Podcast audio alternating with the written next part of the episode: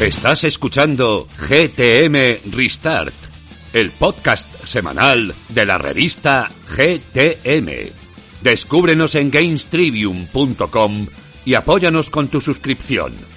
Todos los meses recibirás 132 páginas de amor por el videojuego, libres de publicidad.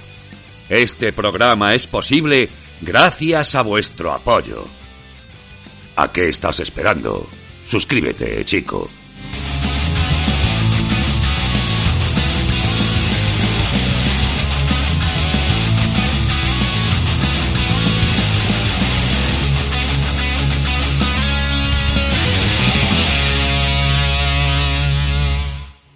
Muy buenas a todos y bienvenidos una semanita más a GTM Restart, tu podcast semanal de videojuegos. Hoy, como cada semana, me toca daros un poco la lata antes de presentar al equipo y es que ya estamos hoy, aunque estemos grabando antes, hoy ya cuando ha salido este podcast, ya estamos en plena rifa navideña, ya sabéis que hacemos todos los años una rifa para ayudar a Juegaterapia y una, y a una protectora de animales eh, Juegaterapia se lleva el 80% de la recaudación, la protectora de animales lleva un 20% de la recaudación y concretamente en esta rifa han participado prácticamente todas las empresas del sector. Estamos hablando de que tenemos un lote de mucho más de 250 productos. Microsoft nos ha cedido dos Xbox, un montón de juegos, eh, Sony ha puesto todos sus juegos de la generación, Nintendo ha sumado también con más jueguitos si cabe, Coach Media nos ha dado unos lotes increíbles, ha participado también Activision, ha participado gente de nuestra comunidad como Oscar Morcillo o como, o como nuestro querido Genario, que, que le llamamos cariñosamente desde aquí, Ginesta Studio, participamos nosotros como editorial también, en fin, eh, podría seguir, por supuesto está Meridian, que, que además nos ha dado unos lotes brutales, más de 150 kilos de merchandising de mano de Skybound. En fin, me, podría tirar aquí la vida y os los estaría diciendo de memoria y no sería justo, así que os animo a, echarle un ojo a nuestro Twitter, que estaremos ahora mismo promocionándolo, eh, que participéis todos, no hace falta ser socio para participar, y a ver si conseguimos reunir más de esos 6.000 euros que reunimos el año pasado y conseguimos seguir progresando en obras en pequeños hospitales, en, en fin, colaborando con lo que se debe en estas fechas que esta vez hace falta más que nunca. Ahora sí, perdonadme por, por la promoción, pero bueno, vamos a dar paso a, a, los compañeros en este último programa del año, todo hay que decirlo. En primer lugar, como no, siempre el segundo favorito del público. Rami, bienvenido. Eh, hola, buenas, pero soy el segundo favorito, pero por debajo, ¿no? Es como cuando se dice, eres, eres el, el, el mejor, pero por debajo, pues algo así, ¿no? Eres, a ver, era cariñosamente. Tú sabes que el otro día le dijimos a un socio por Twitter que realmente Javi te, te, censura todo. O sea, que nadie te, Esto no está ocurriendo. Esto no está ocurriendo, Rami. Tú no estás. Solo eres un pegote. Entonces el podcast ocurre en mi cabeza. Exactamente, eso es. Y hablando de cabezas, eh, Juanpe, bienvenido. Eh, ¿Con qué cabeza estás hablando? Con la rubia. Es que tengo las dos rubias. ¡Ay! ¡Qué bienvenido, Juanpe! Último programa ya. Sí, último. Eh, como último soy yo entre los favoritos del público, así que me viene genial. No, no, no, tú, tú como yo, tú no estás entre los favoritos. Tú estás... Bueno, también, ¿verdad? Me he venido yo arriba y me he colado en la lista y aunque sea el último, es que también tengo yo una guasa, te flipas. No, no, tú lo siento, pero tú estás en mi equipo, todos los Juanes somos, sí, sí. somos lo último, pero el que es un favorito y favorito de la comunidad y nos acompaña hoy después de muchos audios que le conocéis de sobra es Hugo Pernas, la cabra loca. Hugo, bienvenido a casa. Yo no sé cómo he llegado aquí. Hola, ¿qué tal a todos? ¿Cómo estáis? Pero claro, yo no, yo que voy a ser favorito del público, yo nunca he sido favorito de nada esto y me vais a perdonar la paradoja en vez de empezar con videojuegos. Eh, favorito de qué esto ni que fuese Eurovisión, ¿sabes? En plan volviendo a subir. Yo yo yo yo qué voy a subir de qué si yo popularidad no tengo ninguna o al menos eso me creo. Pero vamos, estoy temblando ahora mismo de, de, de la ilusión que me hace estar con vosotros, de verdad os lo digo pues más ilusión nos hace a nosotros que de verdad eh, el cariño que te ha dado la comunidad, que te damos nosotros, que nos das tú a nosotros, ¿cómo no ibas a estar en el último programa del año? Pues por supuesto que sí, Hugo. Y no suelo presentar a Javi, pero dado que es el último programa del año y le estoy dando tiempo para que abra su micro, Javi, bienvenido. Bueno, ahora ya no, ya no, necesito tanto tiempo para abrir el micro, es darle un botón, no era como antaño con esas tecnologías completamente anacrónicas, pero sí. Así que bueno, la verdad que ha sido todo un año, ha sido pff, creo que unos meses que han sido un carrusel de emociones y, de todo que hemos sobrellevado mucho mejor de lo que pensábamos y que bueno, que este podcast ha visto te, ha tenido un crecimiento espectacular a lo largo de los últimos meses y que bueno, desde luego eso se lo debemos a toda la gente que nos escucha, a pesar de las locuras que hacemos y a pesar de, no sé, el manquismo que tengo yo de vez en cuando los mandos, pero que bueno, procuro aprender con cada programa y si, si seguiremos eh, el año que viene más y mejor. Eres un grande, Javi, he de decir que tanto tú como Rami, eh, especialmente vosotros dos, sois los culpables de que esto haya ido para arriba como un cohete. Ya sabéis que yo siempre lo digo, no lo, no lo oculto, yo vengo a mesa puesta, a mí me dais la escaleta, yo suelto mi verborrea, mis monologazos y el trabajo bueno y duro lo hacéis vosotros, así que eh, voy a aprovechar para daros la enhorabuena ya que estamos aquí al principio, que es cuando más escuchas hay, porque os lo habéis currado mucho y a la vista está de todo. Ahora, después de este monologuín chiquitín, si os parece, vamos a hacer un repasito de lo que tenemos en la escaleta, que llega hoy, como siempre, de mano de Rami. Así que vamos a comenzar por el bloque de actualidad, porque este programita viene muy cargado de sorpresas. En primer lugar, la actualidad, como siempre. La noticia número uno en la escaleta es que Doug Bowser, que todos le conocemos, presidente de Nintendo en América, en una entrevista concedida a Polygon ha valorado la existencia de una rumoreadísima Nintendo Switch Pro. Y aquí echaremos todos de menos a nuestro querido Sergio Carlos, porque al final es la persona que más ha defendido este modelo. La segunda noticia del día nos habla del gobierno de España que ha fijado la ayuda al sector del videojuego español en un millón de euros, que es menos que el año 2019. Seguiremos hablando de una pérdida de más de mil millones de dólares en bolsa para CD Projekt Red, que han sido los responsables de, CD, de, no, de Cyberpunk 2077, aunque recuerdo que fuera de micros ha habido coña con la, con la palabra responsables por parte de Rami. Y cerraremos hablando de que Star Wars Fallen Order se ha convertido en uno de los videojuegos más vendidos de Estados Unidos. Y en el bloque indie vuelve nuestro querido Israel Mayen con un buen montón de recomendaciones de jueguicos indie que tan buena acogida ha tenido dentro de la comunidad. Además, en el bloque análisis, esta vez vuelve otra vez Sergio Carlos para finalizar, esta vez sí que sí, sus impresiones sobre Cyberpunk 2077, que he de decir, porque he tenido la suerte de leer su análisis en la revista, que le ha dejado el cuerpo muy frío y el título suspende. Ahora sí, después una de las sorpresas que traemos para este último programa es una entrevista a Calacea Studios, que es el estudio español que está detrás de Inner un juego español dedicado al Alzheimer, con lo que os invito a todos a asistir a la entrevista porque es realmente valiosa. Y vuelve, como no, para cerrar el año nuestro querido hombre pollo, esta vez con, y leo textualmente a Rami, yo aquí no me invento nada, nuestro querido Bello se enfunda en su pollo meca robotizado, dispuesto a lanzar misiles a diestro y siniestro. Llegará Armored Core de From Software. Así que Javi, para finalizar el año empiezas o terminas fuerte. Por último, como no, leeremos todas las preguntas de los socios, los comentarios de ebooks, os hablaremos a qué estamos jugando y os desearemos, como no, un feliz año, una feliz Navidad y unas felices fiestas que nunca más. Así que, dicho esto, dicho todo, si te gusta lo que tenemos en el menú, quédate con nosotros, que para ser el último programa del año te prometemos pasar un muy buen rato. Como siempre, te habla Juan Tejerina, a los mandos Javi Bello y como diría nuestro querido Borja Ruete, empezamos.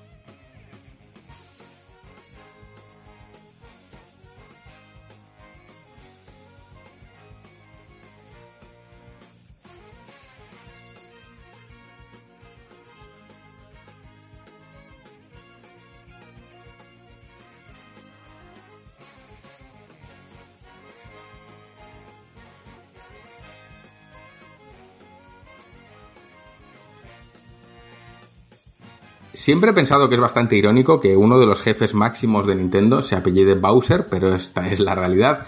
Y fuera de chanzas, sabemos, o es noticia hoy, que en una entrevista concedida al medio Polygon ha valorado la propuesta de una rumoreada Nintendo Switch Pro.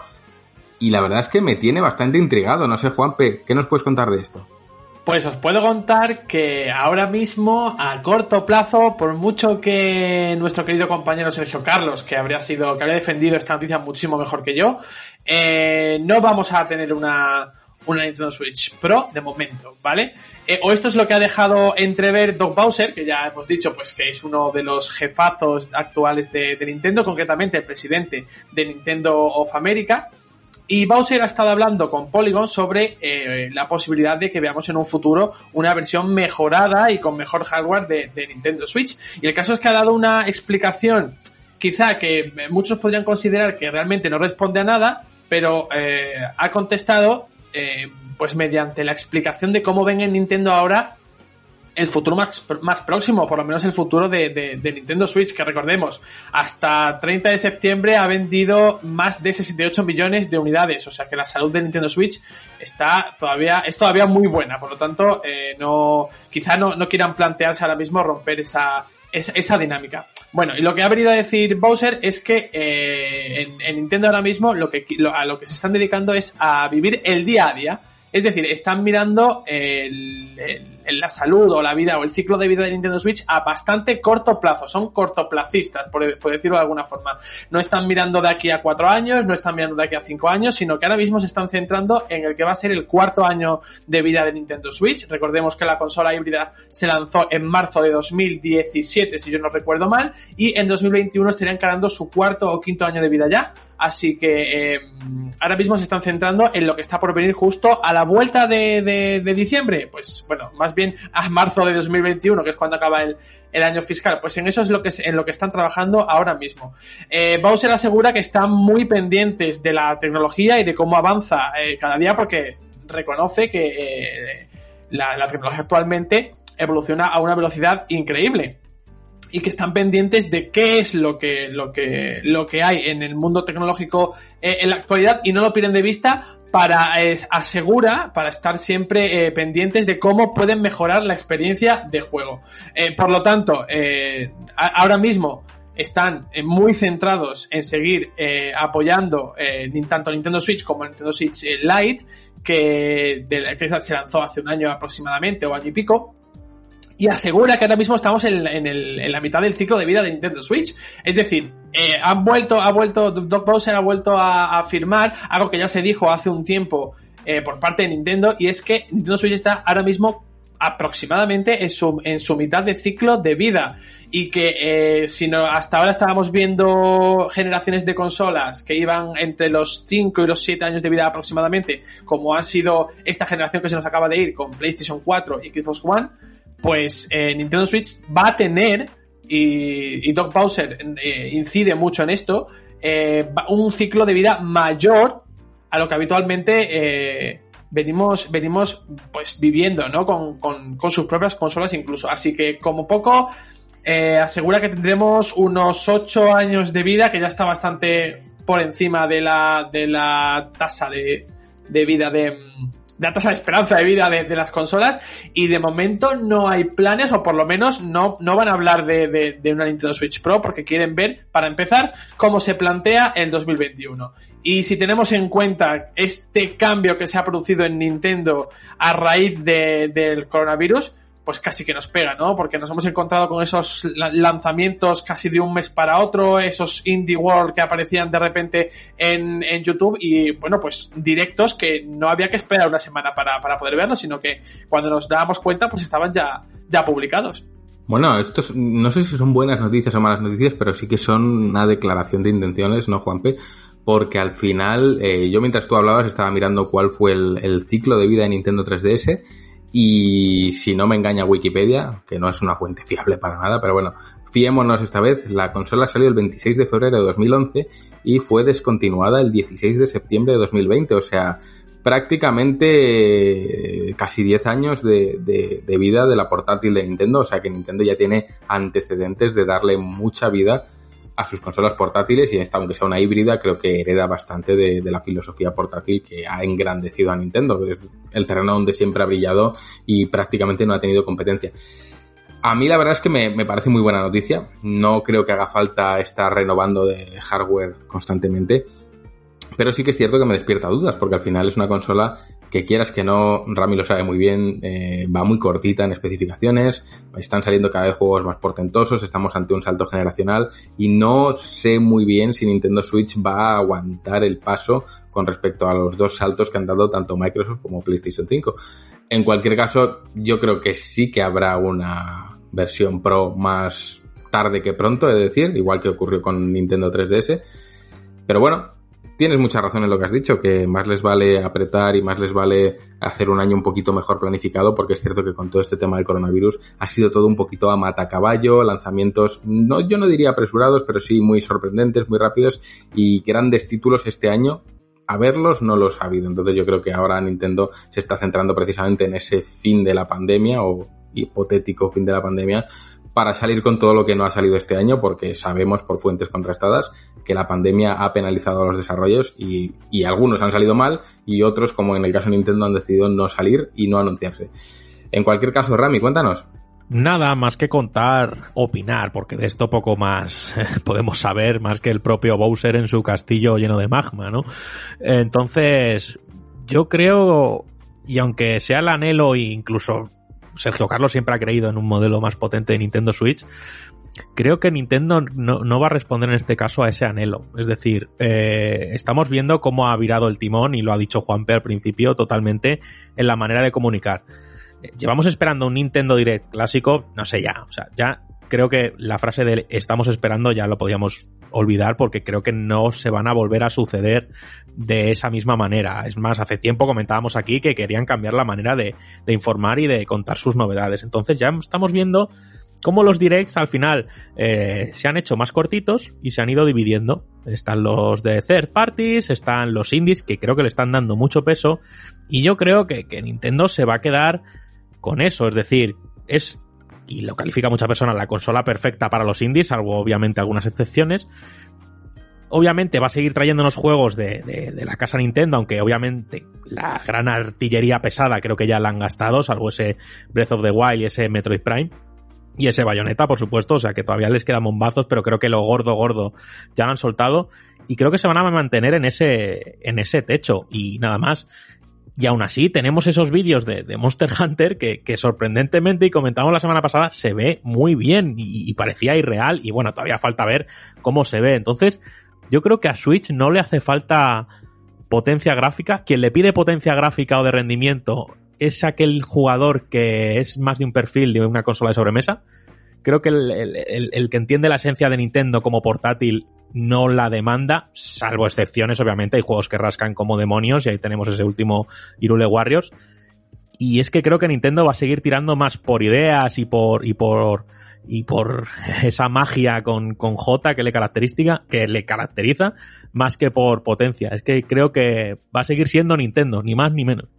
Yo tengo dudas, ya no por lo que exija el público, sino por lo que le van a exigir las desarrolladoras. Ya hemos visto que, que Ubisoft ha llevado ese Phoenix Rising, sorprendentemente lo ha llevado a Switch, y yo creo que a medida que avancen este tipo de desarrollos Next Gen, eh, a la hora de llevarlos a Switch va a ser un poquito más costoso, entonces creo que por parte de la industria sí que puede ser que se le exija un modelo con un poquito más de potencia y habrá que ver si Nintendo cede o no cede. Si cede, tendremos un caso parecido al de New 3DS, que al final tenía más potencia, pero marcaba una brecha entre juegos compatibles y no, y yo creo que Nintendo no debería ir por esa senda.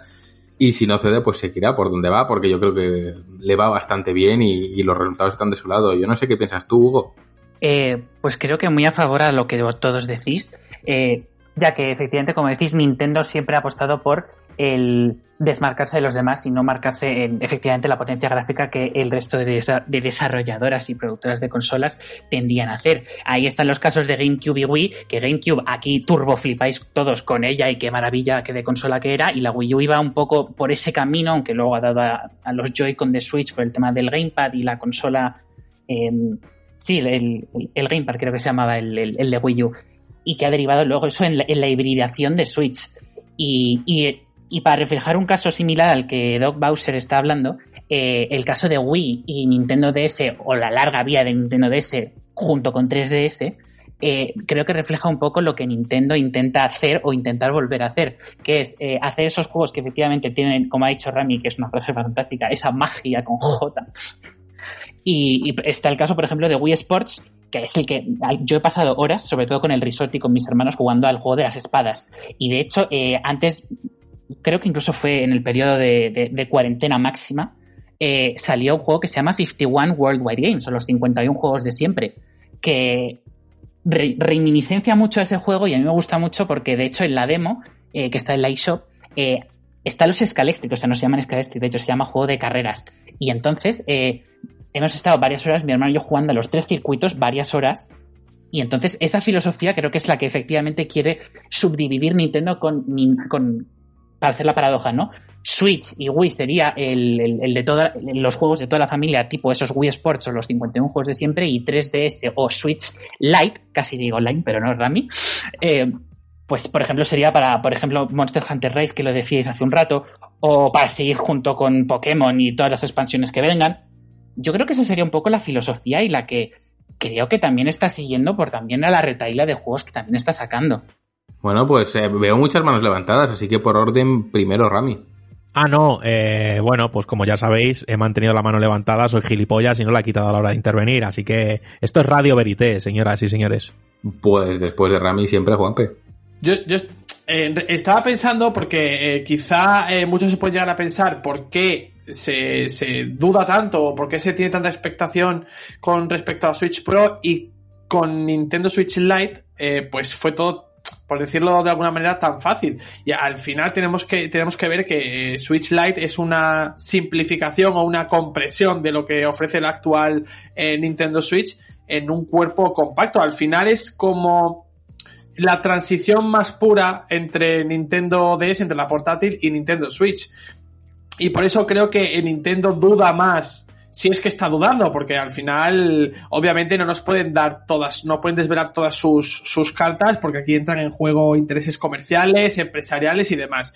Eh, pero el caso es que con, con, con, Nintendo Switch fue más fácil por eso, porque al final se trata de una, de una consola con especificaciones menores a la que tienen en, en el mercado y no sería tanto romper ese parque de, jugadores que ya tienen. De hecho, las, las conta, el conteo, las cifras que, que tanto le gustan a nuestro querido Sergio Carlos, eh, Nintendo siempre las publica juntas. Que yo, que yo recuerde esas 68, esos 68 millones de consolas vendidas eh, se corresponden a las eh, unidades vendidas tanto de Nintendo Switch como de Nintendo Switch Lite se incluyen porque al final no hay ruptura con el parque de, juegos, todos, todos los juegos se pueden jugar en ambas consolas y, forman parte de la misma familia. Pero sí es cierto que, en, aunque hubo muchos rumores y decían que no, pero luego fue que sí, sin mayor problema, entiendo que ah, puede haber dudas, ¿no? De por qué con Nintendo, Nintendo Switch Lite eh, fue todo tan sencillo y con una Nintendo Switch Pro puede ser más complicado. Y es que estamos hablando de una consola que en,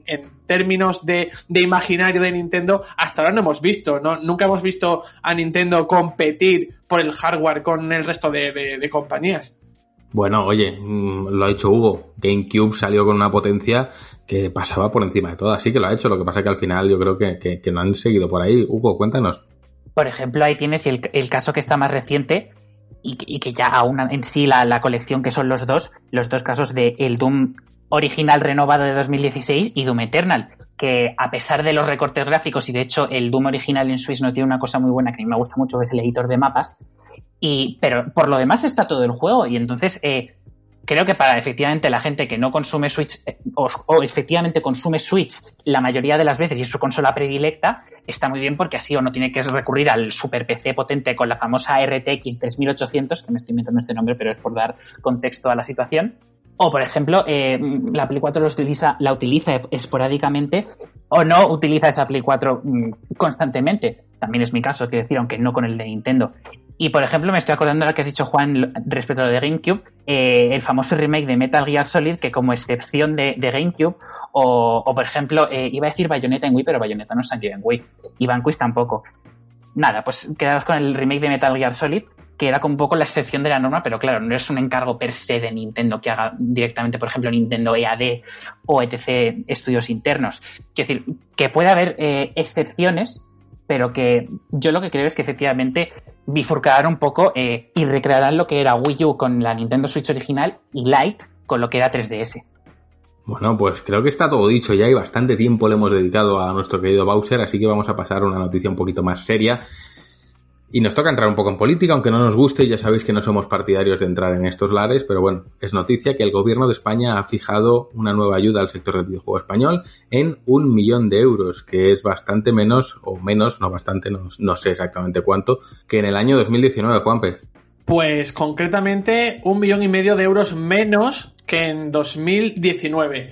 Eh, una noticia que si bien eh, hay que valorar muchos, hay que entrar en matices para poder valorar correctamente, lo cierto es que el Ministerio de Cultura y Deporte ya ha aprobado la partida que le toca a la, industria del videojuego dentro de ese plan, ¿vale? Dentro de ese plan que, habían eh, presentado hace unos meses para apoyar a la industria del videojuego en España.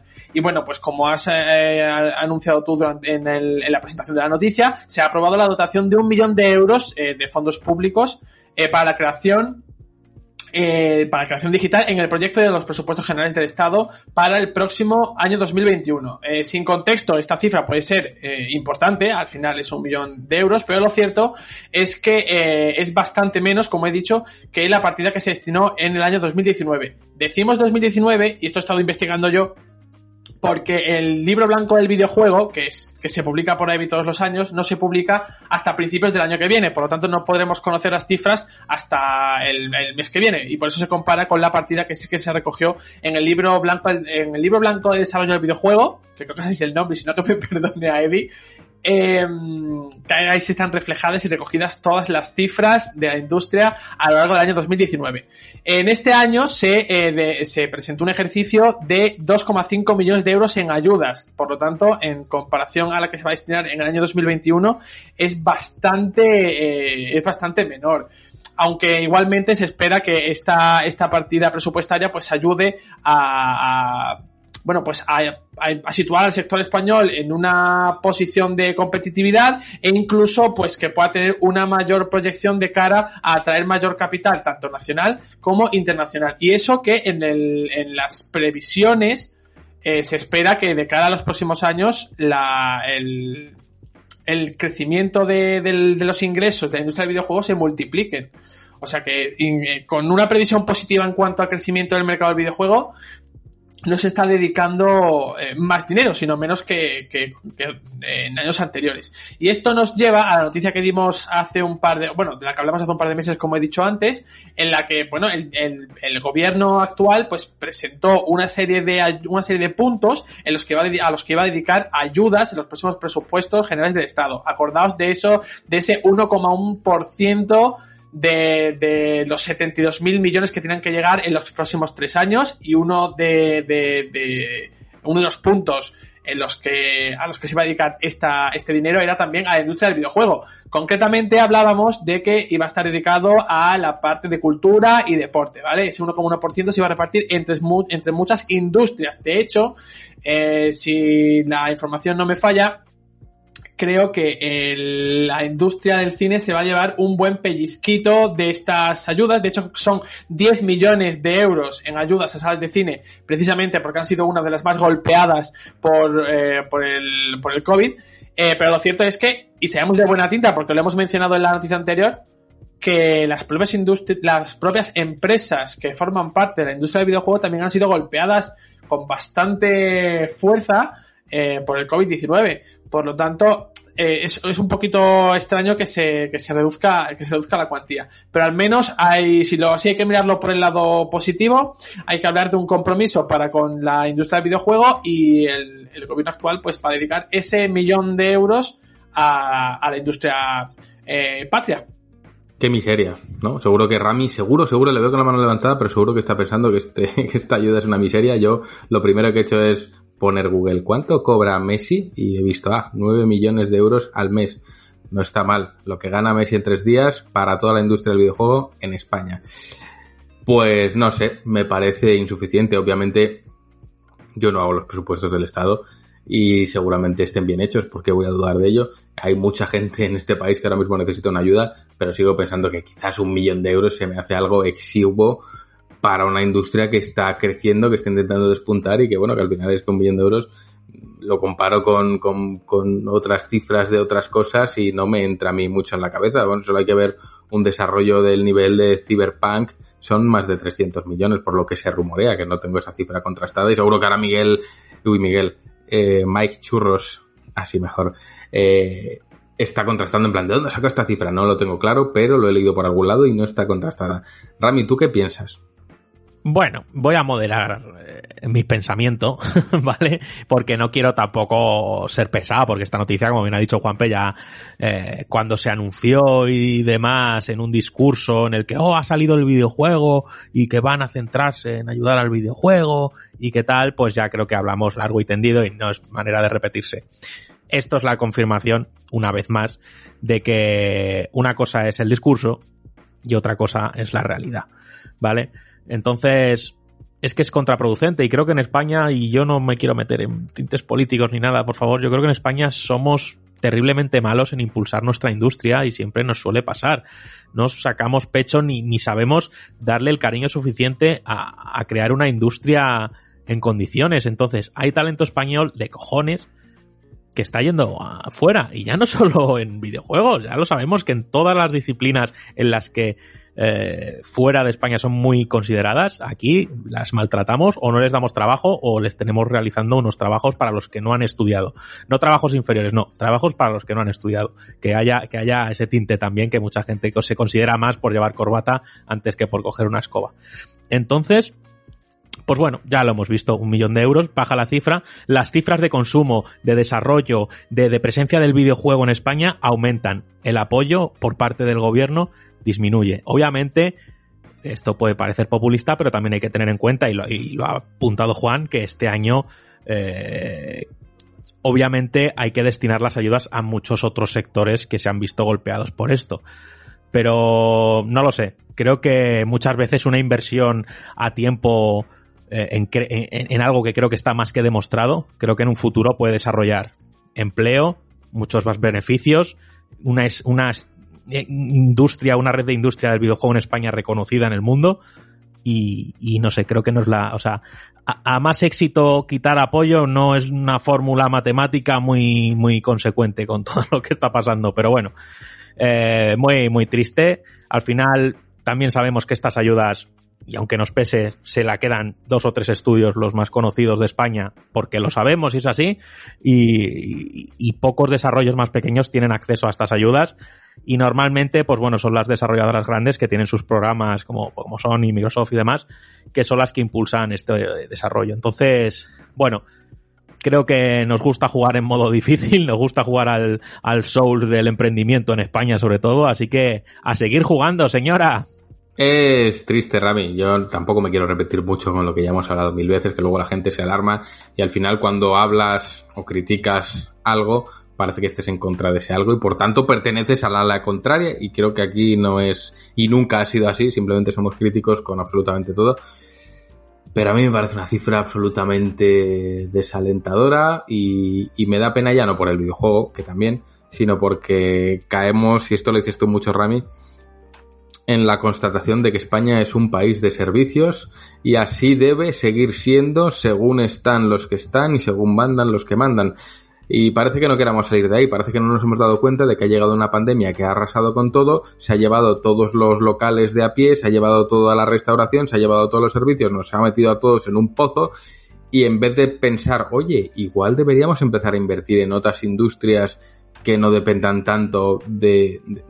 ¿Qué va? Tú sigue metiéndole ahí chicha, sigue potenciando que seamos un país de hostelería, de servicios y de turismo y la industria aquí no existe. ¿Qué pasa? Que el talento se va afuera y es una verdadera lástima porque aquí hay gente con mucha motivación. Nosotros en la, comunidad tenemos a un montón de gente o que desarrolla o que aspira a desarrollar y es una lástima ver que al final parece que la sociedad de este país está destinada a un modelo que ya hemos visto es tan débil como que venga una epidemia y se lo lleve todo por delante. A ver cómo salimos de esta, pero bueno, me quedo expectante. Un millón de exiguos euros, que es literalmente tres días del trabajo del de mejor futbolista del mundo. Me cuelo un momento, me cuelo un momento a Hugo para, para decir que, que, joder, la entrevista que vais a escuchar ahora, en un, pasado en un ratito, con, con José de Calacea Studios, es que esta gente, su primer desarrollo en serio, lo ha empezado 100% teletrabajando. O sea, el primer trabajo que hacen en videojuegos ha sido, está siendo 100% teletrabajo y lo están desarrollando. Y yo le preguntaba, ¿y cómo lleváis el desarrollo? Tal, y dice, pues la verdad es que vamos bien. Pues. Entonces, para, eh, hay que darse cuenta de, la capacidad de adaptación que hay en el mundo del videojuego y que igual eh, es que hay que mirar hacia allá y hay que mirar que es un, trabajo que se puede seguir desarrollando en las, las, las, características que sea, eh, porque siempre hemos hablado aquí del tema teletrabajo. Ya, es que un camarero no puede teletrabajar, obviamente no. ¿Hay que cargarse todo el empleo de hostelería? Obviamente tampoco. Pero es que es eso, es decir, mmm, somos capaces de muchas más cosas que servir patatas bravas. Y para el que el oyente desubicado, recordar que Rami ha trabajado muchos años en la hostelería y sería la última persona en el mundo que quisiera su caída. Pero hay que reconocer que hace falta diversificar, crear más industria y que no todos los pilares económicos de un país se sostengan sobre el mismo palo. Pero bueno, veo a Hugo con la mano levantada ya desde hace mucho tiempo y me muero de ganas por el que tiene que decir. Jo, muchas gracias. Eh, es que claro, ha visto tantos temas que yo llevo escuchando los últimos, y no me quedo corto en esto y no me doy de aires de nada, pero en los últimos cinco años yo he escuchado estos temas en, en, mi universidad. Eh, claro, porque yo he, yo he estudiado, he estudiado eh, para ser developer o para desarrollar o para hacer cualquier cosa relacionada con los videojuegos en realidad. Eh, ¿Qué pasa? Que de hecho uno de los... Eh, uno de los últimos temas que a ti en una de las últimas clases que tuve con, uno de mis profesores, se llamaba Santiago Rodríguez, eh, no sé cómo salió la noticia, pero nos estaba hablando porque él también había pedido una, eh, una de las ayudas que daba, no sé si la Comunidad de Madrid, también te digo, eh, nos enseñó todo el, documento y el parrafote que, que, que, que, claro, iba a decir caes en depresión, pero no vistos los antecedentes, no. Eh, pero caes en la pena negra de, de, no querer hacerlo, y lo decís vosotros siempre. O sea, ¿cuántas cosas habrá que rellenar para que una cosa, entre comillas, comillas, sencilla, entre comillas, comillas, y digo comillas, comillas porque luego Rami ha dicho, eh, la gente, y no, es, y no es por ponerlo a malas, pero eh, la gente cree que es más digna ir a un despacho con corbata que barrer por una casa. Fíjate las paradojas, efectivamente, que, que, es, que es una cosa y la otra, que, que, claro, es que no, no, no, te da para hacer eso, porque efectivamente es que la, la, famosa burocracia, que la he dicho yo antes fuera del micro con vosotros, no sabemos por qué, y esto también lo he dicho Juan muchas veces, quiere alargar las cosas, pues porque, bueno, pues porque mmm, no es lo normal, ¿no? Y lo decía Rami antes, eh, no solo podemos vivir de la hostelería, porque somos españita y viva los servicios y viva el turismo, eh, pero es que es eso, o sea, son cosas que me tocan. Y también iba a decir, pero también porque lo habéis seguido hilando, eh, claro, solamente los estudios importantes, al menos que hay unos pocos en España, se lo llevan, claro, yo me los puedo imaginar, vosotros lo sabéis, pero claro, eh, el estudio de Calacea que vamos a, que vais a, dar la, entrevista ahora, o no, no, quiero ser yo insider de nada, pero no me lo creo tampoco. Pero eh, el reciente lanzamiento de Call of the Sea, que lo ha hecho, eh, lo han hecho mis profesores también, eh, vale, sí, o sea, y, han incidido mucho. Eh, ha habido una productora detrás que les ha financiado el poder hacerlo. Eh, pero claro, y todos esos que, que, esos juegos patrios que se quedan, como yo decía a principio cuando eh, me quería dedicar a esto, apenas salen en móvil y no van más allá, ¿qué pasa con ellos? Claro. Es algo que, que me toca mucho y, y, es, y, mira, me había apuntado una cosa por aquí que la voy a leer, que seguramente leéis todas vuestras cosas que queréis decir. Es que eh, el tema de la españita, eh, y perdón por decir españita, que lo he dicho ya también muchas veces en el Discord, pero da igual. Eh, el tema de la españita es que eh, se hace más. O sea, hay un anuncio, de hecho, últimamente que, que, aparece muchas veces de un whisky, me parece, que dice: Dejemos de acomplejarnos de lo que tenemos y empecemos a valorarlo. Que va un poco a lo que pasa con la pandemia ahora mismo también un poco por la frase de todo el mundo es profeta eh, alrededor del mundo menos en su tierra. De hecho, muchos de amigos que tenía en, en la carrera se han ido fuera, están en, Ubisoft de Londres o en el de París o en Rockstar también en Londres, bueno, en Londres, en el Reino Unido. Ustedes perdonen. Es que es eso, o sea, yo, yo no es que haya vivido, pero es que lo, lo, lo tengo muy interiorizado. Es que es así. Es una tristeza, yo creo que es una tristeza y que España tiene que salir de ese ciclo de servicios y empezar a pensar y a creer en el talento de, la gente que hay dentro y, y, a diversificar para que si el día de mañana viene una pandemia como la que nos ha tocado vivir, eh, no se derrumbe todo el país, sino solo una de sus muchas patas y entre todos los demás podamos ayudar a que se levante. Pero como caigamos todos, el golpe es más duro y levantarse es mucho más difícil. Pero bueno, oye, yo no soy político para eso hay que valer, desde luego. Y hablábamos de un millón, pero el titular de la siguiente noticia lo multiplica por mil, porque han sido mil millones de dólares los que ha perdido en bolsa CD Projekt Red. responsables máximos, últimos, primeros y primordiales de Cyberpunk 2077. Eh, Juanpe, mil millones. ¿Qué haces tú con mil millones? Uf, pues es que em, no lo sé. Mm, y eh, creo, que es tan difícil como lo es explicar realmente bien esta noticia porque es compleja de narices. No es Yo tan... imprimo la portada en diamante. Pues seguramente te salga más barato que lo que el impacto que ha perdido Cyberpunk 2077 o lo que hayan podido ganar en, en CD Projekt Red en estos, en estos últimos días. Y bueno, han tenido una de cal y una muy grande de arena, porque todos sabemos lo que ha ocurrido con el lanzamiento de Cyberpunk 2077. Eh, ha sido un, un lanzamiento muy accidentado por esa versión de consolas que no está terminada en absoluto, con enormes fallos y que en PC también ha estado dando, dando problemas. Tanto es así que la propia CD Projekt Red eh, emitió un comunicado hace unos días pidiendo disculpas e incluso, eh, bueno, pues eh, dio como una especie de autorización para que se, se, pudieran, se pudiera pedir la devolución o se pudiera por lo menos empezar el proceso de devolución del videojuego. que luego ha, derivado también en su propia polémica. Y todo esto ha generado en un desplome en bolsa que ha impactado en una pérdida para CD Projekt que es la matriz de CD Projekt Red, de mil millones de dólares tras el estreno de Cyberpunk 2077. ¿Qué significa que CD Projekt ha perdido mil millones de dólares tras el estreno de Cyberpunk 2077? Pues bien, esto se refiere a su valor en bolsa, su valor capital. Si no recuerdo yo mal, eh, por las informaciones que se han publicado a través de medios especializados como Bloomberg, pues eh, de hecho, eh, CD Projekt es una de las empresas más potentes de Europa, ¿vale? Y está actualmente o estaba actualmente estaba valorada en 8.300 millones de dólares. Por lo tanto, es ahí eh, ahora mismo eh, a lo que nos referimos, es en este punto en el que eh, pues CD Projekt ha perdido ese esa potencia capital que viene de esa caída en bolsa de la que nos hablaba hace un de la que os hablaba hace un momento pues esta, esta pérdida ha repercutido en la caída en, el valor en bolsa de la empresa y por lo tanto en el valor de las acciones que tiene cada miembro, cada accionista de la, de la compañía. Como para, para que, para simplificarlo un poquito, os voy a decir unas cifras, a ver si no, no, me pierdo a la hora de, explicarlo. Según ha publicado Bloomberg, eh, esta penalización de mil, de mil millones pues se repartiría entre todas las personas que ponen dinero en la empresa para que esta eh, funcionen, ¿vale? Todos los que se llamarían accionistas.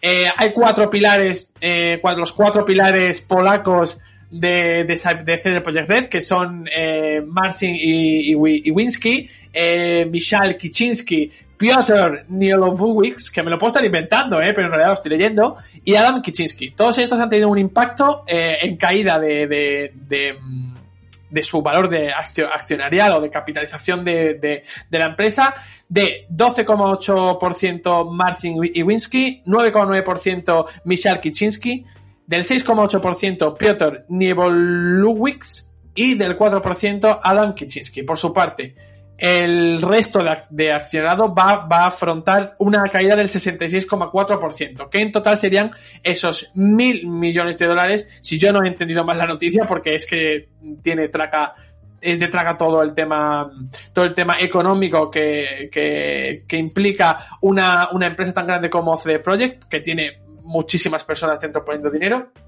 y bueno, eh, este es el impacto negativo que ha tenido el lanzamiento de Cyberpunk 2077, que eh, realmente eh, lo que afecta no es solo a esa caída en bolsa, sino a una imagen pública del estudio que ahora mismo les va a costar bastante recuperar, sobre todo por las promesas que ha ido haciendo a lo largo de todos estos años. Recordemos que Cyberpunk 2077 se anunció oficialmente en 2012 independientemente de los eh, baches que haya podido pasar el, desarrollo y de las eh, paradas y luego reinicios que haya podido sufrir, que yo a título personal no lo desconozco, sí que es cierto que se sabe de Cyberpunk 2077 desde el año 2012.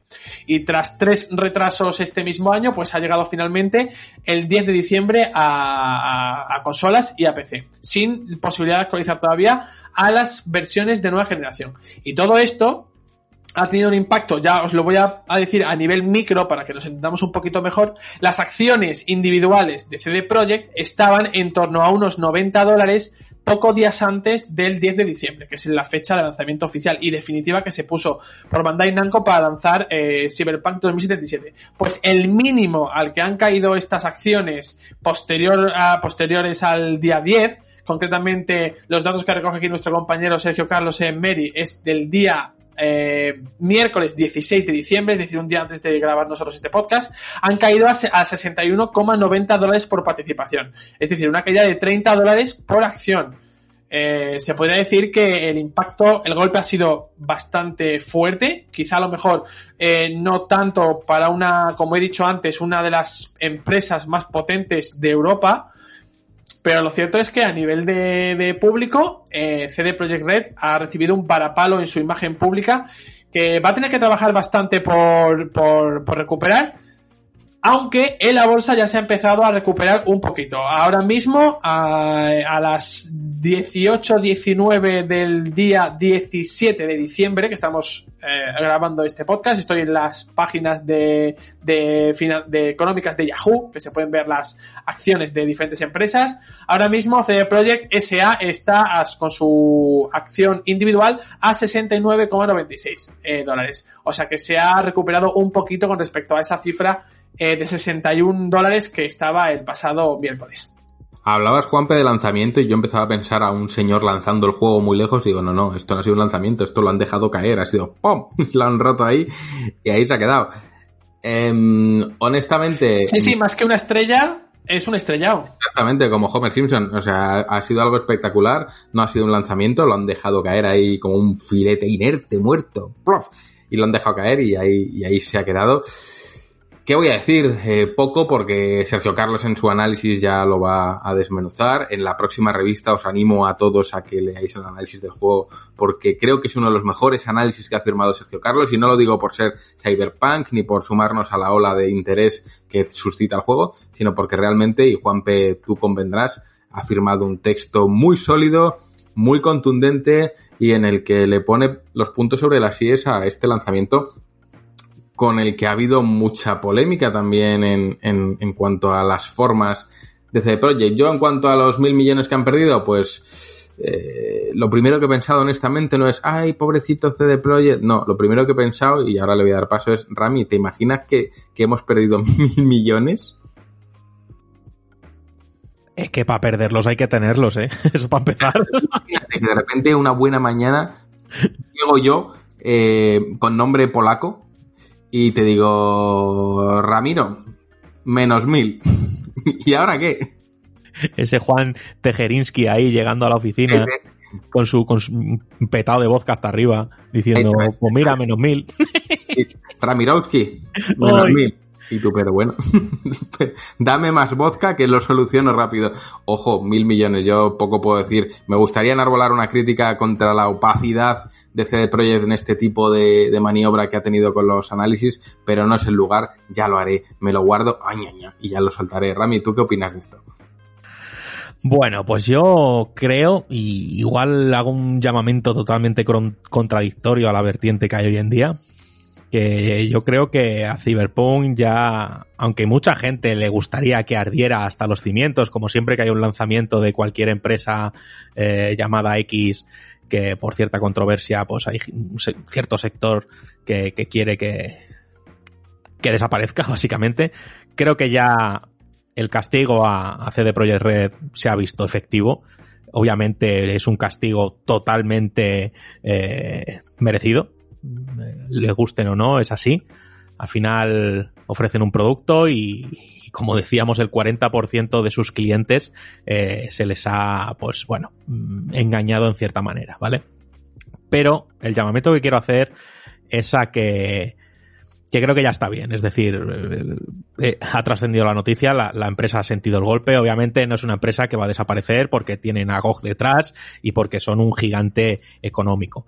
Pero creo que es momento de, de dejar que ellos creen su propia redención o que tejan su propia redención. Es decir, tenemos un caso muy parecido, aunque creo que no es equiparable, sobre todo en magnitud, con Hello Games. O sea, recordáis ese No Man's Sky que, que, salió de una manera también muy controvertida y que se les atizó fuerte a más no poder y que ha hecho No Man's Sky este año? Pues ganar el premio del año a juego del año con o sea, un juego servicio del año, es lo que han ganado el premio. ¿Por qué? Porque han hecho una labor titánica de nutrir el juego y de llevarlo hasta donde lo, lo que habían prometido. Entonces creo que hay que dejar ya que Cyberpunk se lama sus heridas, hay que dejarles trabajar. No creo que más presión social y más caída en bolsa vayan a hacer ningún bien a esos trabajadores por los que mucha gente también se lamenta con el tema del crunch y demás. Si, si, si os imagináis que una empresa desde eh, una montaña de billetes pues crunchea, pues imagínate una bestia encima de un montón de billetes cuando le han quitado gran cantidad de esos billetes, como el dragón del Hobbit, pues obviamente va a enfurecer y creo que va a repercutir directamente a los trabajadores también. Lo creo solemnemente. Así que creo que es momento de, de dejar hacer, de, de, que se ganen el, el, perdón del consumidor. Creo solemnemente que lo van a hacer. Creo solemnemente que, que van a llevar a Cyberpunk a lo más grande. Y creo que es lo que tenemos que dejar ahora. No, no, no apalear ya a un animal herido, sino dejar que se levante y que se gane, que se gane el respeto de los jugadores. Ahora mismo es lo que tiene que hacer es lo que tiene que hacer, pero me hace, estaba yo pensando cuando un comentario nos decía que por qué éramos más duros con juegos como The Last of Us y no con juegos como Black Sabbath, pues precisamente por esto, porque juegos como The Last of Us o como Cyberpunk tienen detrás semejante maquinaria económica, inversoril, eh, como decía el abogado, ingeniería económica, etc., que al final a estos es a los que hay que exigirles mucho y yo me alegro de que haya habido presión, sobre todo a nivel social, no he sentido tanto una presión a nivel prensa, he de decir, pero a nivel de usuarios sí que he visto usuarios muy cabreados. Y bueno, ahora el golpe ya está dado, ya no hace falta palear, pero ahora lo que hace falta es que CD Projekt se recomponga y sobre todo que lo haga sin recurrir a prácticas perniciosas porque se han encontrado en el juego incluso mensajes de desarrolladores describiendo un poco la situación tóxica bajo la que estaban eh, trabajando dentro del propio juego y esto es peligroso. Entonces yo creo que precisamente ahora la, comunidad no tiene que apretar más porque a más aprieten, más crunch yo creo que va a haber con los trabajadores para que lo arreglen ya, sino que ahora mismo hay que dejar que el juego entre en esa especie de limbo reparador, que sane sus heridas y que vuelva con fuerzas y yo creo que cuando lo arreglen, en febrero de 2021 según han prometido, yo volveré y volveré, no, lo jugaré por vez primera, o sea que bueno, no sé qué piensa Ugoski de esto. La nota discordante un poco de esto. eh, Johannes Tulesov sería, sería tu, tu contraparte polaco. Johannes Tulesov. La contrapartida por iniciales. Eh, yo vengo, pues eso, a, a quitar un poco de hierro, como diréis vosotros, a, todo esto. Eh, bueno, de hecho, decir que yo con mil millones de euros me independizaría, me pagaría el máster y me pagaría algún, algún año más de carrera, todo se ha dicho. y además, eh, por el tema del trends que habéis dicho, y mm, me viene, a, me viene a la mente cuando lo habéis dicho, eh, una de las fotos que no sé si era eh, Michael o Adam Sitsinski, eh, que es el señor este que sale con el pelo corto y la barba recortada haciendo The Witcher 2, con el pelo un poco más largo y más barba en The Witcher 3, y en Cyberpunk ya era la barba homeless y el pelo completamente hasta con coleta, ¿sabes? que sería un poco la paradoja de todo esto. eh, también me acuerdo de, por ejemplo, a, a, coalición de los retrasos y demás, eh, las tantas veces que efectivamente Sergio a lo largo de los podcasts ha dicho, y creo que además fue en el fue antes de, la pandemia, eh, Cyberpunk para abril, Cyberpunk para mayo después, eh, y, os pregunto, ¿creéis que se, le vienen más retrasos? Había dudas y demás, y entonces dice él, eh, yo por supuesto, vamos, mmm, y agosto, septiembre, octubre, y los que necesiten visto lo visto. Además, hay una. Bueno, también tomarlo un poco por la parte seria de, las quejas que ha dicho Juan de los trabajadores que están haciendo eh, especialmente crunch horas extra para hacer la contraparte mmm, que todos entendamos. Hay un meme que están poniendo en todos lados que es, es en una fachada de un edificio, es el famoso meme que, que hemos visto todos por Twitter y que hemos utilizado del hemos sido engañados. es que es, es, un poco la paradoja de todo esto. O sea, a mí me encanta. Eh, también hay que decir que luego eh, OpenCritic, que sería un poco el, el, Metacritic, pero bien hecho, eh, porque entre otras cosas es un poco más justo con la nota y también eh, aporta las valoraciones, o sea, las recomendaciones que los críticos, a los que los críticos le dan valor y también hace un pequeño resumen de los puntos positivos y negativos según con qué juego. Y, y de hecho, por ejemplo, en los juegos como Overwatch o los juegos de servicio, creo que en Apex o en Destiny también está, eh, hacen un disclaimer, que me gusta a mí esta palabra hoy, de los famosos mensajes de las cajas de, de, saqueo, de luteo, de rifa, de los pagos, los micropagos, y entonces ponen ahí un disclaimer de que eh, este juego que contiene este tipo de mecánica jugable, entre comillas, que incita a eh, que te pueda dar ludopatía de verdad, eh, está siendo, está siendo estudiado por ver si es efectivamente slot, o sea, es un juego de apuestas, por los gobiernos europeos. Y en el caso de Cyberpunk, de hecho, pone, que además lo ponía Sergio también en, la web, este juego es sospechoso de que los analistas eh, han recibido una copia eh, que beneficia al trabajo de CD Projekt Red en vez de las que, eh, además de, la de PC, con las de consolas se especifica, todo el mundo puede consumir. Eh, cuando el juego esté arreglado, os daremos una, unas aclaraciones de esto y ya analizaremos todo mucho mejor. Ah, entiendo todo el, quemazón que surge por esto y, bueno, Iba a decir también otro, a, a, después de esto, otro dato curioso, bueno, curioso, que también es de, es, de gracia. Eh, bueno, creo que ya sabemos todos todo lo que ha pasado con, con Game y las devueltas de, los juegos, así que cada uno con, como decís siempre, en lo que se haya gastado el dinero de los demás, yo no soy eh, objetor a opinar de ello. Pero eh, es que hay, eh, también lo han sacado, eh, creo que o Borja o Sergio, eh, un listín con, con, los nombres de las misiones que están, igual que lo del doblaje, se ajusta a, la, a, las labiales ¿no? de eh, los personajes y, lo, y, los diálogos que dice. En, la loca, en, la localización, porque también es porque no se traduce directamente la localización al, castellano, los nombres de las misiones están traducidos como canciones de, de vuestra época. que por ejemplo está la de los hombres G, eh, la de eh, devuelve a mi chica y, o te retrocedas en polvos pica pica, o la de vaya vaya aquí no hay playa, que esto yo me enteré en Twitter que lo habían sacado en igual que decís vosotros en Medistation y está Sergio en el like y dislike de Eurogamer, que dio de qué hablar, o por ejemplo la del ritmo de la noche, esta desde el ritmo, el ritmo de la noche, de ese estilo. Eh, to, wow. Me ha dejado loco. Juan, Dios, yo me, no, yo me, he quedado colapsado, digo, hostia, no, me he quedado como, como un cliffhanger, digo, ¿y ahora qué viene? ¿Y ahora qué viene? Y, y si es el por alto que nos ha llamado pollas viejas, o sea, de vuestra estaba época. Encantado, estaba encantado diciendo, Dios, que no, que no pare nunca, y, y, y, de repente se ha cortado, qué bajón. Pero es que son de vuestra época, o sea, yo, yo he escuchado esto, pero porque eh, los profesores de mi, de la ESO me las han puesto para hacer un trabajo, pero es que son canciones de vuestra época y, y seguramente sean hasta canciones de la época de mi padre, que tienen más años que vosotros, te quiero decir. Pues. Eh... Hola.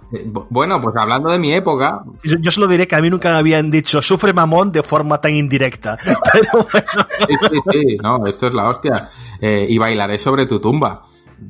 Ay, temazo, pero bueno. Eh... el.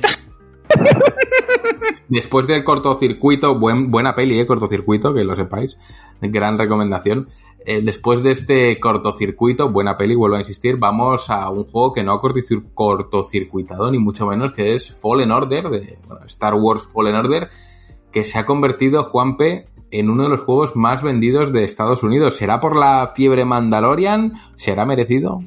Pues seguramente tenga mucho que ver que, Star Wars ha resurgido muy fuerte y con mejores críticas que con la última trilogía en el cine gracias a The Mandalorian. El caso es que la primera temporada de The Mandalorian se estrenó aproximadamente en los mismos días en los que se lanzó al mercado Star Wars Jedi Fallen Order, que es la última entrega eh, de la saga eh, o más bien de la licencia conocidísima de Lucasfilm en el mundo del videojuego por parte de Respawn Entertainment. El caso es que eh, este título sí que eh, sí que hizo que todos los fans de la, de la licencia o de la conocidísima serie de películas de, George Lucas se pusieran de acuerdo en que era necesario que, que hubiese un juego de para un solo jugador eh, que, estuviera inserto en este, en este universo. Pero el caso es que, pues, Star Wars Jedi Fallen Order tuvo un lanzamiento un poquito con muchos claroscuros. El caso es que ahora, prácticamente un año después, su salud es envidiable, por lo menos en Estados Unidos, donde eh, se sitúa actualmente como el segundo juego más vendido en el último año, desde octubre de 2019 hasta octubre de 2020. Y no es moco de pavo, porque en ese periodo de tiempo hemos visto que han llegado al mercado juegos como Final Fantasy VII Remake, Persona 5 Royal, Animal Crossing, The Last of Us Parte 2, Ghost of Tsushima, etcétera, etcétera, muchos otros juegos, incluido por ejemplo Hades. Y bien, según recoge NPD, eh, eh, Star Wars Jedi Fallen Order es el segundo juego más vendido de los Estados Unidos. Y bueno, eh, os voy a decir los cinco primeros, ¿vale? Para que os hagáis una panorámica de los resultados de los más vendidos en este territorio. El primero es Call of Duty Modern Warfare. El segundo, como digo, Star Wars Jedi Fallen Order. El tercero, Animal Crossing New Horizons. El cuarto, Madden NFL 21. Y el quinto, The Last of Us Parte 2.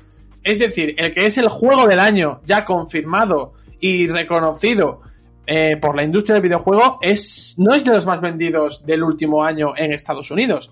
Y si bien es cierto que se indica que entre los dados, pues por ejemplo, no se, no están las ventas digitales de alguno de estos juegos, como puede ser Animal Crossing New Horizons, se indica que la cifra, pues haría, no haría cambiar demasiado la clasificación, y que igualmente Star Wars Jedi Fallen Order, pues estaría entre los 10 más vendidos de Estados Unidos en el último, en el último año. Yo tengo que decir que, yo tengo que reconocer que me sorprende, porque fui bastante crítico con, con Star Wars Jedi Fallen Order, pero sé que con el paso de los, con el paso del tiempo, y como ha pasado con otros títulos, como Days Gone y como seguramente pase con Cyberpunk 2077, ahora que hemos dejado de hablar de él, yo lo vuelvo a sacar, desde Respawn se le han puesto las pilas y esos problemas de optimización que tenía, pues se habrán, se habrán corregido. De hecho, sé de buena tinta que es, que creo que ya tiene parche para jugar en, en la nueva generación, si no estoy yo equivocado, y que jugar en PlayStation 5, por ejemplo, es una gozada. Así que no me extraña que tenga esta posición.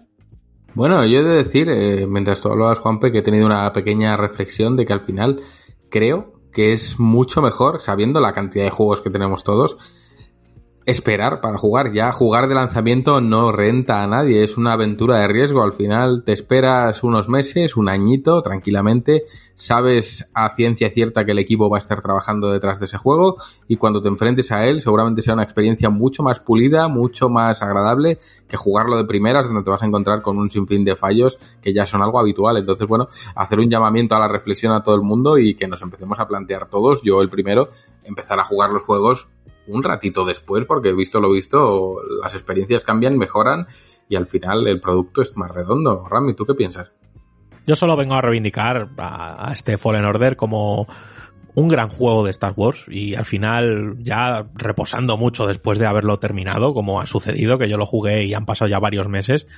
Y joder, ya eh, echando la vista atrás, eh, dices, hostia, es que es un, es un buen juego de Star Wars, entonces me alegra de este éxito, me alegra que ese giro a las aventuras de un jugador pues haya tenido su respuesta y, lo vemos aquí reflejado.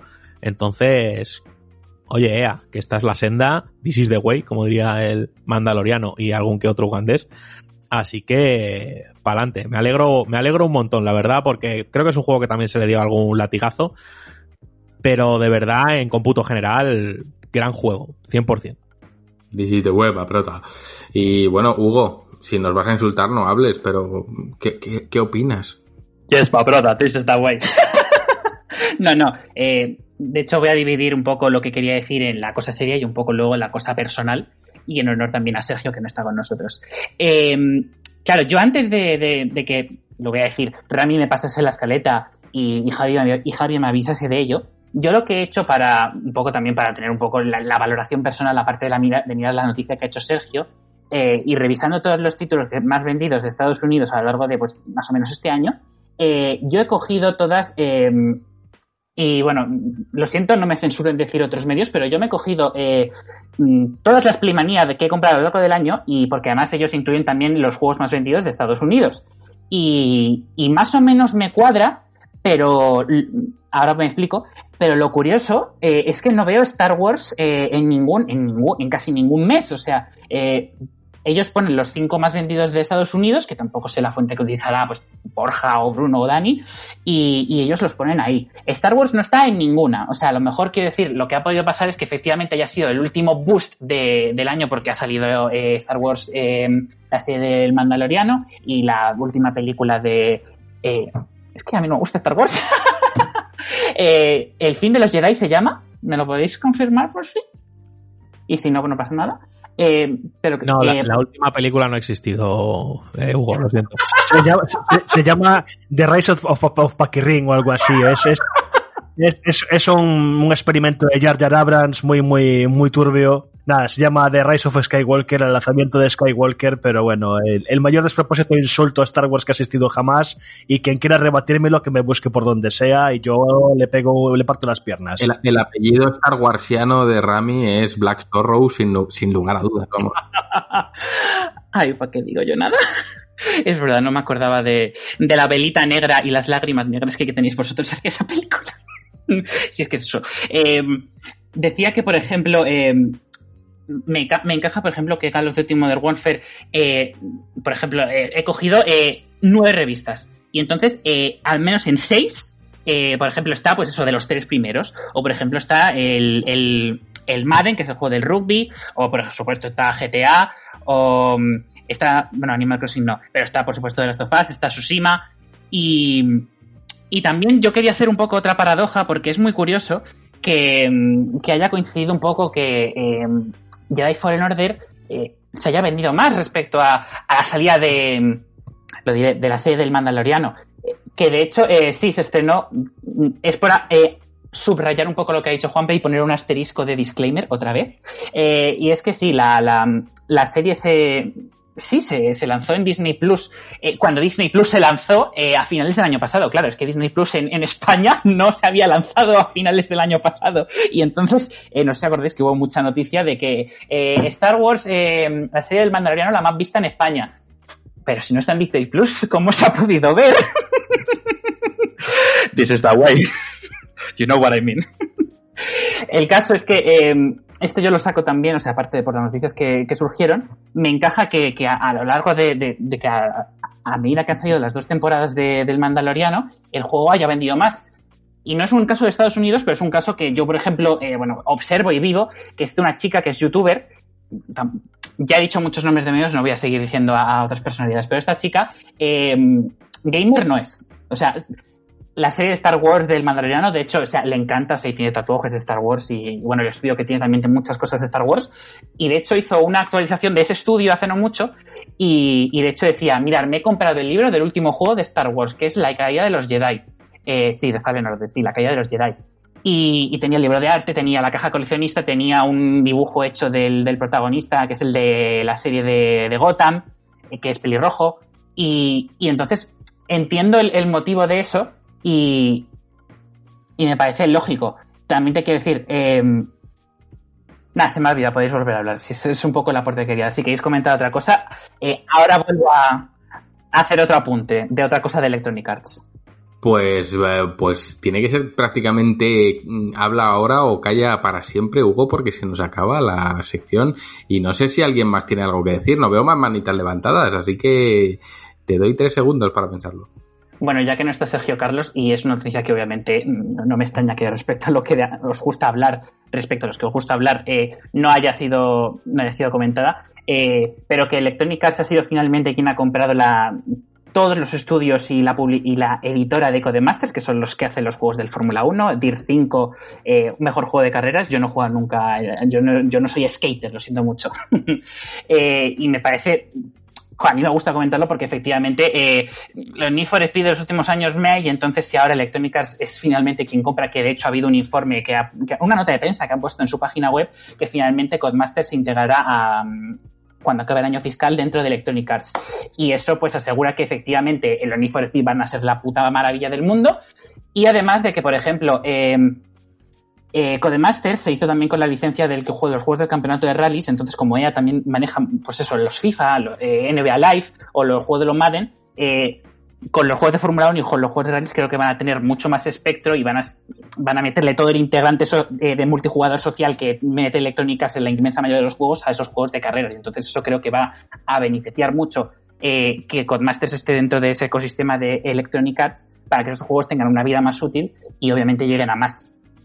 Bueno, pues nos hemos inventado la escaleta, porque esto no estaba en la escaleta, pero pues ahí queda eh, la noticia de que Codemasters se integra dentro de EA. Creo que ya hablamos de que Codemasters iba a ser comprada, pero bueno, en cualquier caso, ahora sí que sí, se acaba el bloque de actualidad. Vamos directos al melocotonazo de, de esta semana y último del año, que es de un grupito que hemos descubierto hace relativamente poco y nos tiene maravillados en la oficina. Es Fantogram y el melocotonazo en cuestión es Inaspiral. Así que, Javi, pincha música y volveremos con el buen Mayen hablando de lo indie.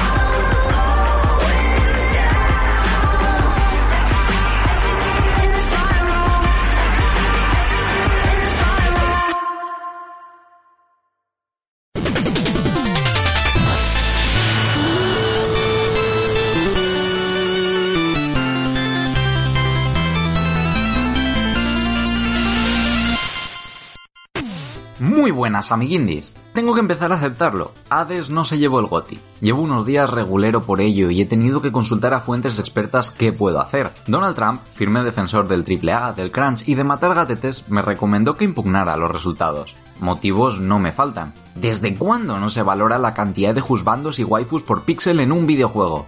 En su día probamos mil trucos para desnudar a Lara Croft y hoy hacemos lo mismo para despelotar a Zagreo, pero los Game Awards omiten nuestra libido. Bien mirado, menos mal, porque de lo contrario nos robarían a nuestro hombre pollo para presentar la gala.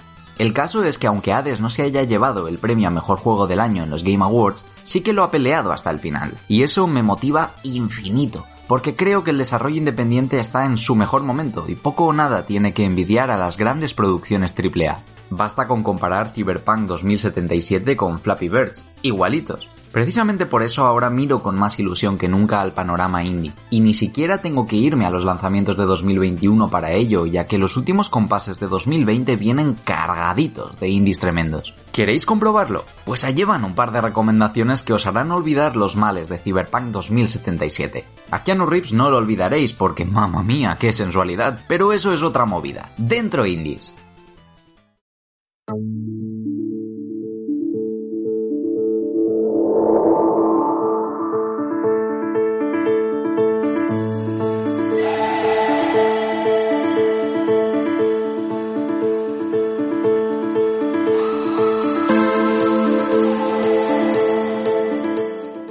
que es época de pelis, mantitas y consolas ardiendo para no pasar frío, no se me ocurre mejor recomendación para empezar que una historia de amor como la de Haven. Quizá ese nombre no os diga nada, pero puede que si os digo que es obra de The Game Bakers os empecéis a ilusionar. Todavía no. Eso es porque no recordáis que son los autores de Fury, el frenético juego de acción y neones en el que nos liamos a palos contra un jefe final tras otro. Ahora sí que os suena, ¿eh, pillines? Pues atentos a su nuevo trabajo porque Haven también merece cariñito. En este indie, dos enamorados renuncian a todo y escapan a un planeta remoto para estar junticos. ¿Por qué a otro planeta? Eso lo descubriréis en cuanto le echéis unas horitas. Yo paso mucho tiempo en casa de mis suegros últimamente, así que entiendo esa necesidad. Lo que pasa es que en vez de a la otra punta de la casa, los protagonistas de Haven se marchan a un planeta precioso para vivir una maravillosa aventura RPG. Tanto por género como por estética, no esperéis un Fury San Valentinero. Esta es una experiencia mucho más chill en la que el amor, la narrativa y los paisajes bonitos son la tónica general. Aquí encarnamos a Kai, un biólogo que cocina de lujo y derrocha ternura. Un Rami virtual, vaya. También nos ponemos en la piel de Yu, una mecánica con un estómago infinito y un carácter que ni Juan cuando le envías un texto en Arial 11. Dos personalidades muy muy distintas que encajan a la perfección y que generan un sinfín de diálogos y situaciones con las que es muy fácil empatizar. Más que por la historia en sí, el componente narrativo destaca por el desarrollo de estos dos personajes y su relación. Una relación, por cierto, muy humana y natural. Hay momentos felices, discusiones y folleteo, como en toda pareja joven en un planeta deshabitado salvo por la fauna y la flora. Lo del ñaca ñaca no es ninguna broma. Casi todas las conversaciones del juego pueden terminar en un aquí te pillo, aquí te mato. Ay, si Hades hubiera incluido esto, nadie le hubiera podido negar el goti. A partir de ahí, todo es explorar el planeta para avanzar en la trama y combatir. Lo primero nos permitirá recorrer inmensas llanuras de estética synthwave, mientras que lo segundo nos descubrirá un sistema de peleas muy original. Con la cruceta controlamos los ataques de Kai y con los botones los de Yu. Cada botón tiene asignada una acción que realizamos manteniéndolo pulsado. Coordinarse en ese híbrido de combate por turnos y tiempo real cuesta un pelín al principio, pero una vez lo dominas refuerza muchísimo la sensación de ser una pareja. Y si lo lleváis al extremo con su cooperativo para dos jugadores, la experiencia da un salto de nivel. En los diálogos, por ejemplo, tendréis que poneros de acuerdo. En lo de frungir ya no entro, porque cada uno en su casa y Arceus en la de todos. Haven propone un RPG distinto, ideal para disfrutar en pareja de las 15-20 horas que ofrece. La obra de The Game Bakers no va a reinventar el RPG, pero todo lo que hace lo hace con acierto y originalidad. Y eso, en tiempos de AAA más parecidos que dos funcos calvos, tiene mérito. Si os gusta, podéis disfrutar de Haven en PS5, el ecosistema Xbox y Windows. En Switch y PS4 habrá que esperar un poquito, hasta principios de 2021.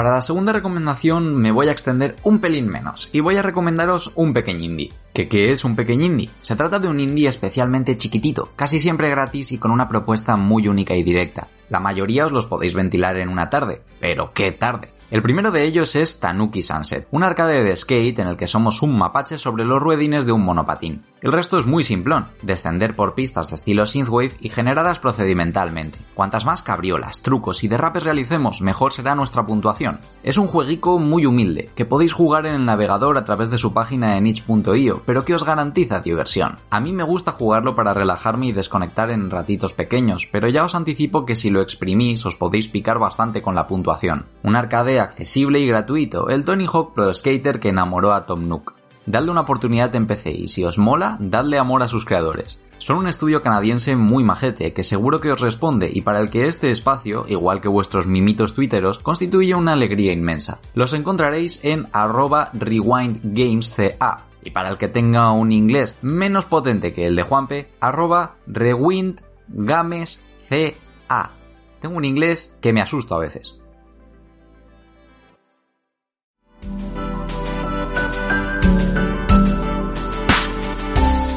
Hablar de Tom Nook me ha hecho pensar en el alquiler y ya se me ha puesto mal cuerpo. Mejor me voy yendo, que al casero no se le puede pagar con los melocotones de mi isla. Espero que os hayan gustado las joyindis de esta semana. Hacedmelo saber en Twitter, arroba mayendari, porque vuestro feedback es crucial para mí. Y ya que os pido algo de feedback, voy a lanzaros una pregunta. ¿Cuál ha sido el indie de 2020 que más os ha gustado y por qué? La semana que viene leeré algunas de las mejores. Contestad en los comentarios de iVoox, en Twitter mencionándonos a Milla GTM o en el Discord de GTM. Os leeré con muchísimas ganas. ¡Chao, amiguindis!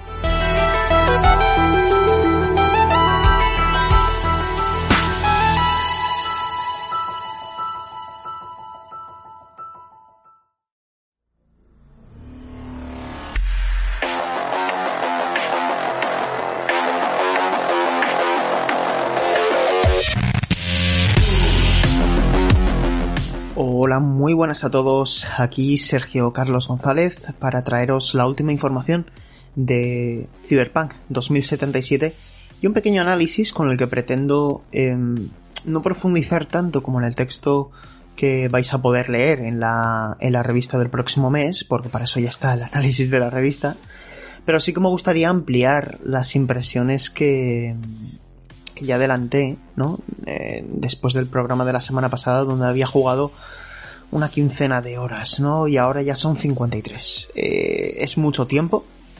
He hecho prácticamente todas las misiones secundarias. Hemos atravesado varios parches en el camino, actualmente versión 1.05.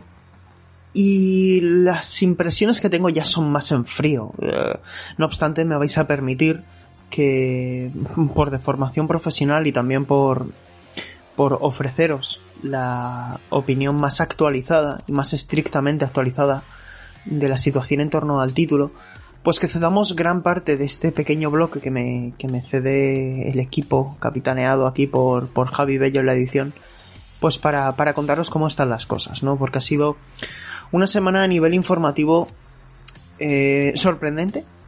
Ha, ha sido una semana a nivel informativo apasionante en, en lo estrictamente periodístico, pero que también es desoladora, ¿no? Porque esta situación, eh, huelga decir y, y, dicho de antemano, es indeseable para cualquier producción. Uh, yo aquí no encuentro ninguna valoración positiva, no encuentro eh, ningún vencedor, aquí solamente hay vencidos, incluidos y en primer lugar los empleados que van a tener que trabajar mucho tiempo hasta que las versiones de PlayStation 4 y Xbox One, que son las verdaderamente problemáticas de Cyberpunk 2077, estén plenamente finalizadas y, estén óptimas para su puesta a la venta. Y digo esto porque ahora mismo, eh, si accedemos a PlayStation Store, bien sea desde la propia consola, desde navegador web o desde la aplicación móvil renovada, que por cierto está muy bien, de PlayStation no encontramos Cyberpunk 2077. De hecho es que ni siquiera aparece en el motor de búsqueda. Por si alguien ha estado perdido, vamos a empezar por, por el principio. Y hay que remontarse evidentemente a hace unos días, ¿no? Eh, concretamente estoy aquí, tengo todo abierto para intentar explicaros todo de la manera más condensada, rápida, ágil y, y clara posible. No quiero que esto sea demasiado largo porque seguramente muchos de vosotros ya estéis al día de, de todo lo que ha sucedido. Si comenzamos con ese día 15 de diciembre, cuando CD Projekt eh, se desploma en bolsa, eh, pues vamos viendo cómo la crítica de los usuarios demuestra que aquí hay cosas que no se han hecho bien. Pero creo que lo más importante, aparte de que CD Projekt reconoció que habían subestimado la escala y complejidad de, de los problemas de Xbox One y PlayStation 4, eh, la hemeroteca es muy peligrosa porque este mismo estudio que nos engañó, nos engañó, de hecho no fue una traducción mal hecha, fueron palabras del propio estudio en una declaración para el equipo de inversores, el grupo de inversores de accionistas, dijeron que, que se veía sorprendentemente bien el juego, ¿no? En, en, PlayStation 4 y Xbox One. Y esto es a todas luces, a todas luces una mentira. Y no hay que buscar eufemismos. Esto fue una mentira. Eh, las acciones de la empresa em, se inflaron a un nivel seguramente artificial, por encima de las 91 dólares al cambio. Eh, ahora mismo, en el momento en que estoy grabando, han bajado a 59. 59 dólares al cambio. Eh, llegó a estar en 61. Bueno, está ahí, ahí. Por debajo de 60, 60, 61. Es una pérdida de que se ha llegado a estimar hasta el 46% del valor de las acciones. eh, y a tenor de la retirada del juego, como veremos ahora. CD Projekt ha perdido más de mil millones de dólares eh, y el, eh, en lo que es el capital de los miembros accionistas donde destacan cinco cabezas, ¿no? La de Martin eh, Iwinski, etcétera. ¿Y qué pasó? ¿Qué pasó? Pues el día 18 de diciembre, una situación con la que amanecíamos al conocer que Sony Interactive Entertainment había decidido retirar Cyberpunk 2077 de su venta al público a través de PlayStation Store. Todo esto también venía a colación de ese comunicado de la empresa diciendo que mm, de CD Projekt me refiero, diciendo que se comprometían a autorizar las devoluciones. Ahí fueron cadenas como Game España que dijo, oye, eh, podéis bajar a la tienda, os devolvemos el dinero. Y a las pocas horas, de hecho no pasaron ni dos horas, y Bandai Namco, que es la distribuidora del título aquí en España, lo impidió. Y cuando investigas un poco y dices, ¿y por qué no impidieron? Es decir, eh, ya estábamos buscando ver quién era el malo de la película. Cuando aquí ni Game ni Bandai Namco tenían culpa. Eh, aquí lo único que pasó es que, desde mi punto de vista, CD Projekt pecó de populista y quiso adelantar una información como un hecho antes de consultar con nadie, antes de consultar con sus socios. Autorizaron la devolución del juego sin haber contactado previamente con Microsoft, con Sony y con los socios que se han encargado de distribuir el videojuego en los diferentes grandes mercados. Warner en el caso de Estados Unidos, Bandai Namco en el caso de, de Europa. Luego sí se, produjo, sí se produjo esa conversación. Y fue cuando, durante la tarde del 17 de diciembre y la madrugada del 18 de diciembre, eh, pues conocíamos lo que, lo que, lo que había sucedido realmente, ¿no? Y es que Sony decidía retirar Cyberpunk 2077 de su venta a través del portal digital de PlayStation. La gravedad que tiene esto para mí es difícilmente calculable, cuantificable. No creo que haya un precedente de este estilo. Sí que es verdad que ha habido juegos retirados como Batman, eh, creo que fue el Arkham City o el Arkham Knight, ahora mismo no recuerdo qué entrega fue, que desapareció de PC, luego, pero esto fue un movimiento expreso de la, de la, de la desarrolladora, porque el juego estaba claramente en un nivel por debajo de los estándares. Pero es que aquí ha sido Sony la que ha dicho, la que ha llevado la, la voz cantante, para decir que su juego, que ese juego no se va a vender en su tienda hasta que no esté terminado. Y el comunicado es muy claro. SIE, Sony Interactive Entertainment, aspira a conseguir un alto nivel de satisfacción del consumidor, por lo que ofrecemos un reembolso completo a todos los jugadores que hayan comprado Cyberpunk 2077 a través de PlayStation Store. Y también va a retirar 2007 Cyberpunk 2077 de PlayStation Store hasta nuevo aviso. Es que el primer párrafo es de una contundencia.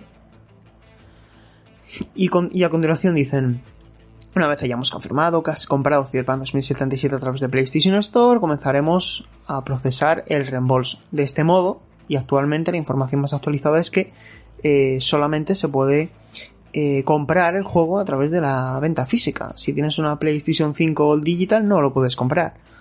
Eh, de ninguna manera.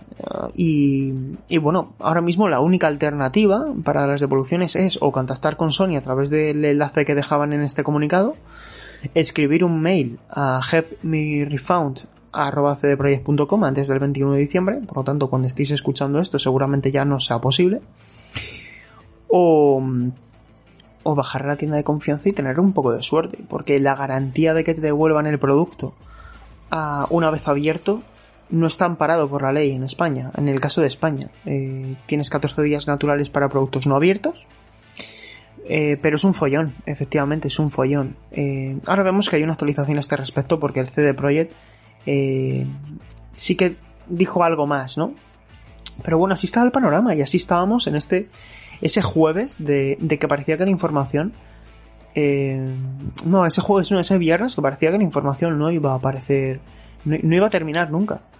Luego última, de la, o última hora de la tarde Microsoft dijo algo parecido, que no lo mismo, que dijo que ellos también iban a reembolsar las copias digitales del juego, pero no lo retiraban de su venta. Mm, Es decir, ahora mismo el juego está en una especie de condición de free to play, porque lo puedes comprar, lo puedes jugar, y luego sin tener que esgrimir eh, condiciones de problemas de que no te arranca el juego, etcétera, porque ahora mismo el juego ya está jugable. En honor a la verdad, tras el parche 1.5 es jugable, pero sigue estando aún en un estado de early access. No puede ser, no podemos aceptar que el juego vaya a 20 FPS, se siga colgando, siga teniendo bugs y la estabilidad sea mejor, pero no suficiente, no óptima. ¿Y qué pasó? Pues bueno, eh, Microsoft dijo lo mismo. Eh, de hecho, ahora mismo advierten de que el juego puede presentar fallos, lo cual a mí me parece recambolesco. Eh, quiero decir, compras un juego que puede presentar fallos, pues, pues véndelo cuando no presente fallos, ¿no? Eh, quiero decir, quedarse a medias, a medias tintas a mí no me gusta, por lo general, y creo que aquí ha actuado mejor Sony, que se ha sabido aprovechar de la situación y encima han quedado como, como señores frente a sus usuarios. Como siempre, o como casi siempre, Sony ha sido muy astuta a la hora de tratar este tema. Y, mm, y luego, pues a última hora, también había un, un comunicado de, de CD Projekt a última hora de la tarde, después de lo de tanto Sony como Microsoft. Y decía lo siguiente, decían, queremos comenzar mandando un mensaje de, de calma, más o menos, y que ellos, eh, en lo que respecta a la situación de los reembolsos, necesitaban un ticket de compra para confirmar que los juegos eh, se habían comprado y que invitaban a que la gente mandase ese correo electrónico a- antes del día 21 de diciembre a, a la cuenta que habían facilitado.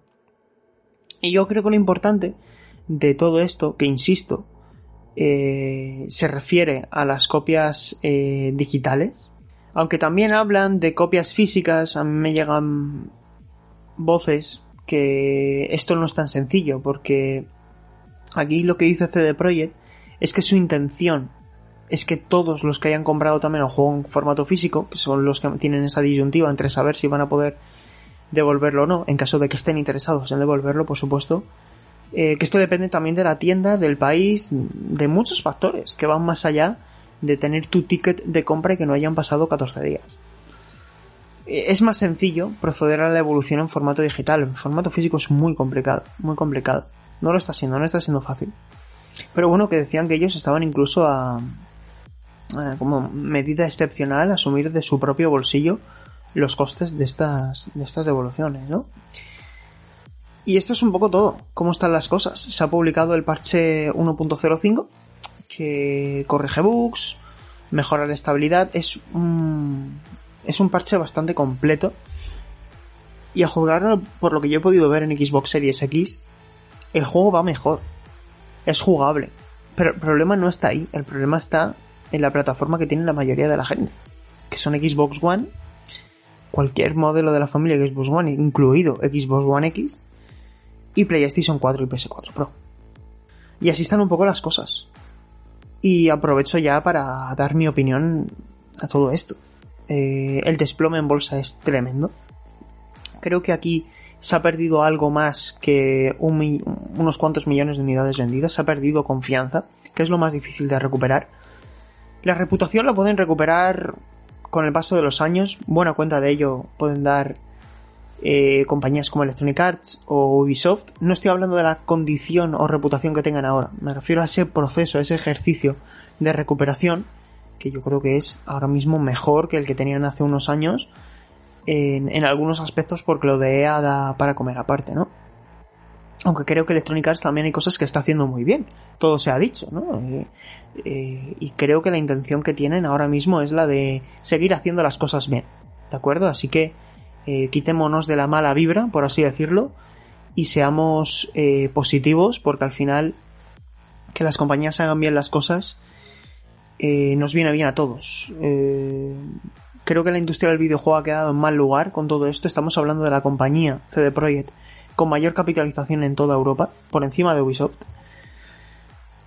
Y esta situación no tiene precedentes. Estamos hablando del videojuego.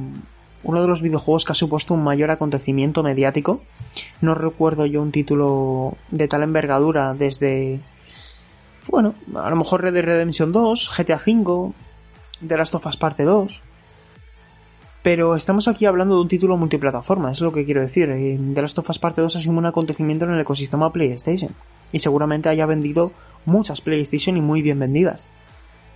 Pero este título era de la escala de Rockstar y aquí se ha demostrado que CD Projekt sigue sin ser Rockstar. Y siento ser así de categórico, pero es que tengo la sensación de que este estudio ha hecho una chapuza a la hora de gestionar la planificación de este videojuego que se ha retrasado nada más y nada menos que tres veces solo en 2020. Estaba planeado para el año pasado. eh, muchas promesas incumplidas. Muchos mensajes que no se han correspondido con la realidad. Y un videojuego, y aquí ya paso a esta pequeña reseña, que para mí no ha cumplido las expectativas como videojuego de rol. Voy a empezar por lo bueno. Es el mundo ficticio más inmersivo en el que me he encontrado nunca. Tiene unos personajes, tiene una historia, tiene unas misiones secundarias. Cuando este juego esté bien, tenéis que jugarlo. Independientemente de vuestros gustos. Este título tiene que ser jugado, es uno de los juegos ineludibles de esta generación de consolas que ahora termina. Y creo que este es importante, este matiz. Cyberpunk 2077 y aquí me estoy refiriendo evidentemente a mi opinión, podéis tener una opinión distinta y es igual de válida que la mía y que la de cualquier otra persona. Para mí este título no supone el inicio de los nuevos mundos abiertos. Es el final de una manera de entender los mundos abiertos que habíamos arrastrado hasta ahora. Que ha dado mucho de sí, que nos ha dado grandes momentos, que a mí me ha dado ya medio centenar de horas y los que quedan, y los que quedan, y también me gustaría aclarar un comentario que nos dejaron en, GTM Restart la semana pasada, por, por, voy a, por decir el nombre de, del compañero, eh, fue Egoy Sánchez eh, en Evox. Dice que abogó por separar el juego de su estado actual. Dice, es el juego más inmersivo que ha jugado, pero no es una obra, una obra maestra. Pues efectivamente, compañero, es que eh, no es todo blanco y negro blanco o negro. Hay aquí una escala de grises donde hay aspectos que funcionan muy bien y que para mí sea el mundo más inmersivo al que me he enfrentado nunca, no le convierte automáticamente en una obra maestra. Ejemplos para mí de obras maestras. Red Dead Redemption 2 me parece una obra maestra. The Legend of Zelda Breath of the Wild me parece una obra maestra.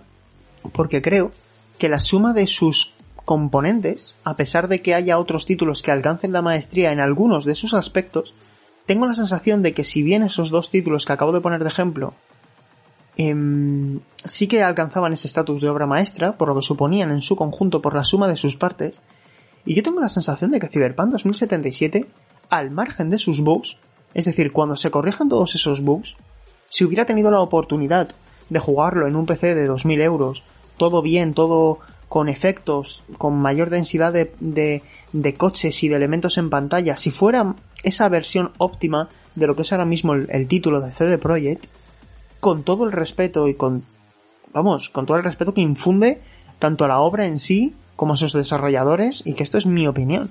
Para mí no es una obra maestra. De hecho, para mí sería un 9, o aproximadamente un 9, si le tuviera que calificar con el sistema de notas tradicionales y según mi escala pero en ningún caso, en ningún caso, ciñéndome al caso de GTM, le hubiera puesto 5 estrellas. En ningún caso. Porque creo que como videojuego de rol presenta carencias que van más allá de lo técnico. Creo que está estrictamente ligado a las matemáticas, que al final tengo la sensación a veces de que estoy jugando a un Borderlands, porque eh, me fijo solo en los DPS. Eh, tiene un sistema de progresión que para mí dista de ser el óptimo en un juego de rol de este estilo, ¿vale? Voy cogiendo armas y me pongo el arma o la armadura mejor en función de lo que me dice su estadística. intenta integrarme a nivel jugable mecánicas de sigilo, pero luego el diseño de niveles no está pensado para jugar como en Sekiro. Hay una misión muy destacable que me gustó mucho, que mm, tienes que hacer una, una operación en un... eh, tienes que hackear, que por cierto el hackeo sí que me ha gustado bastante, es muy divertido. Sobre todo también se explora bien en algunas misiones secundarias, que insisto, el juego está escrito. Qué delicia. Qué delicia de personajes, qué delicia de universo, qué bien lo han hecho, qué bien lo han hecho a ese respecto. Pero luego a nivel jugable no me gusta tanto como esperaba. No me gusta tanto como esperaba. Y he de ser sincero. Es decepcionante. Y decepcionante no quiere decir que sea malo. Quiere decir que la expectativa está muy por encima de la realidad con la que me he encontrado. Y en, este, en esta misión en la que tenía que, que- que desbloquear una cosa de, de una caravana que está en el medio de, de una fábrica y está todo repleto de, de enemigos. Es un nivel muy vertical porque es un- una fábrica que tiene varias plantas, eh, puedes recorrerlo de diferentes maneras, puedes entrar por arriba, por abajo, puedes entrar sin hacer ruido, pero claro, dices, ¿para qué? Si es que esto al final lo resuelvo mucho más rápido a través de tiros, seguramente lo haga más fácil a través de tiros, porque además el gameplay a mí sí que me ha gustado. No le pongo ninguna pega al, gameplay, creo que funciona, creo que sale bastante airoso del gameplay, de hecho. Y que lo hace bastante bien. Y que con mando se controla muy bien. Pero volvemos a lo mismo. Como juego de rol, uno, este juego no está optimizado para controlarse con mando. No te explica bien ese sistema de árbol de habilidades donde al final hay un montón de... ¿Cómo se dicen? Eh, de branches, de... Hay un montón de ramas eh, por las que mm, ampliar las habilidades de tu personaje. Creo que no está bien explicado. Creo que al final eh, tampoco es cómodo porque es únicamente mejora un 4% tal, mejora un 5%. Está todo muy vinculado a las matemáticas. Y tengo la sensación de que mis acciones, es decir, lo que yo buscaba en un juego de rol de este estilo, es que mis acciones tuvieran más consecuencias, más allá del hackeo. El hackeo funciona bien, pero a mí me hubiera gustado poder resolver esta misión convenciendo a ese personaje de persuadirle. Persuadirle. Creo que aquí eh, títulos de Obsidian como The Other Worlds o la propia Bethesda con Fallout lo hacen mejor. Lo hacen mejor. Y creo que encima como mundo abierto, la conducción eh, también falla. No es un juego cómodo. Está muy bien diseñado. Night City es increíble. Pero luego ni los personajes son tan reactivos a tus acciones.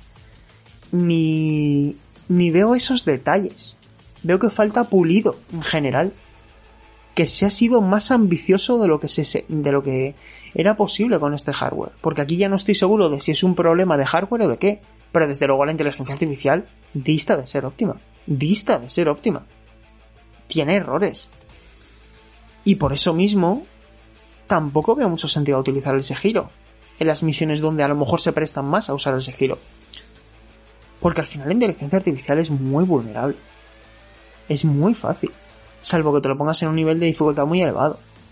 Y a mí me gusta jugar este tipo de títulos, sobre todo cuando los tengo que analizar en, en nivel normal, porque creo que es la visión estándar que tenían los creadores y es como me puedo dirigir o como puedo calibrar mejor si un juego es más o menos fácil. Seguramente para un jugador talludo, para un jugador experto en estas grides, se disfruta más en difícil que en normal. Pero bueno, por regla general no me parece un juego complicado de dominar, precisamente porque puedes... eh, he, he dicho antes que, el hackeo tampoco se nota, en la persuasión tampoco se nota mucho. Luego hay una serie de, de aspectos que puedes personalizar a tu personaje, pero es demasiado avanzado el juego. Demasiado. Tienes que haber avanzado mucho para empezar a ver efectos en todo el poder que tiene tu personaje respecto al mundo que te rodea. Y es una pena. Es una pena porque creo que esto es un error de cálculo. Debería haber empezado todo a verse reflejado en el título, en el mundo, mucho antes. Y otro aspecto para mí criticable es que al final en ocasiones parece un looter. Un looter eh, shooter. Voy mirando al suelo constantemente y voy recogiendo demasiadas cosas. Y digo demasiadas cosas porque hay algunos aspectos, hay, hay algunos, algunos elementos que luego tampoco tienen tanto sentido. Entonces, he disfrutado más Cyberpunk 2077 por la historia que me cuenta, por su excelente doblaje al castellano. Chapo, al equipo de traducción y localización porque está todo muy bien escrito, al efecto que tienen los personajes en tu persona, a las consecuencias que tiene en algunas de las decisiones finales que, que- intervienen directamente en el final del juego, eh, lo vivo que se siente eh, Night City en muchos aspectos, no en todos, porque hay en otros en los que, como digo, hay calles vacías. Y seguramente esto en PC no pase. Y sobre todo la sensación constante, la sensación constante durante este análisis de que a este título le faltaban meses de desarrollo. No solamente eh, un par de parches. Tiene problemas. Y tiene problemas que no son solo técnicos. Y para mí, uno de los problemas que tiene es que este juego ha salido demasiado tarde. Y esto lo comento en el análisis. ¿A qué me refiero? Pues que es un poco paradójico, ¿no? Porque estamos diciendo que le faltan meses de desarrollo, pero a la vez decimos que debió haber salido antes. Y es que, sinceramente, creo que este título arrastra dejes de hace años, de los mundos abiertos de 2015, 2016, 2014. Y en algunos aspectos hay títulos que han salido entre medias desde que empezó el desarrollo y hasta que se ha puesto a la venta que le han superado. Que le han superado. Entonces, debió haberse lanzado directamente en Play 5 y Xbox Series X porque este hardware se queda corto, los parches solucionarán cosas, pero los parches no hacen magia. Y es una, es una analogía que hago en el, en, el, en el texto. Que se siente más como una obra de teatro que como una obra cinematográfica. Siendo en cualquier caso una producción de cine. Tengo la sensación de que esta crítica que estoy haciendo aquí está quedando más negativa de la cuenta. Pero es que permitidme centrarme en el producto que he analizado, que es inaceptable. Es inaceptable el estado en el que estaba durante las primeras 30 horas. Y que sigue estando muy por debajo de lo que, de lo que debería. ¿Lo he disfrutado? Sí.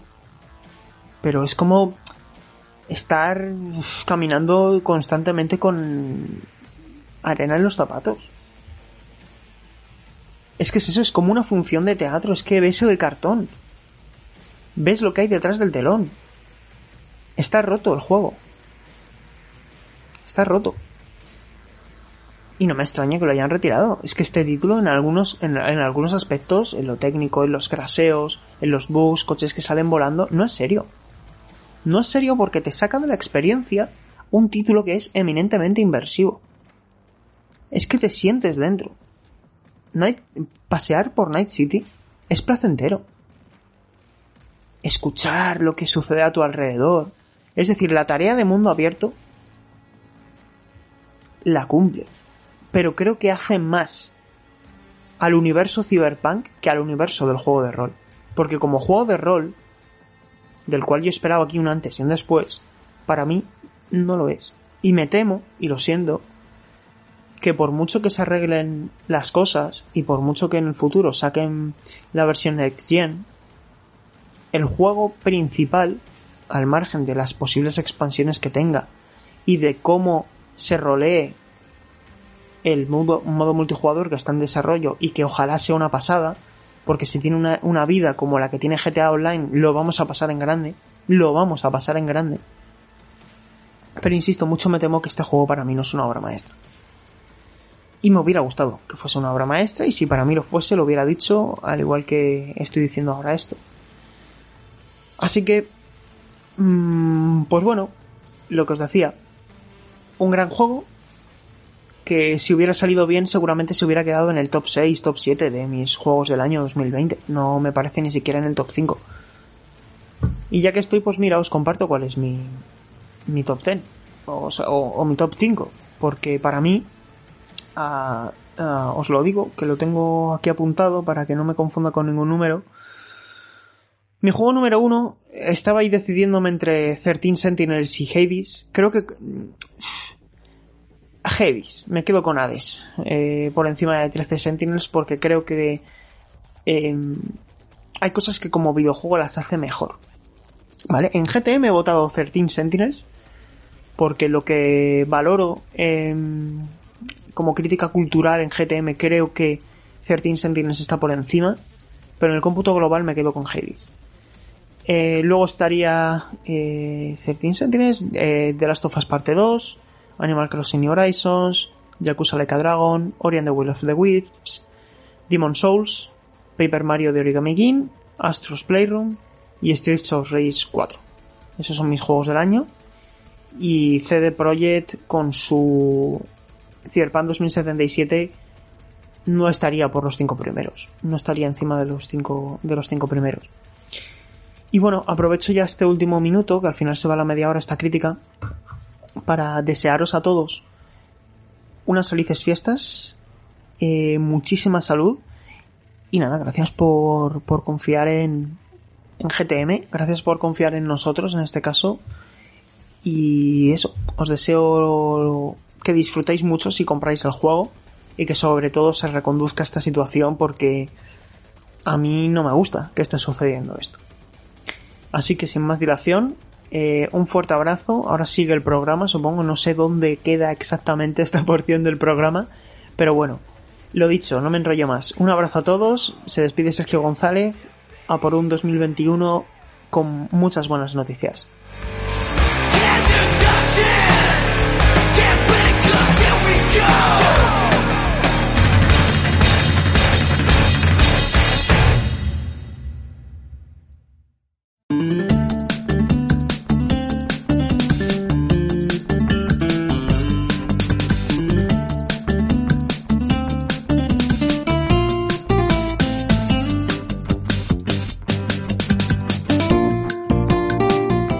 Pues hoy es un día muy especial, al menos para mí, y yo considero que para mucha gente también, seguro que cada uno tendrá sus razones.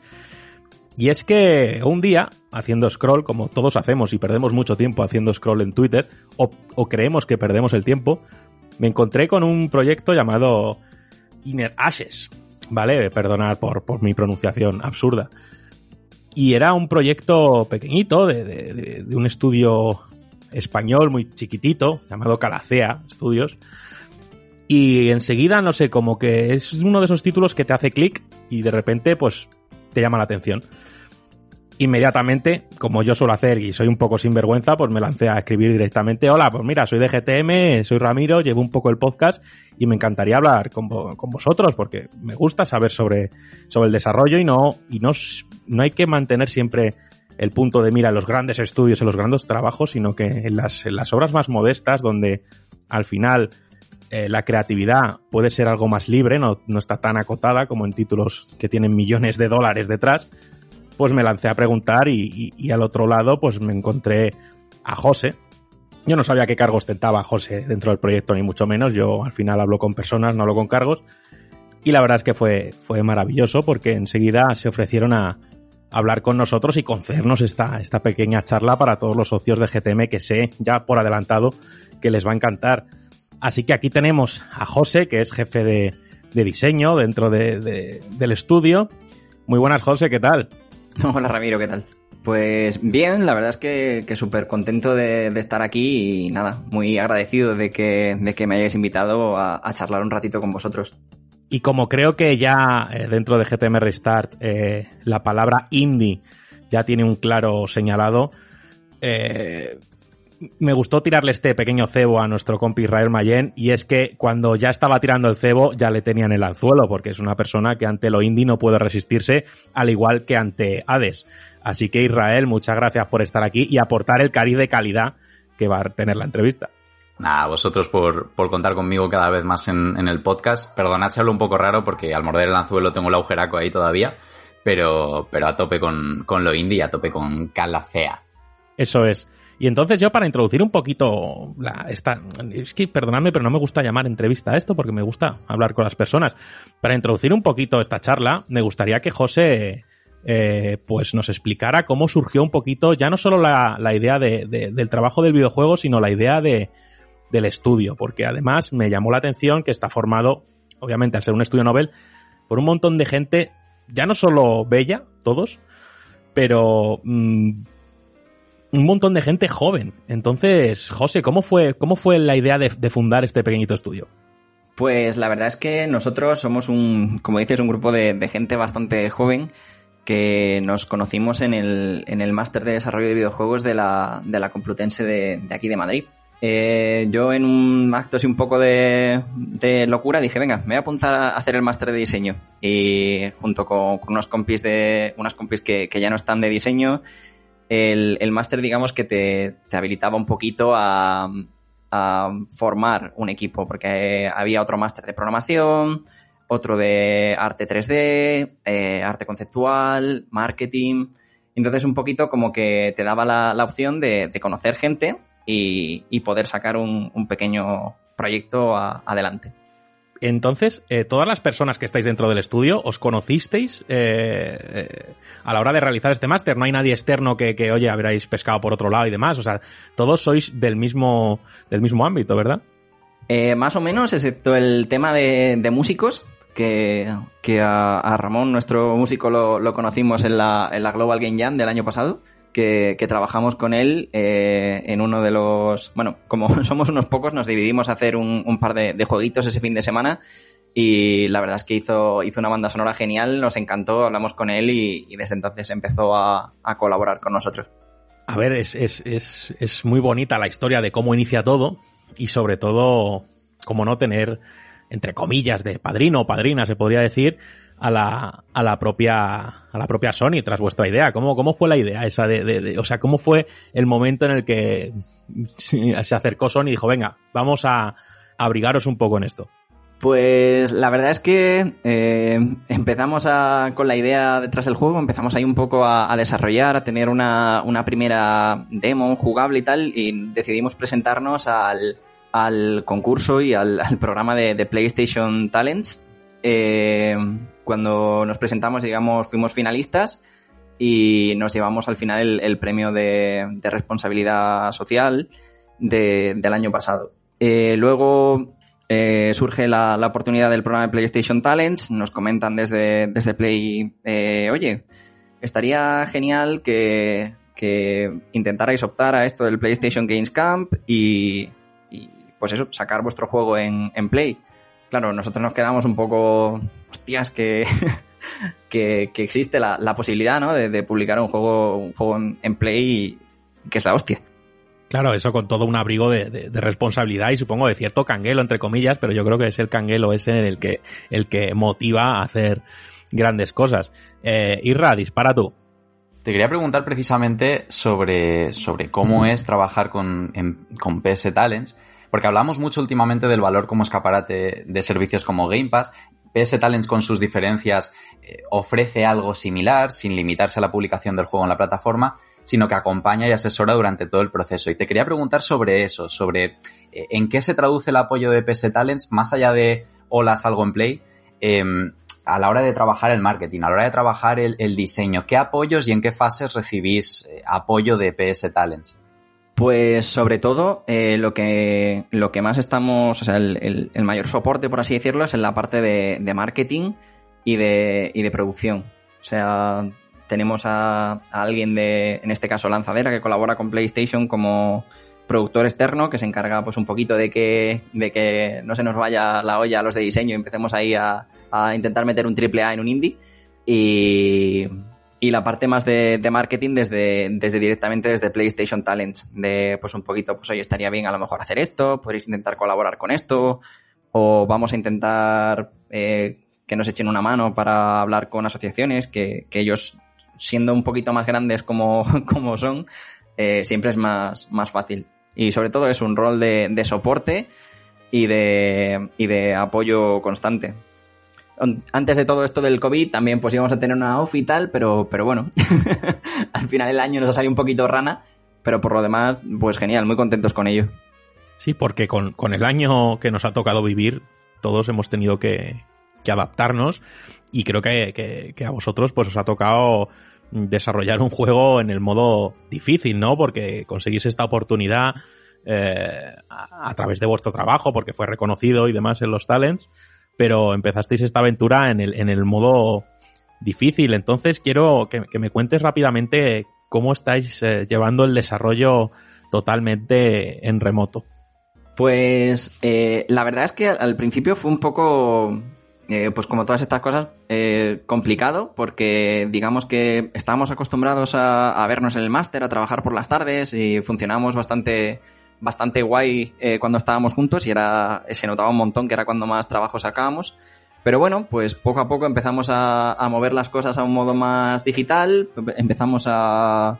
eh, pues hicimos un canal de Discord, lo montamos, lo hemos montado como si fuera aquello una oficina en la que hay salas, en las que te, te pones ahí, la gente se va uniendo, eh, vas charlando, luego sobre todo lo, lo que en mi caso, ¿vale? Lo, lo que más echo de menos es el tema de las reuniones más creativas y eso, que sí que es un poquito más, más complicado, pero, pero en fin, pues nos ponemos ahí un paint, vamos compartiendo pantalla, hacemos unos dibujillos, nos vamos al, al editor y vamos ahí un poquito pues improvisando sobre la, sobre la marcha. Y pues eso, al, principio de, toda esta pandemia, pues nos iba un poco más regular, pero al final a, a todo se acostumbra uno.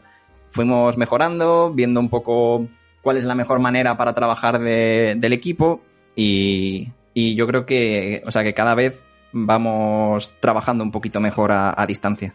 Sí, porque yo creo que en este sentido os, pone- os podéis poner cierta medalla, es decir, en vuestro juego podéis poner ahí una especie de, de galón en plan juego totalmente desarrollado a, distancia, porque joder, creo que al final, aunque la tecnología nos lo facilite y hay, hay- haya muchas maneras de contactar y de trabajar a fin de cuentas, pero, pero ese contacto humano que tú, que tú anhelas y que al fi- final es súper importante, creo que, que, joder, que ya os, que ya os falte de- desde el principio y sobre todo a un grupo de, de amigos, porque presupongo que sois todos amigos y compañeros del máster, ese, ese contacto ya de, primera manera, pam, tijeretazo, ya os tenéis que ver a, distancia, pues es muy complicado. Así que, joder, primer desarrollo importante y todo hecho a distancia, ostras, yo creo que es una medalla también para, para ponerse y de la que hay que estar muy, muy, muy orgulloso.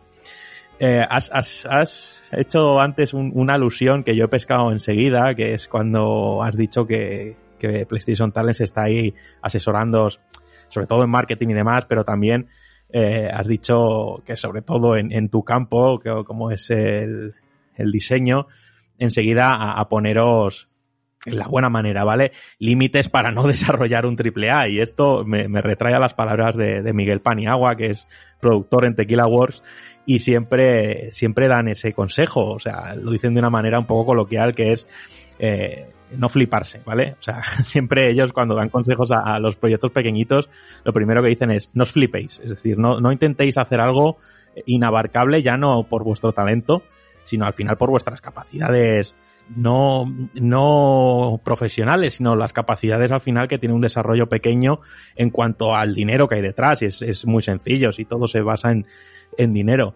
Entonces, ¿a ti te ha sido muy difícil eh, que te corten esas alas un poquito y adaptarte a, a un trabajo eh, más acotado?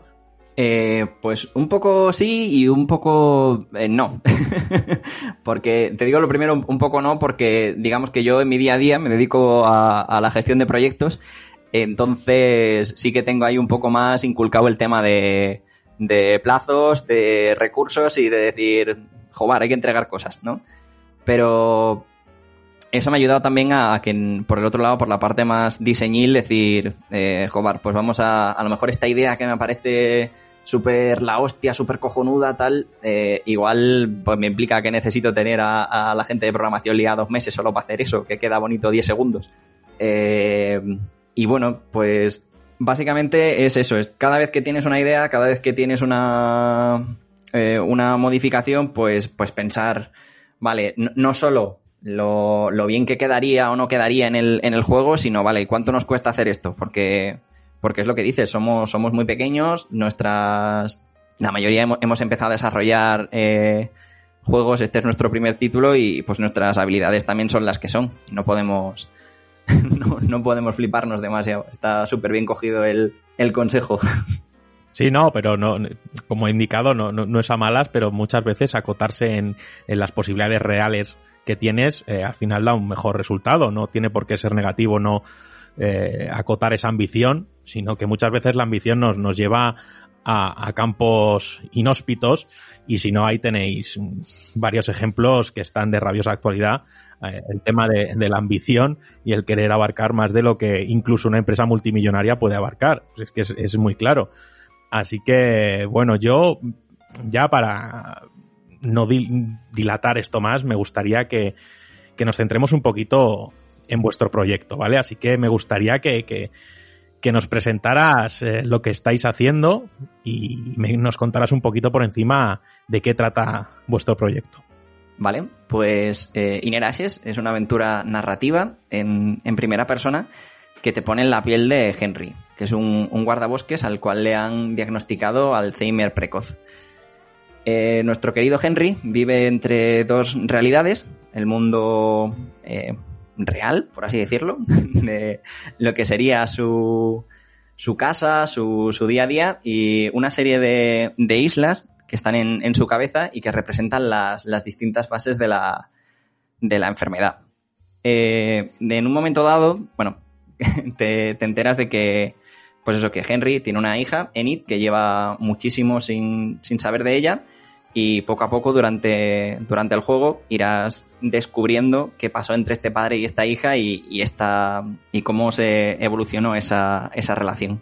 También, nada, deciros que, que hemos intentado, por el tema que tratamos sobre todo, hemos intentado siempre ser lo, lo más respetuosos y lo más, ¿cómo decirlo?, eh, veraz posibles con la, con la enfermedad y con el tema y ser lo más serio posible. Hemos estado en contacto con investigadores de la, de la UCM, documentándonos un montón, etcétera. Y poquillo más, eso sería un poco de lo que va nuestro juego. A mí, José, es un tema que, que me atrapó nada más eh, descubrir vuestro videojuego. Porque, primero porque hace no tanto que el videojuego abordara la cuestión de la salud mental de una forma tan directa, era algo excepcional e incluso, mm, desde luego, muy poco habitual. Se hablaba de cuestiones como la demencia, eso sí que es cierto, pero de una forma bastante edulcorada y como un rasgo casi atractivo de la personalidad de, de un villano, por ejemplo, o de un antihéroe. Ahora el enfoque es muy distinto, vuestro juego es prueba de ello, pero también hay obras como Pinstripe, como Celeste, como Inerasis, evidentemente. Te quería preguntar para empezar, ¿qué crees que ha cambiado para que la salud mental se aborde desde otro enfoque y tenga este tipo de protagonismo? Pues yo creo que, que digamos que el, propio videojuego como, como, medio va evolucionando, ¿no? Y pues en un principio eh, pues teníamos eh, juegos muy, muy de, de, acción, muy jugables, muy interactivos, pero conforme va pasando el, tiempo, eh, digamos que, que el, abanico de, temas que puedes tratar en un videojuego como que poco a poco se va, se va abriendo. Igual que lo mismo que pasa por el cine, que pues tienes, tienes co comedias, tienes dramas, tienes películas de acción, pero también tienes películas que traman, o sea, que tratan eh, temas delicados, como pueden ser, pues eso, problemas mentales, etcétera. O sea que yo creo que un poquito, eh, poco a poco, la, la, industria pues va siendo va siendo consciente y se va dando cuenta de que, pues, igual que, que hacen, que hacen otras industrias con, con más experiencia y, y más edad que la, que la, de los videojuegos, pues también se puede tratar esos temas. Y para centrarnos un poquito en, el tema central de, del videojuego, que, es eh, esa terrible enfermedad llamada Alzheimer, que al final eh, unos u otros hemos eh, sentido ese, ese latigazo de la enfermedad en nuestras familias, es algo bastante común, aunque no lo parezca. Me gustaría saber cómo ha, cómo ha sido el proceso de, documentación y de, y de, aprendizaje sobre, sobre la, enfermedad. Hemos visto casos como los que ha dicho Israel. También tenemos a los compis de Tequila que elaboraron Guild, que iba sobre el bullying. Y, y, me gustaría saber más sobre ese proceso de documentación sobre la enfermedad. Eh, vale, pues en principio eh, los éramos tres en el equipo inicial de, de diseño y en, en, nuestro caso pues a, lo, a, los tres nos había tocado eh, padecerlo en, en, primera per persona en, en, nuestras familias. O sea que digamos que, que un poquito eh, teníamos ya idea de que iba la, la enfermedad. Eh, además de eso, eh, contactamos con la, con la Complu a través de, del máster y nos pasaron el, el contacto del, del, grupo de investigación de la, del Alzheimer. Aquí me gustaría mandar un saludo a, a Marisa, que no sé si nos escuchará. Eh, que pues desde un principio hemos estado compartiendo con ellos pues qué es lo que queríamos hacer, cómo queríamos tratarlo y, ellos nos iban, nos iban dando un poquito de, de, feedback de pues esto igual no lo estáis consiguiendo representar bien o esto creo que sí, esto no y tal. Luego eh, también fuimos a algunos centros de, de día para, para estar con pues pues eso, directamente con, con los pacientes y ver eh, cómo, hay, cómo realizan distintas terapias, cómo juegan con ellos, cómo hacen puzzles para, para mantener esa agilidad mental, etcétera. Y nada, bueno, Google, Wikipedia, esas, esas cosas que no falten nunca tampoco.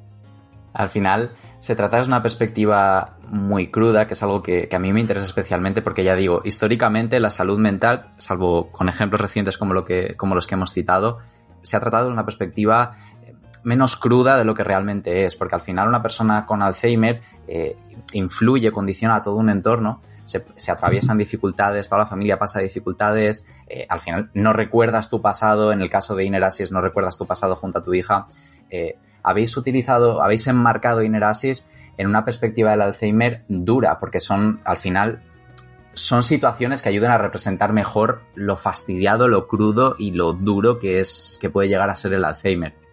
Eh, un poquito, eh, o sea, un poquito sí, hemos intentado eh, pues representar eh, lo mejor posible pues la, la, enfermedad. Sí que es verdad que, hemos intentado alejarnos todo lo posible de, lo más gore, por así decirlo. De, de, no ser extremadamente obvios en algunos de los casos, sino que mediante las mecánicas, mediante algunas frases, que, que vayas notando eh, eso que va pasando. Pero, pero sí, hemos, hemos intentado eh, eso, intentar eh, representar fielmente qué es lo que, qué es lo que pasa y, contarle a, la gente que juega nuestro juego que, que joder, que, que eso pasa y, que es así y que a muchas familias les toca, les toca vivirlo. Como comentabas, Inner Ashes va reconstruyendo la vida del, del, protagonista, así como la relación con su hija, muy poquito a poco. Aquí se recuerda progresivamente, uniendo piezas del puzzle eh, pasito a pasito, porque al fin y al cabo el Alzheimer funciona de forma similar y quizá esa es la mejor forma de contar esta historia. Entonces, teniendo eso claro, a mí me picó la curiosidad por saber si se valoraron otros géneros o si siempre se concibió como una narrativa, una aventura narrativa con elementos de puzzles. Eh, muy, al, muy al principio del, del desarrollo estuvimos eh, barajando géneros en, en, los cuales, como dices, en, qué podríamos eh, encajar esta, esta aventura. Nos pareció que el, que el shooter igual iba regular Y... Perdona, es que me tenía que quitar el mute porque es que eh, jamás me hubiera imaginado que, que hubiera, se hubiera planteado ese tipo de juego. No, no, Perdona, no. es broma, es broma.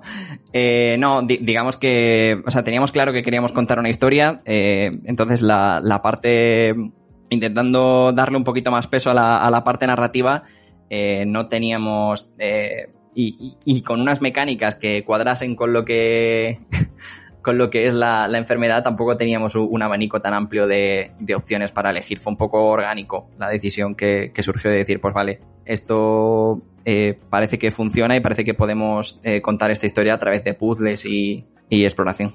Acabas de decir que, que, que, todo surgió de manera orgánica porque obviamente yo creo que pues, la historia que queréis contar lleva directamente al modo de juego que, que queréis hacer.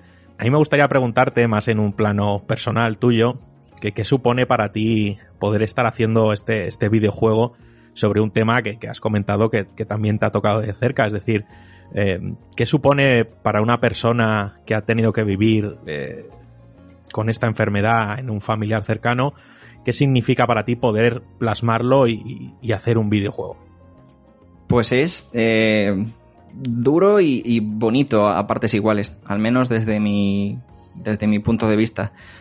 Es duro porque a veces cuando estás eh, haciendo o diseñando una, una, escena o una mecánica, dices, joder, lo que voy a, a, contar ahora o tal o pascual.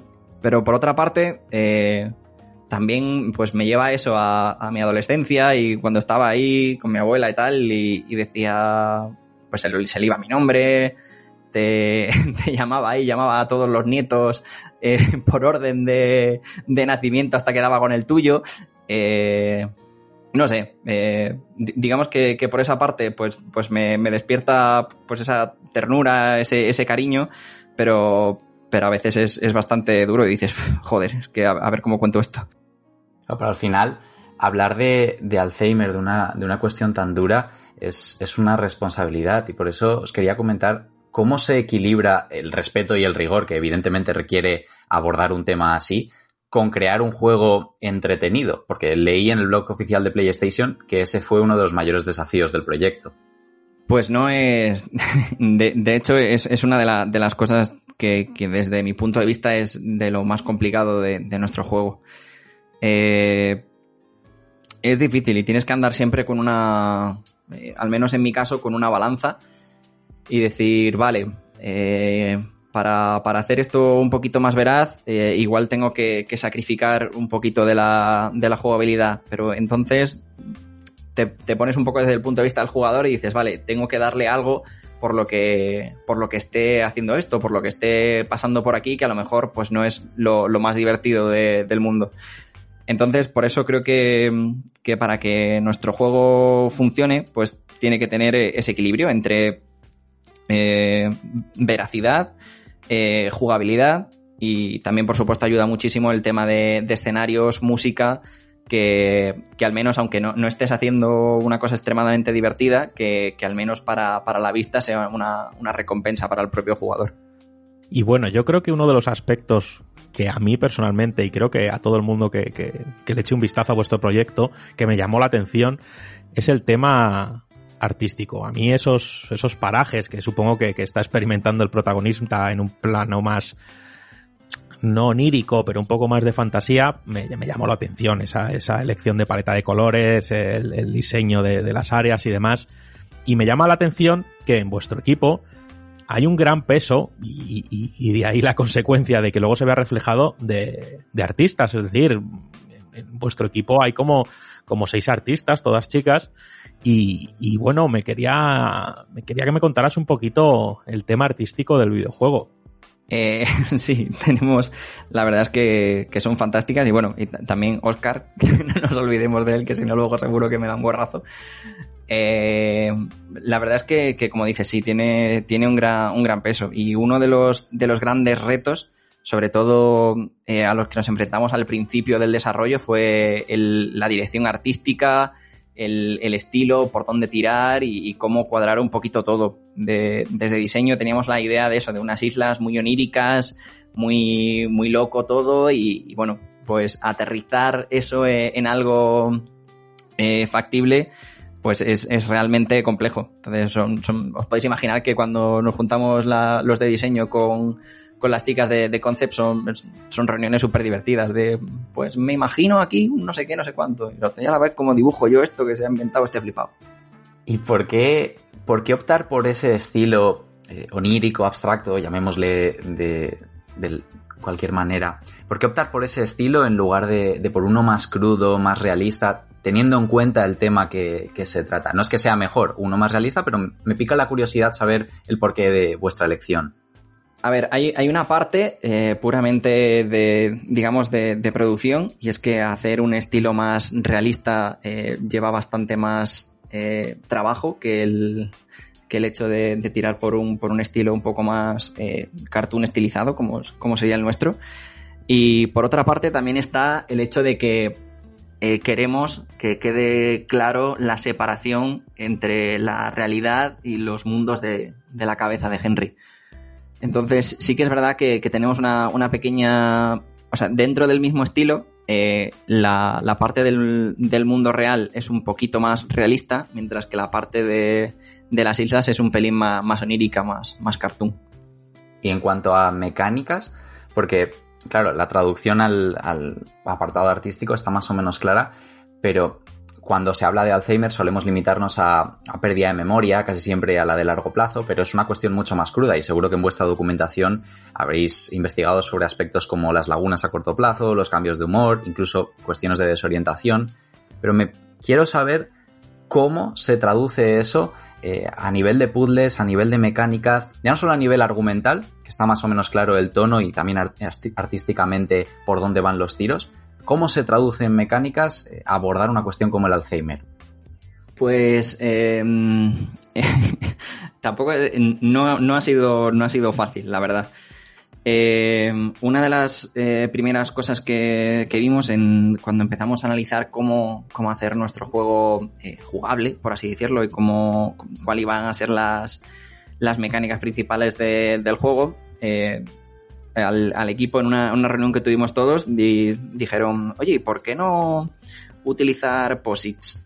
Que, que es algo que, que, los enfermos utilizan en su día a día y que eh, al final para, para ellos llega, llega un momento en que lo que pone en esos posits o lo que ven en esos posits se convierte en, en la realidad para ellos. Y fue un poquito a través de, de ahí por donde lo, lo abordamos. Nuestro Henry irá, irá cogiendo posits que, que digamos, eh, eh, atrapan la esencia de, de distintos elementos de, de la realidad o de su mente y, puede interactuar con ellos. Además, también eh, tenemos mecánicas más al estilo de, de, puzzles, directamente de coge estas piezas y colócalas en, en este lugar, porque es algo que se hace, que se hace muchísimo en, en los centros de, de día y que se trabaja mucho con, con los enfermos para, para mejorar la agilidad mental y, la capacidad de, de resolución de problemas, que es algo que también van perdiendo poquito a poco. Además de, de eso, que digamos que nos ayudan con la parte más mental de la enfermedad, también hemos intentado implementar mecánicas que, que representen la parte más física. Que, que no nos olvidemos que, que por ejemplo, eh, si, si, tú eres pintor y tienes Alzheimer, hay por ahí una serie de, de retratos de, de, un pintor que se hace autorretratos y, y, vas viendo uno al año cómo va, cómo va mermando la, la, enfermedad sus capacidades físicas. Y ya no solo eso, sino atarte los cordones se convierte en un reto o te dejas las llaves donde no sabes o y, y, está siendo mientras seguimos desarrollando todo, todo un reto el cómo, el cómo conseguir plasmar con mecánicas estas, estas distintas facetas de la enfermedad. ¿Puedes poner un ejemplo de, de puzzle o de mecánica específica de, sin evidentemente destripar mucha cosa, para entender del todo cómo se ludifica en, en Inerasis la cuestión del Alzheimer? Un puzzle cualquiera, un nivel cualquiera. Un puzzle cualquiera. Vale, eh, sí, hay un puzzle, por ejemplo, en el que te vas a tener que hacer una, una taza de café, ¿no? Que es bastante... puede parecer bastante sencillo, al menos para, para, nosotros, pero la verdad es que para Henry eh, no lo va a ser tanto. Entonces, eh, pues nuestro Henry irá buscando, pues lo primero, tienes que coger una, una taza que, que, la tendrás en el, en el armario, colocarla en, eh, en un platito que, que tienes ahí puesto y pues de repente le da un, un flashazo eh, y se pregunta, ¿qué estaba yo haciendo? ¿Qué es lo que, qué, es lo que está pasando?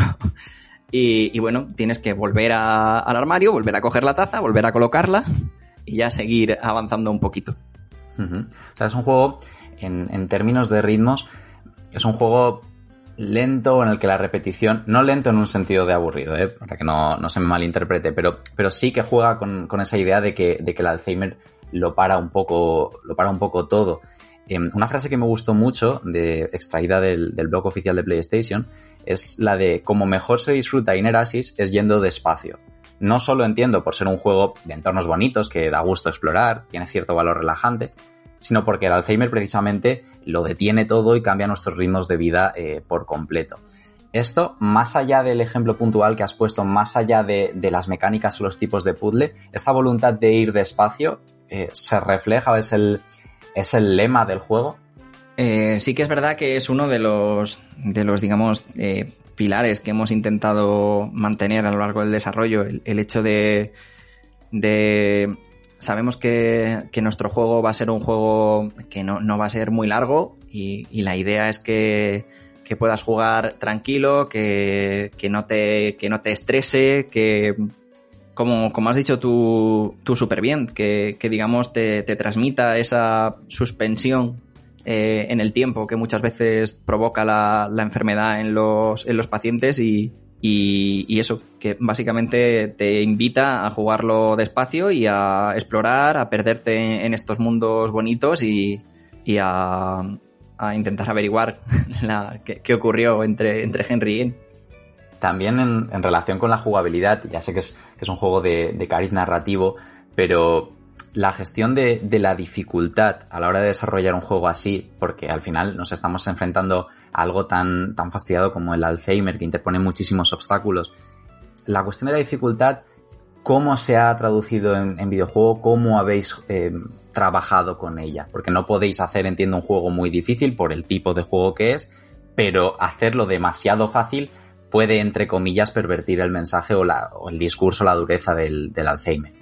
Eh, pues justo lo que, lo que dices. Eh, no, no hemos, o sea, para nada, eh, estamos intentando que sea un juego complicado eh, ni, ni difícil, sino que pues esperamos que, que todo el que, el que juegue se lo, se lo pueda pasar. Incluso muchas veces el, el, el público un poquito objetivo de estos juegos, que serían más serious gamers, que es gente que no, no juega tanto a, a videojuegos, que se lo pueda pa- eh, pasar. Pero sí que es verdad que hay algunos puzzles que, pues que te, te harán que, que tengas que echar un ratito para, para poder pasártelo. Prometido que no, no diremos nada de el Dark Souls de los juegos de, de puzzle. si alguna vez cae portada, no, no iremos por ahí. Repasando todo esto, todo lo que quiere ser y lo que va a ser Inerasis, ¿creéis o es la intención que puede utilizarse con, valor terapéutico? Porque comentabas los, los Serious Games, entiendo que como valor divulgativo, tras toda esa investigación, eh, sí que es evidente que el juego puede ayudar a entender mejor el Alzheimer, sobre todo a través de cierta ludificación de, la enfermedad.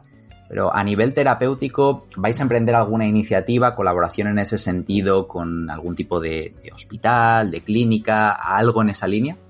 Eh, pues la verdad es que es algo que, de momento no nos hemos eh, planteado. Eh, digamos que el, juego por sí mismo, eh, valor terapéutico, pues la, verdad es que no. No está pensado, Inerasias no está pensado como, ni mucho menos como un tratamiento para, para ningún paciente de Alzheimer, ¿vale? Eh, nuestro juego lo que busca un poco más es eh, pues a, a- familiares o incluso a gente que es completamente ajena abrirle un poquito los ojos y decir, oye, que esta, esta realidad existe. Un poco como, como hace el, Sea of Solitude o, o el Celeste, eh, con, con los respectivos temas que tratan de, de visibilizar más que cualquier otra cosa. Y la verdad es que no, no hemos eh, hablado con nadie sobre temas de, de colaboración con, con hospitales ni, nada. Eso es, un tema que no, no hemos tocado, la verdad.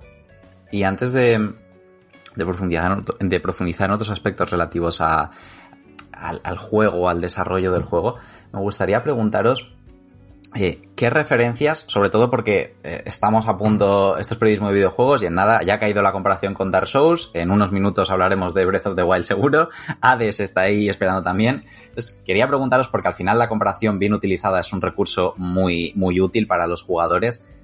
¿En qué juegos os habéis mirado, ya no solo en juegos como los que mencionas, Sea of Solitude, Celeste, para, para transmitir este tipo de mensaje, sino a nivel mecánico, cuáles son vuestras fuentes de inspiración? Pues a nivel mecánico estuvimos mirando eh, What Remained of Edith Finch, estuvimos mirando el, Ethan Carter. eh, y así ahora mismo la verdad es que no, no se me vienen muchos juegos, muchos más juegos a la, a la cabeza a nivel puramente jugable. Eh, de, de temática sí que pues eh, nos hemos basado en, juegos que, tratan temáticas especiales, como comentabas, el, Sea of Solitude, el Celeste, el Treasure Rangers de, de, de John Cortázar. Por ahí hemos, hemos tirado un poquito buscando referencias y cosas.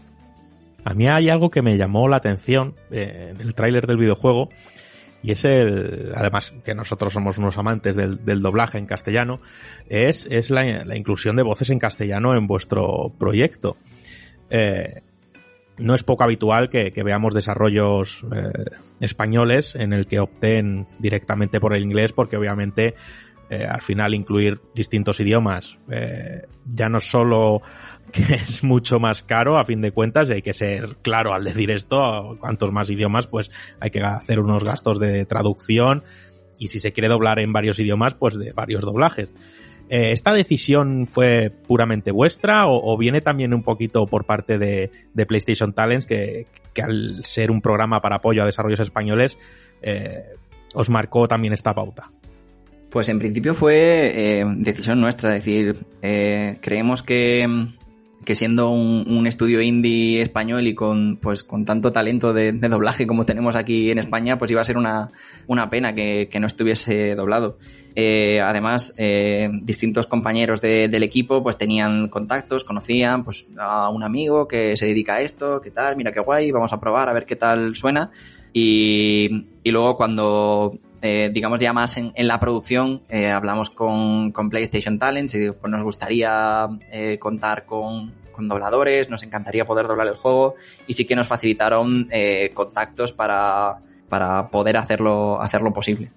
La verdad es que es que es algo que se agradece, aunque yo creo que el público eh, comprende que muchos títulos indies españoles a lo mejor no lleguen doblados o incluso traducidos. Hay veces que directamente se hacen en inglés y ya está por ser el idioma global y, obviamente no creo que no es reprochable. Al final un estudio indie no, tiene esa capacidad de, de, de, de poder pues contratar varios tipos de traducciones o de doblajes como hemos dicho antes y, y, joder, pues, pues se agradece, ¿qué quieres que te diga? Yo al final soy una persona que aunque hay cierta tendencia a no, sobre todo en el cine, al tema doblaje y, y verlo en versión original, pero creo que en este caso le va que, que ni al pelo y eso es así. Así que ole por, ole por vosotros porque yo, yo os lo agradezco, ¿vale? es así. Y, y, a mí, si Mayen me deja, porque igual tiene alguna otra pregunta preparada, pero bueno, a mí me gustaría profundizar un poco más en, en tu labor dentro del proyecto, ¿vale?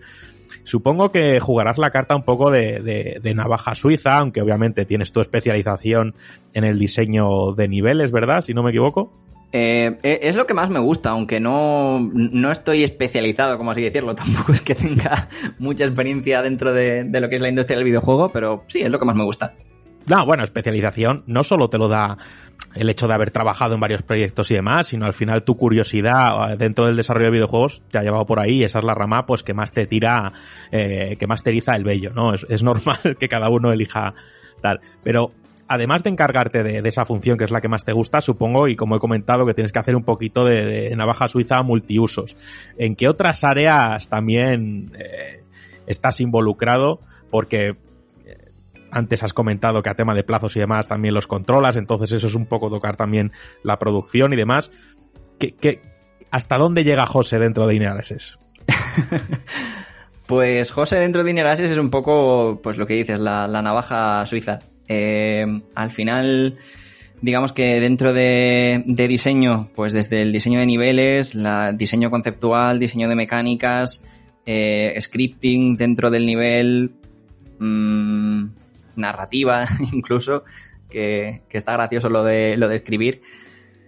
Eh, lo toco un poquito todo. Luego, eh, también un poco por mi, por mi, por mi background en la parte de, producción, pues doy soporte a, a, nuestra, a nuestra productora y pues hablamos un poquito tema de, plazos y tal. Y, también eh, hay algunas cositas que, que, he programado usando blueprints y tal, o sea que, menos la parte de, arte, que no quiero que, que a nadie le, le duela, le sangren los ojos por mi culpa, eh, pues he hecho un poquillo de todo. Bueno, igual en las fases más terroríficas del juego, si es que tiene alguna, no terrorífica de miedo, sino en lo que se quiera representar lo peor, igual podrías hacer algo, ¿eh? Oye, to todo el mundo tiene que encontrar su sitio. sí, cuando, cuando vamos a, a, las reuniones y eso con los de arte, dije, bueno, eh, tengo algo, una idea, tal, les, les, dibujas ahí algo en el paint y se pegan unas risas. O sea que José no toque el paint, ¿no? Básicamente. Eh, no, no, el, el, Photoshop mejor, mejor lejos y, y bueno, y el, el, modelado 3D la verdad es que, que es una cosa que, que, que, todavía no tengo ni idea. En algún momento igual me pongo a, a intentar aprender un poquillo. Todo es ponerse, todo es ponerse. Al final eh, estáis en una época muy temprana, yo creo que os queda muchísimo por recorrer y por aprender. Pero bueno, ya que nos hemos centrado un poquito en ti, porque, porque te tenemos aquí, me gustaría pues preguntarte a ti, José, ¿qué te gusta? Es decir, eh, ¿qué, ¿qué, tipo de, de, videojuegos te gusta? ¿En qué tipo de obras te has fijado más para aplicar en, en Inerases? Aunque algunas has comentado por encima, pero me gustaría ya centrarme más en ti, en, en qué creativo o qué estudio para ti es, es, un gran referente, a qué juegas en esos ratos libres que supongo que, que metido en el desarrollo de, un videojuego, pues y sobre todo tan personal, creo que estarás muy involucrado en el proyecto y, tendrás poquitas horas de ocio. Pero, pero bueno, ¿cuáles son tus referencias, tus gustos? Pues la verdad es que eh, juego un, po un poquito a, casi todo. Me cuesta más el, tema de, de shooters en, en, primera persona y eso, que no, no me terminan de de vez en cuando, pues que a lo mejor le echo un vistazo a, a, uno, en plan, a ver qué tal es esto. Pero lo miras desde una lupa un poco más diseñil, de, de a ver qué han hecho más que, que disfrutarlo. Eh, a lo que más juego probablemente han sido juegos de, de rol, RPGs. Eh, así que ya he estado jugando últimamente, el, el Yakuza me está encantando. Hijos en mi equipo, ya, por siempre. Ay, José, que te quiero yo a ti y a Peloncho y Chiván Bueno. Uf. Y, y bueno, pues un poquito, un poquito de, de todo, la verdad. Eh, juegos de, de acción y aventura, pues eh, pr- probablemente todo lo que saca Naughty Dog lo acabo jugando, de, aunque sea un poco más tarde de lo que toque, pero me gusta mucho eh, lo que hacen. Eh, este año he jugado probablemente, no sé si mi juego favorito, pero uno de ellos de, de este año ha sido eh, o, o lo será, porque están todavía en ellos, que sé que me va a encantar, es el, el Baldur's Gate. También tengo una pequeña faceta de, de máster de, de rol y a eso también le dedico otros ratillos. O sea que, bueno. Uf, ahí, ahí Javier Bello se ha, se ha- y Javier Bello Intensify, ¿sabes? Que es un amante de- del rol clásico y ha dicho, hoy, mi gente, mi gente. Y, y bueno, sobre todo a tema, a tema referencias, eh, ¿dónde, ¿dónde sueles mirar cuando, cuando buscas inspiración? Eh, ¿Qué, estudio te, que te apasiona o algún creativo en particular? Si es que lo hay, si no, pues seguimos otra cosa. Eh, pues estudios así en, en general, lo, lo que te he comentado, el trabajo de, de Naughty Dog me encanta. Eh, esta gente de Santa Mónica y tal, lo que han hecho, lo que hicieron con el, con el God of War último y tal, pues también me parece una, una barbaridad. Pero no soy como super fan de, ningún creativo, sino más bien de, las distintas obras que, que tal. No, no soy en plan, oh, ha sacado Kojima un juego, allá voy. No. Me alegra, José, que, que hables de, de referencias, que Rami te pregunte por, por referentes, porque hilando un poquito por ahí, ahora que en la industria del videojuego vamos de polémica en polémica y tiro por lo que me, y tiro porque me toca, una de las más recientes es la de la del crunch, con cierto juego.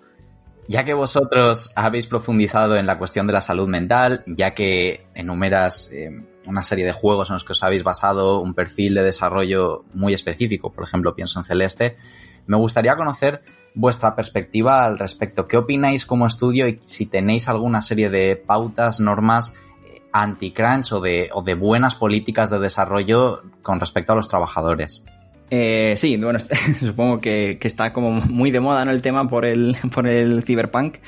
Eh, pues nosotros como, como equipo la verdad es que somos bastante, bastante peculiares, ¿vale? Porque eh, digamos que prácticamente todos en el equipo eh, hacemos algo aparte de, de este desarrollo de- del videojuego, ¿vale? Entonces estamos un poquito eh, pues echando nuestro, nuestro tiempo libre en este desarrollo y lo que intentamos es que eh, nadie del equipo esté, esté quemado. Si, si alguien eh, se siente, eh, pues eso, que está un poquito sobrepasado o lo que sea, pues siempre nuestra, nuestra opción- siempre es decir, oye, tío, pues descansa, si esta semana pues no, no puedes hacer lo que te habías comprometido, pues tampoco pasa nada, te, echamos una mano el resto del equipo y, y lo vamos sacando eh, así. O sea, al final el, proyecto pues es el, el que es, nació como un proyecto de, de máster y pues nos han ido saliendo pues trabajos a, a unos y a otros conforme iba avanzando el desarrollo y esta ha sido un poquito la manera de, de adaptarnos.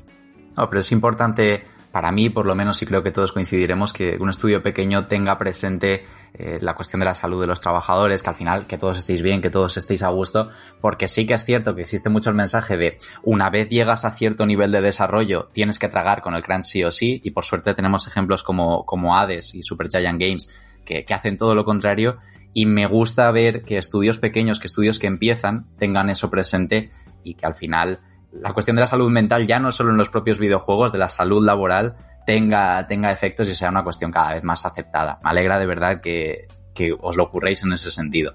Sí, la verdad es que, que es algo para nosotros súper súper importante y, hablamos alguna vez con, con José Raluy, que era productor en, en Tequila, y, y lo tenía también súper claro de, de, oye, no hay que sacar un juego, es verdad, vamos a intentar desde la, de la producción que, que nadie que nadie muera en el intento y, que al final es eso, que cuando alguien está descansado, cuando alguien está eh, fresco, las ideas fluyen mejor, salen menos bugs eh, y es algo a tener en cuenta, que, que, oye, pues a lo mejor un programador que está cansado quita tres bugs y crea 12. Hace unos días, ya que comentamos la cuestión del, del crunch, la cuestión de, de dinámicas de trabajo en la industria del videojuego, Hace unos días se conoció la noticia de que 3D Juegos, los compañeros de 3D Juegos, son uno de los grandes medios del periodismo de videojuegos en España, prescindirán de las notas en sus análisis. Hay una dinámica de trabajo en, los estudios, sobre todo en los grandes, pero entiendo que también en, los estudios indie, que consiste en proponer bonus o, proponer ciertas, ciertas bonificaciones a los trabajadores si se alcanzan ciertas notas en Metacritic. Quisiera saber qué os parece como estudio esta desaparición de, las notas, no como estudio que lo haya sufrido o que haya condicionado su trabajo en torno a unas notas, sino como estudio que tiene que enfrentarse cada vez más a las dinámicas del periodismo y videojuegos. ¿Qué perspectiva tenéis de las notas, de esos bonus basados en Metacritic? ¿Cómo trabajáis y trabajaréis en el futuro en ese sentido? Pues yo esto, la verdad es que no, es algo que, que hayamos hablado a nivel de, de equipo, pero sí que te puedo decir que a nivel personal me parece una decisión muy, muy acertada. El tema de, de quitar las notas en, los, artículos, porque muchas veces la mayoría de la gente lo que hace es entrar y, ver, ah, 8,5, 8,4, 8,2. Y igual esa es la, opinión de, una persona eh, que es completamente subjetiva con respecto a, a un juego. No, no tiene por qué ser un 8 para ti, a lo mejor es un 4 o a lo mejor es un 10. Eso es algo que, que creo que, poquito a poco la, la industria de, pues, del videojuego tendrá que, que- ir avanzando y, no solo a la parte de, digamos, del, del lado de, de desarrollo, que creo que sí que se- es una cosa que, no lo sé, con la, con la gente que lo he hablado, que sí que sí que estaría de, de acuerdo en, en ir a, hacia unas pues valoraciones que claramente se expresen como algo subjetivo y que eh, no intenten eh, catalogar con un, con un número una, una obra artística, como es un, videojuego.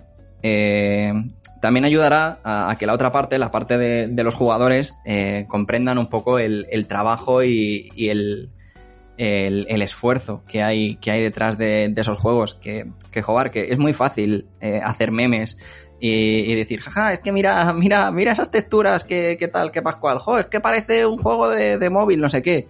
Y eso en, el momento que, que- te vas al lado de- del desarrollo y dices, joder, es que, es que hacer esto cuesta tanto, es que e- es realmente complejo. O sea, hacer un, un juego es una cosa muy, muy, muy difícil y que, que cada vez creo que es más necesario que, que los jugadores sea algo que también, que también comprendan. Y en cuanto a, a los bonus que comentabas, pues por objetivos, eh, eh, es difícil. O sea, al final, cuando te pones la, la gorra de, empresa, eh, hay gente a la que, que funciona mejor motivada por, por objetivos y dices, joder, pues si sacamos un 7 en, Metacritic, entonces no sé cuánto más para todo el equipo. Puede ser visto como una forma de, de motivar a, los trabajadores o como ponerles una, una soga al cuello. O sea, depende un poquito de- de- del resto de cosas. Si el, el 30% está sujeto a, a eso, pues igual duele más que si es un 5 o algo así. Bueno, y ya para terminar, porque yo a José, de su poco tiempo libre que tiene, no le quiero robar mucho más, hay que ser comprensivos. Me gustaría ya preguntarte a modo general, eh, ¿qué tal lleváis el proyecto? Es decir, obviamente no, no quiero que me deis ninguna fecha ni, ni quiero que me des nada, pero, pero digo que, que si, que si os encontráis eh, trabajando sobre la marcha en- de una manera muy cómoda, el proyecto va suficientemente avanzado, todo se está desarrollando guay, obviamente siempre surgen problemas y van a surgir siempre, pero bueno, una valoración general de cómo lleváis a día de hoy el proyecto. Pues eh, yo creo que, que en general vamos, vamos bien. Así que es lo que, lo que dices, que, que muchas veces, pues con respecto a, esa planificación inicial o esa idea inicial, siempre te, te desvías un poco.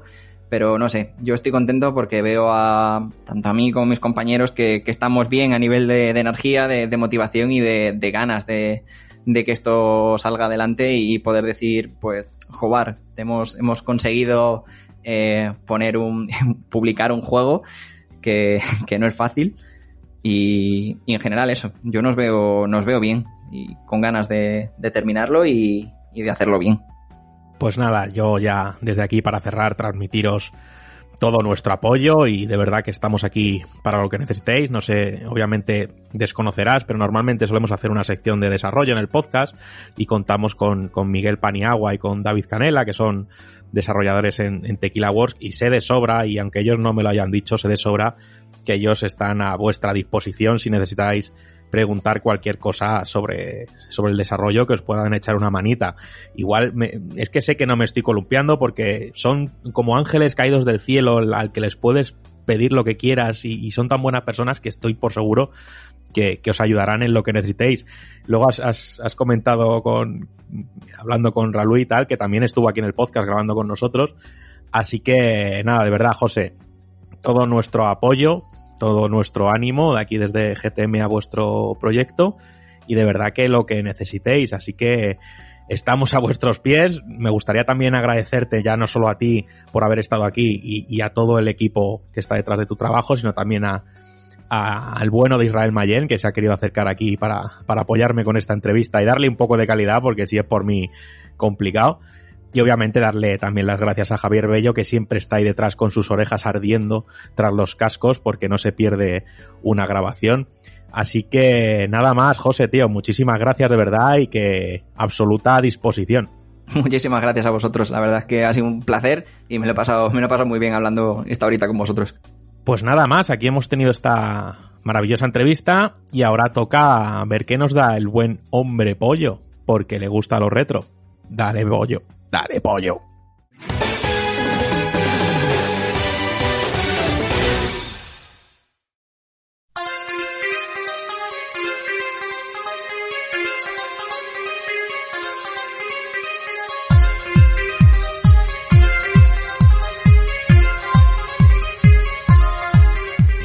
Muy buenas a todos y bienvenidos a vuestra cita semanal con la nostalgia.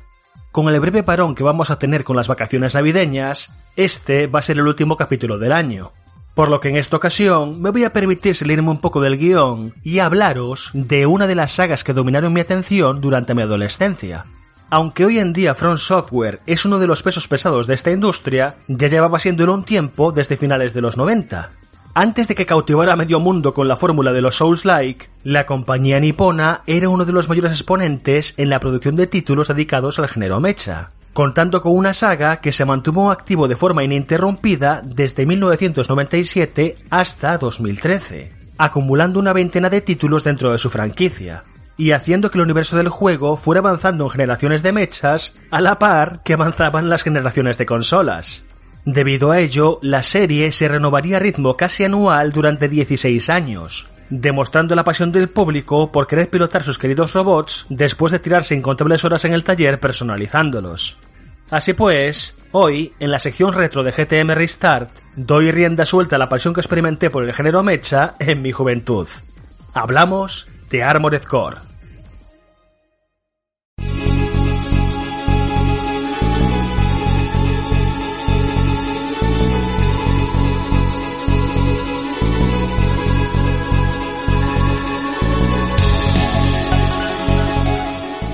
En mis años mozos no solían atraerme las historias de ciencia ficción, con salvedades como Star Wars, Flash Gordon o Terminator que se acercaban más a los géneros de fantasía y acción.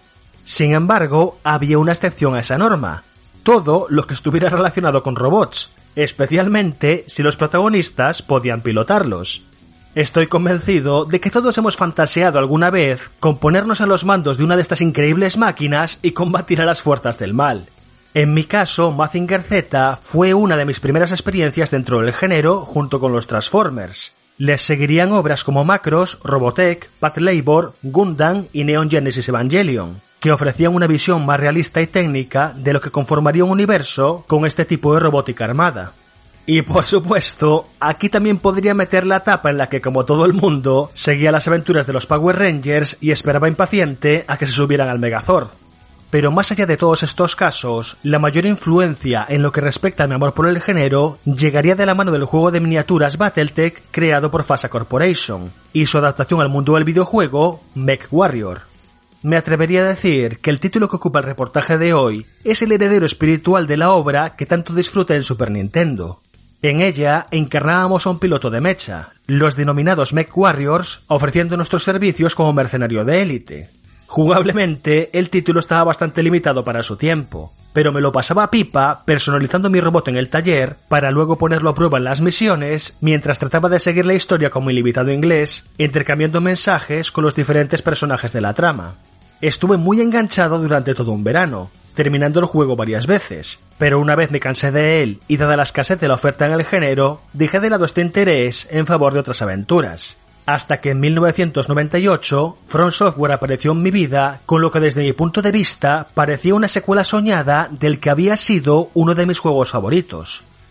Armored Core se lanzó para PlayStation en julio de 1997 y un año más tarde en territorio europeo, momento en el que por fin me pude poner a sus mandos. Sorprendentemente, el juego llegó traducido al castellano y con una buena localización, algo muy poco habitual por aquel entonces. Y gracias a ello no tuve que sufrir las dificultades que padecí con MechWarrior para comprender sus mecánicas y su historia. Armored Core nos presentaba un futuro posapocalíptico en el que tras una guerra a gran escala por todo el globo, la humanidad sobrevivió a duras penas en refugios bajo tierra. Este periodo de aislamiento duraría 50 años, y a lo largo de ese tiempo los gobiernos del mundo fueron cayendo, siendo sustituidos por grandes corporaciones. Dos de ellas, Chrome y Murakumo, serían las mayores potencias corporativas durante esta primera generación, librando batallas constantes por la supremacía total. Y es en este punto donde entramos en escena como protagonistas. Con la necesidad de tropas de élite especializadas para librar estas guerras, surgiría un nuevo tipo de unidad armamentística, los llamados Armored Core, o simplemente ACES. Originalmente eran empleados como maquinaria industrial para labores de construcción y minería, pero conforme se recrudecían los conflictos, empezaron a explotar sus posibilidades combativas, desarrollándolos como robots bípedos armados hasta los dientes. Pronto aparecería una organización de pilotos de élite para estas máquinas, el grupo mercenario de los Raven, o como lo tradujeron por estos lares, los rapaces. Y ese es el papel que asumiremos. Seremos uno de los pilotos recién llegados a este grupo, teniendo que labrarnos una reputación, llevando a cabo encargos para las corporaciones que mencioné antes. A medida que vayamos aceptando misiones, inevitablemente iremos dando un mayor apoyo a una de las dos facciones, desembocando en misiones exclusivas para cada una y que nos irán desvelando más detalles acerca del universo del juego.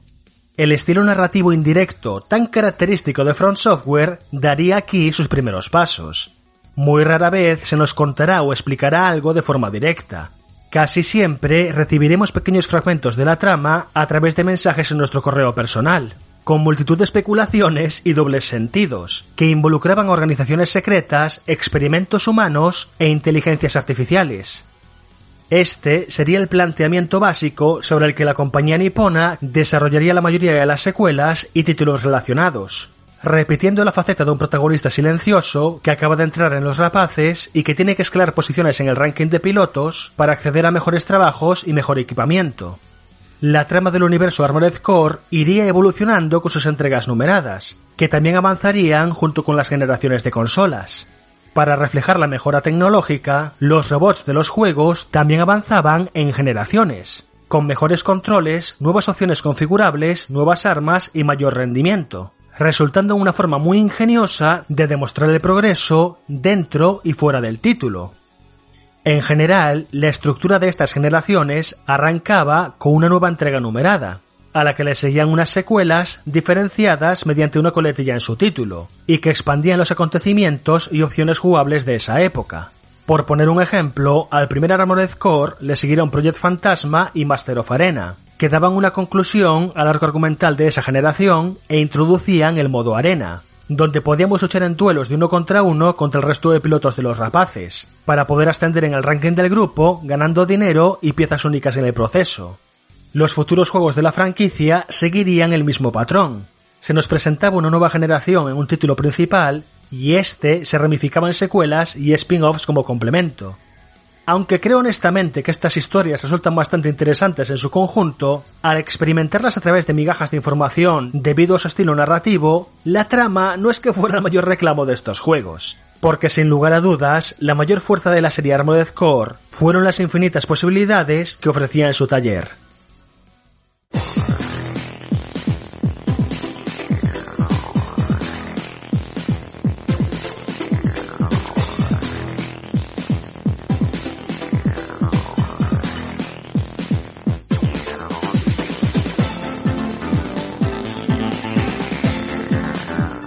Si al escuchar esta melodía vuestro cerebro ha liberado grandes dosis de dopamina, es que al igual que yo, perdisteis la cuenta de la cantidad de horas que estuvisteis escuchando este tema u otros similares mientras os dedicabais a construir vuestro robot ideal. Armored Core contaba con un detalladísimo sistema de construcción a la hora de diseñar nuestro AC. Además de las partes obvias como el torso, la cabeza, los brazos y las piernas, también teníamos que tener en consideración elementos como el generador de energía, la refrigeración, el peso, los sistemas de apuntado, los propulsores y otras partes opcionales. Además, por supuesto, de las armas. Todo esto se traducía en una serie de valores numéricos que afectaban a un montón de cosas, como nuestra velocidad de movimiento, cuánto tiempo podíamos usar los propulsores para volar o hacer esquivas rápidas, la armadura con la que contábamos y que representaba nuestra cantidad de puntos de vida, cuántas armas podíamos llevar y la munición para las mismas y otras muchas cosas. Esto nos llevaba a una toma de decisiones constante a la hora de configurar nuestro mecha según las necesidades de la misión. Dependiendo si íbamos a combatir en campo abierto o en una factoría laberíntica, escoger las piezas adecuadas nos podía tener un buen rato en el taller, hasta encontrar una combinación que se adaptase tanto a nuestro estilo de juego como a nuestro bolsillo, ya que por supuesto teníamos que adquirir cada pieza con el dinero obtenido en nuestros encargos. Y From Software, siendo From Software, no nos lo iba a poner nada fácil. Se podría incluso hacer el meme y decir que Armored Core era el Dark Souls de los juegos de mechas. En nuestra base de operaciones, el nido de los rapaces, tendremos acceso a nuestro taller, nuestro mail personal y el menú para seleccionar misiones. Estas últimas nos ofrecerán una recompensa económica y ocasionalmente piezas únicas para nuestro AC. Pero al finalizar cada encargo pasaremos a la pantalla de resultados, donde se mostraba lo rápido que habíamos sido, los daños que habíamos sufrido y cuánta munición habíamos gastado. La cuestión es que del pago recibido se nos deducirá el coste de las reparaciones de nuestro AC y la reposición de la munición que hayamos gastado. Estos costes podían ser muy, pero que muy elevados, sobre todo si habíamos sido bastante patosos en la misión, pudiendo reducir nuestras ganancias en más de la mitad. Y muy en la línea de la filosofía de los futuros juegos de Front Software, en caso de fracasar en una misión, no solo no cobrábamos nada, sino que también teníamos que pagar todos los gastos asociados. De esta forma, perder repetidas veces tenía consecuencias nefastas para nuestra economía, por lo que Front Software aprovechó este pequeño aspecto de diseño para camuflar el modo fácil del juego. Dentro de la trama del primer título se presentaba un proyecto que pretendía crear humanos mejorados. La cuestión es que todavía estaban dando sus primeros pasos y necesitaban conejillos de indias.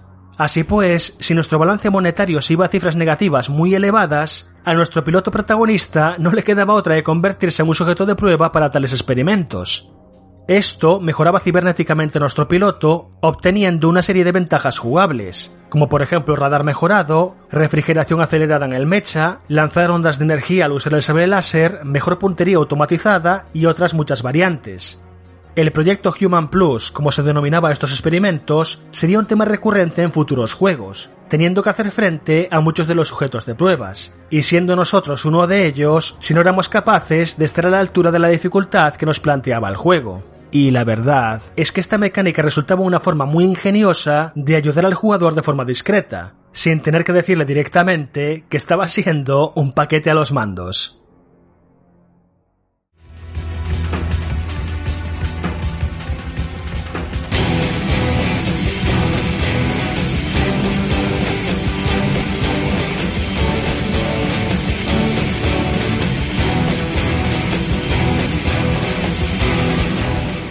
Como todo juego de la compañía nipona, Armored Core exigía paciencia para aprender a dominar las capacidades de nuestro AC, sobre todo debido a la amplia variedad de piezas que teníamos a nuestra disposición y que definirían los puntos fuertes de nuestra máquina.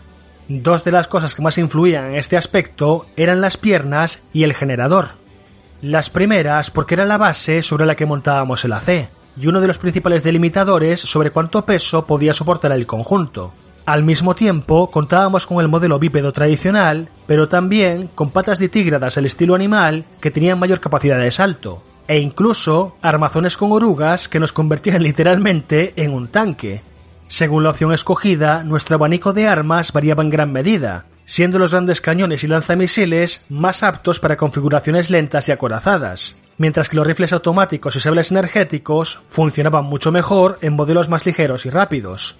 Y eso nos lleva al generador, ya que este marcaba el tiempo que podíamos usar los propulsores antes de sobrecalentarnos y tener que estar enfriando unos segundos para poder volver a usarlos. Pero al mismo tiempo también funcionaban como batería para las armas energéticas como rifles láser, un equipamiento que no precisaba de munición y que nos obligaba a estar atentos a nuestra barra de calor constantemente, siendo una manera excelente de ahorrar peso y gastos de munición si gestionábamos correctamente la carga energética. Por supuesto, también habría que considerar otra multitud de opciones, y estos son tan solo dos ejemplos, pero la velocidad a la que nos movíamos, el tipo de mira que usaba cada arma, si podíamos disparar o no en movimiento, y el tiempo que podíamos forzar los propulsores, eran factores determinantes en la manera de jugar. En este aspecto, el primer juego resultaba un tanto ortopédico, ya que hacía uso de los gatillos para girar la cámara y por tanto la mirada apuntado. Y aunque nos terminábamos acostumbrando, la introducción del DualShock fue una bendición para la franquicia, al poder contar con un segundo stick dedicado exclusivamente a esa función. Circunstancia que permitió incluir cosas como desplazamiento lateral con los gatillos y combates más frenéticos al contar con un control más dinámico. En lo que a nivel técnico se refiere, a pesar de que no era un dechado de virtudes gráficas, una cosa a destacar desde el primer título de PlayStation y que se ha mantenido vigente a lo largo de la franquicia es la estabilidad en el flujo de la acción. El juego no caía ni un ápice en su tasa de fotogramas por segundo, algo que era verdaderamente loable conforme la serie fue creciendo y las batallas aumentaron en escala. El buen hacer de Front Software en ese sentido consiguió que nunca tuviéramos la sensación de perder en una misión por culpa de los controles, la ralentización de la acción u otros problemas técnicos. Otro elemento a tener en cuenta a su favor es que a pesar de que el objetivo de la mayoría de las misiones se reducía a vete allí y destruye todo lo que te pongamos en la foto del briefing, los desarrolladores se las apañaron para que todas las misiones tuvieran algún detalle interesante que evitara la sensación de repetición. Uno de los recursos habituales y que a mí me gustaba mogollón era que el nivel fuera un laberinto que nos obligara a estudiar a fondo el mapa para encontrar el camino. Otro elemento recurrente es que de vez en cuando teníamos tiempo limitado para cumplir la tarea o podían surgir objetivos secundarios durante una misión, siendo completamente opcional aceptar o no el encargo. Otras veces podía aparecer un miembro de los rapaces contratado por una corporación rival para pararnos los pies, y así con un largo etcétera de situaciones similares. Esta atención al diseño de niveles nos forzaba a preparar nuestro AC para cada escenario, de cara a optimizar nuestras posibilidades de éxito. Si, por ejemplo, se nos ocurría ir con un AC super pesado a una misión que nos obligaba a recorrer largas distancias, nos íbamos a acabar rajando las venas de la frustración debido a la duración de la caminata. O a lo mejor salíamos equipados con un montón de armas potentes y poca munición, y en el encargo nos teníamos que enfrentar a hordas de enemigos. O tal vez acudíamos a un duelo entre mechas con armas muy poco eficaces contra el objetivo en concreto. En resumidas cuentas, este énfasis en tener que cambiar las piezas de nuestro AC con frecuencia nos invitaba a experimentar con opciones que en un principio no hubiéramos considerado. Además, esto se hacía más relevante en el modo arena, donde teníamos que batirnos contra los miembros de los rapaces. Estos enfrentamientos nos permitían ver la efectividad en combate de montones de configuraciones distintas, sirviendo así de inspiración para nuestras propias recetas. Por último, y dado que aún no lo había mencionado, con semejante fijación en la personalización de nuestro robot, no podía faltar una opción para pintar a gusto cada pieza y cada engranaje, teniendo toda la paleta de colores a nuestra disposición e incluso pudiendo dibujar y diseñar nuestro propio emblema. El único límite era nuestra imaginación, y cuando más adelante pudimos retar a otros jugadores en duelos online, disponer del mejor aspecto posible siempre era un factor más que bienvenido.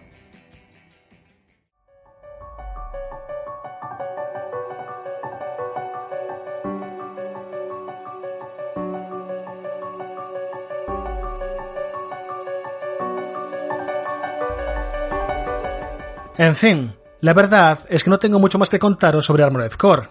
No me he querido parar mucho en los aspectos de otras entradas de la franquicia, porque como ya os he contado, en su núcleo tampoco cambiaba demasiado entre generaciones. Pero como último apunte, sí que quiero señalar el fantástico trabajo en el diseño de mechas efectuado por Soji Kawamori. Toda una leyenda del mundo del anime al que le debemos la creación de series como Macros y Robotech, además de colaborar en obras como Transformers, Gundam, Ghost in the Shell, La visión de Scaflón y otras muchas obras de renombre, siendo demasiadas para listarlas aquí. Sus diseños mecánicos son una de las líneas de identidad de la serie y uno de los principales responsables de que cada pieza se sienta única. Y creo con sinceridad que Armored Core no hubiera sido lo mismo sin su aportación. En cualquier caso, tras este último detalle, hemos llegado al final del último capítulo retro de este fatídico año. A pesar de los altibajos que ha tenido este año, la sección retro ha seguido adelante y me ha permitido explayarme en varias sagas de peso a lo largo de los meses. Un esfuerzo semanal que no sería posible sin el apoyo de todos aquellos que escuchéis la sección esbozando una sonrisa nostálgica. No me cansaré de agradeceros cada comentario y felicitación que me escribís al respecto, y espero poder seguir rememorando estos recuerdos durante mucho más tiempo. Así que, dicho esto, me despido por hoy. Volveré el año que viene con una nueva ración de nostalgia en GTM Restart. Felices fiestas y hasta la próxima.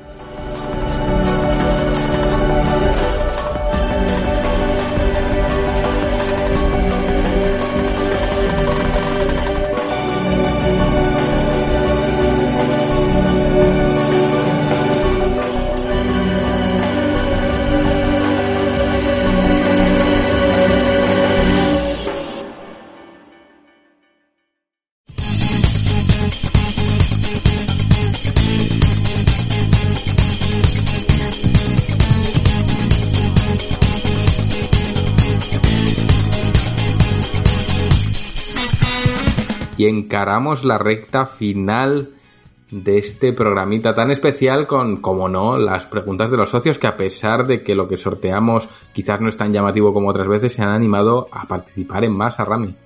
Pues sí, 17 preguntas, bueno, eran 18 porque tenía una de Hugo, pero encima participando esta semana haciendo una pregunta y tal, yo creo que ya, ya es, es excesivo, así que le he censurado, me la voy a guardar Hugo, tú no te preocupes, que prometo que en el próximo podcast del año que viene... ¿El primero del año? Eh, sí, el primero del año que hagamos, en el próximo. Ahí saldrá la pregunta de Hugo, lo juro, prometido. Eh, así que nada, sorteamos una, una copia de Northgard, es un juego de estrategia, de, ambientado en la cultura nórdica y tal. Si te gusta eso, Juan. Y, y nada, una copia para Steam. Así que vamos para allá con 17 preguntazas. La primera es, bueno, es que lo primero empezamos por, por, por, por el solomillo. Aquí no hay entrante, ¿vale? Así que la voz, David Rubio, no ha querido faltar a su cita anual Oh, y nos trae lo siguiente. oh.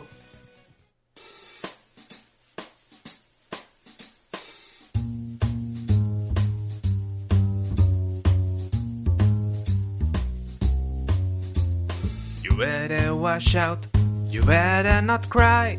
You better not pout. I'm telling you why. Uganda Knuckles is coming to town. Oh, that's me. He's making a list. He's taking it twice. He's gonna find out who's naughty and nice. Uganda Knuckles is coming by to town. He sees you when you're sleeping, and he knows when you're awake. Oh yeah, I do. He knows if you've been bad or good, so be good forever I say. You better watch out, you better not cry, you better not pout, I'm telling you why. Uganda Knuckles is coming to town. Oh, let's go. So, you know now that watch you when you're asleep, and I know when you're awake. Ha. That is for good reasons. Only because I have a present for you. And may this present have Ebola? Huh. I don't know. Do you know the way? I know the way. Keep singing, man. Now sees you when you're sleeping. Oh yeah. And he knows when you're away. I know. He knows if you've been bad or good. So be good. Ebola share. Because I have Ebola for bad guys. You better wash out. You better not cry. You better not pout. I'm telling you why. Uganda Knuckles is coming to town. You better watch out. You better not cry. You better not pout. I'm telling you why. Uganda Knuckles is coming. And now I'm the big fat man with a long white beard. Ah. He is coming to town.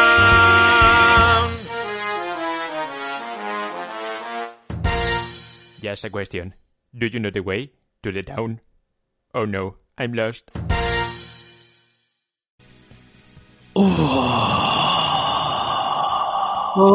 Bueno, pues, terminado el programa, vámonos. Sí, sí, más sí, no, no, no. parecido es- A una polución nocturna que he tenido en mi vida. Oh. Oh. Yo, yo- yo se- yo- solo diré que, bueno, o sea, esto yo lo dije antes fuera de micro, pero bueno, aquí la buena voz me va a tener que hacer trabajar otra vez para Oh. honrar a esta maravilla como se debe. Así que, bueno, espero cosas bonitas en, en un futuro cercano. Ay, qué bueno. Eh, bueno, pues eh, más, más preguntas. Pues vamos para allá. que Es que yo ya me he quedado flaseado, tío. Es que yo después de esto, es que la voz, de verdad, eh, puede estar ahí escondido, eh, amagado ahí en una roca y de repente llega la Navidad y nos suelta esto y es que, joder, es que, que- es que yo ya no quiero más preguntas de los socios. Es que no quiero. ya está, que se ha acabado el programa. Ya Fuera. ya ha ganado. Este ya está. El año, Hasta eh, luego. Claro, o sea, hasta aquí. No, Oh. hombre, hay que ser, hay que ser. uf, es que me imagino a Wanda Knuckles ahí eh, al lado de un piano de cola, ¿sabes? Con un, con una americana de, de lentejuelas doradas, en plan espectáculo en Nueva York de los años 20. Exacto. Es que es muy bueno, tío. Es que- Oh, burbuja de Freixenet. oh, oh, vete pillando ideas, ve yo, porque madre mía. Bueno, Te hago una pregunta. Esto dura más de 40 segundos, o sea, o más de 30 incluso. O sea, yo quiero un comodín para la próxima hacer una pregunta de 40 segundos. Si nos mandas un temazo así, Hugo, todo lo que tú quieras. Lo he intentado, pero ha salido regular. Hugo, Hugo, tienes, tienes más cara que espalda. Pero si siempre te pasas de los 30 segundos, como que comodín ni comodín. Te vamos a poner, al contrario, voy a, voy a, voy a tirar yo de, de, de ayusismo y te voy a poner restricciones para que no duren más de 20 segundos tus audios. Ya te puedes, ya te puedes poner ahí al acelerador. A ver, Hugo es un tipo eh, versado y leído y sabe que el tiempo es relativo, Juanpe. Así que lo que para ti son 30 segundos, igual para él no lo son. Claro, pero es, que, pero es que no tiene que ser para él 30 segundos, tienen que ser para mí 30 segundos. En este caso, para este podcast. O sea que si sus 30 segundos no son nuestros 30 segundos, no vale. Pero si son 30 segundos en Canarias, ¿Perdona? O sea, es una Rami, más preguntas. sí, sí, vamos a, poner aquí un tierra de por medio, porque si no, esto aquí acaba navajazo limpio o como en Vallecas. Tengo la Eh, navaja de Eri todavía, ¿eh? Venga, venga, calme- cálmense, cálmense. Ello, ve silenciando Peña. Eso es. Eh, vamos con la pregunta de Luis Fernando, que nos la manda escrita. Dice, ¿cuál es la opinión sobre lo relacionado con CD Projekt Red y cómo creéis que será a, par- a partir de ahora la industria del videojuego por esto que ha pasado? O eh, la industria del videojuego va a ser exactamente igual, no va a cambiar nada. No sé si alguien tiene una opinión muy diferente, pero no va a cambiar nada. Lo único que ha pasado con CD Projekt Red es que anunciaron el juego hace 8 años. El juego ha tenido muchos problemas durante el desarrollo, hay constancia periodística de ello. Ha salido de manera apresurada tras varios retrasos y ha salido francamente roto.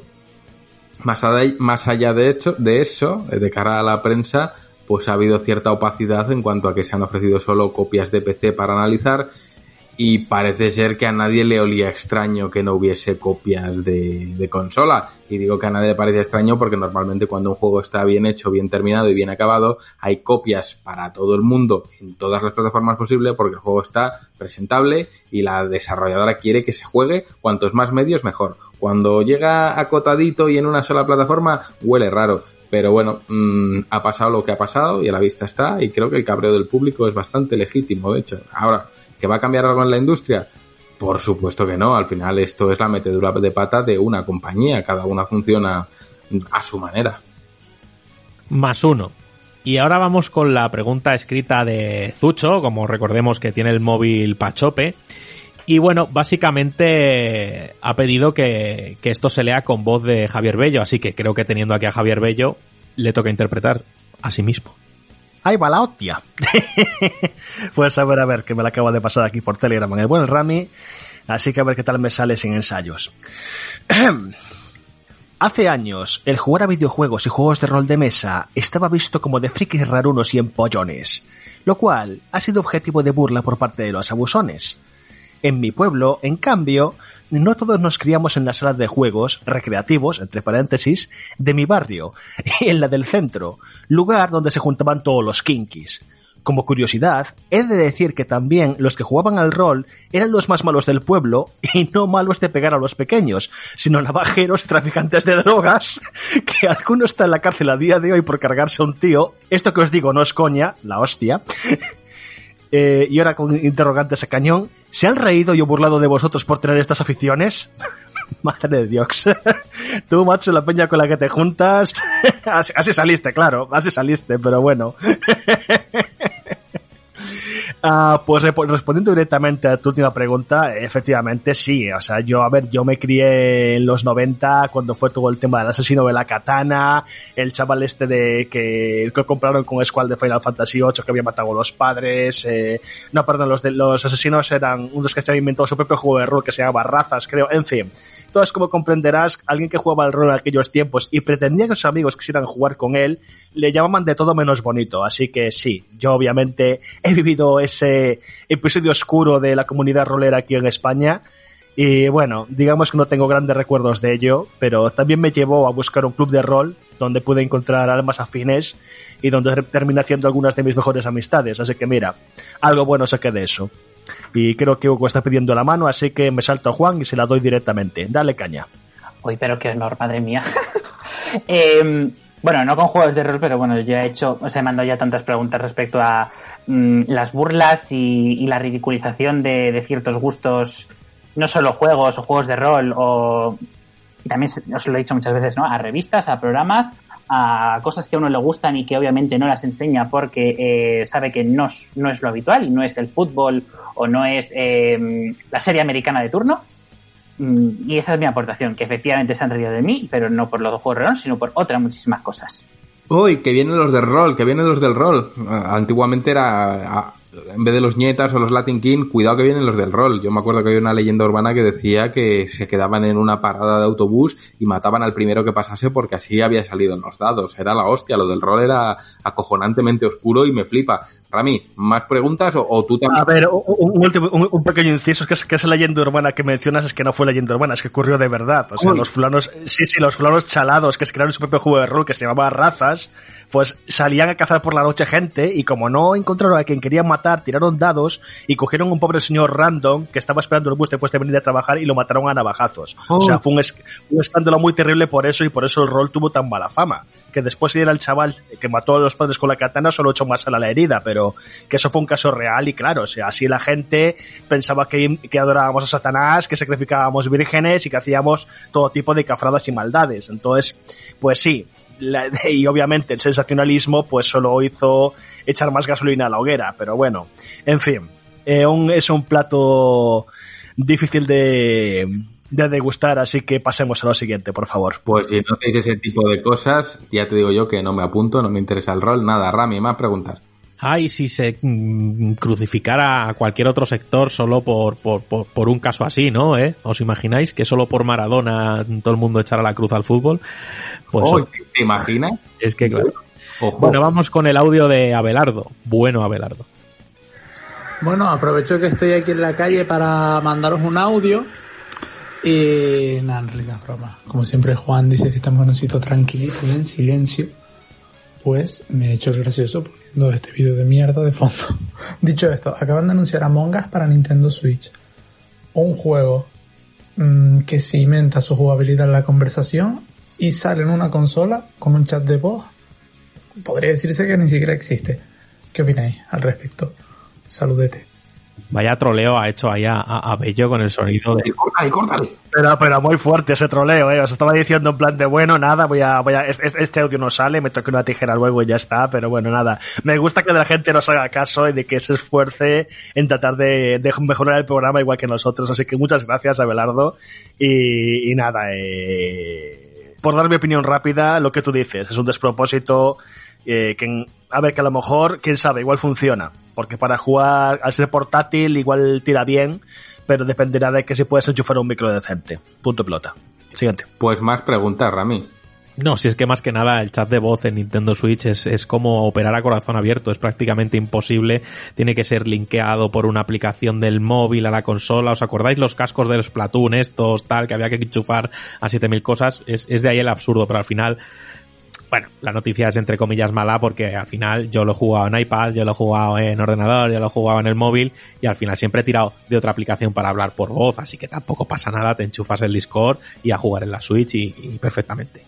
Vamos con audio de Juanma, que es que nunca falla. Ha tenido COVID y ha mandado audio. Es que es la polla esto, ¿eh?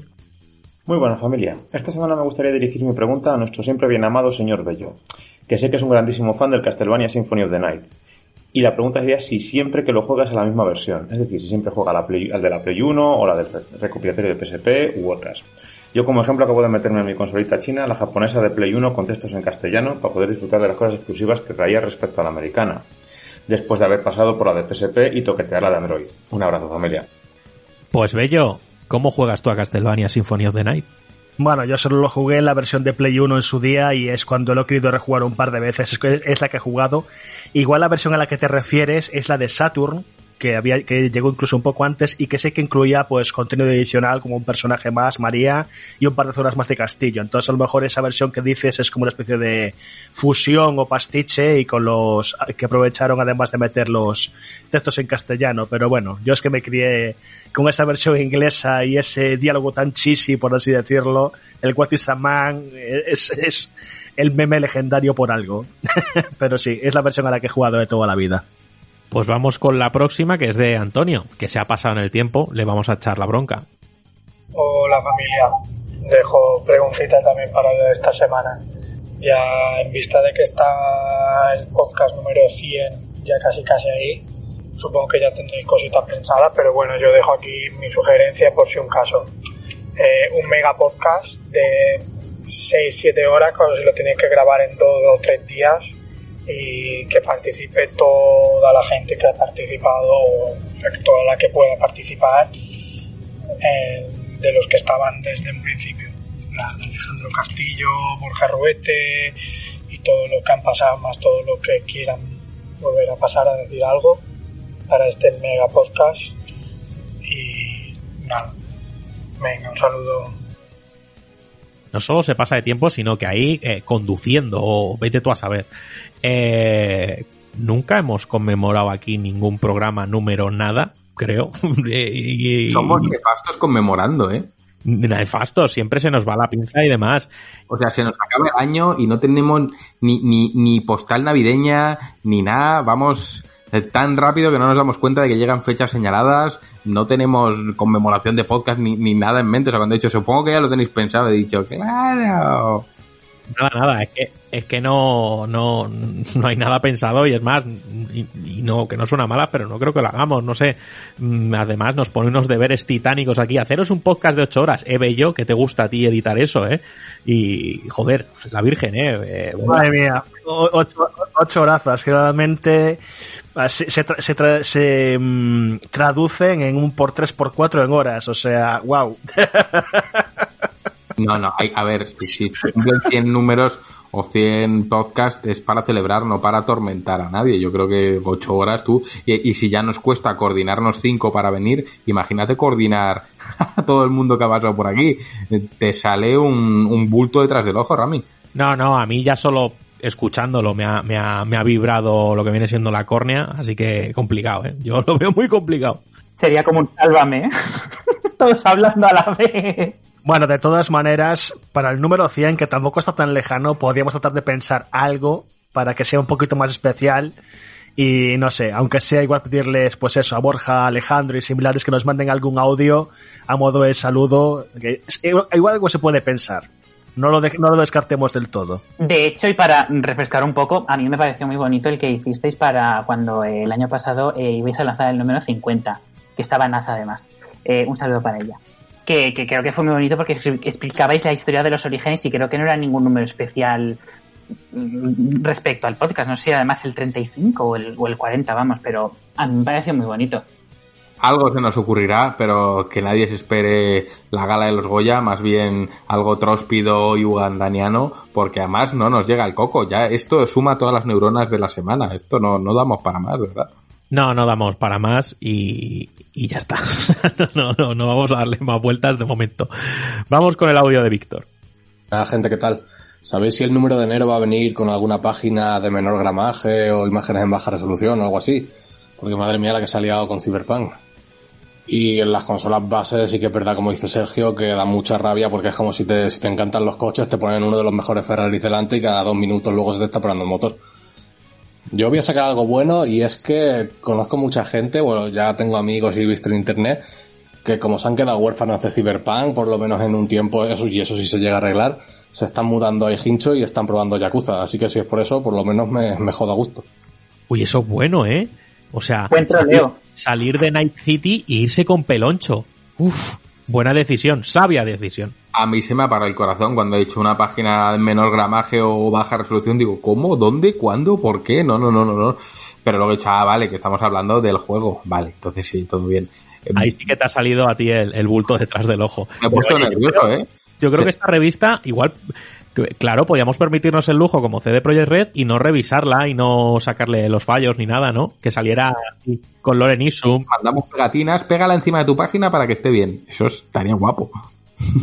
Joder, es que eso me gusta a mí. ¿Podemos sacar el análisis de Cyberpunk hecho un truño en plan en baja resolución y en la siguiente mandar una pegatina para pegar encima de esa página en el que ya esté bien?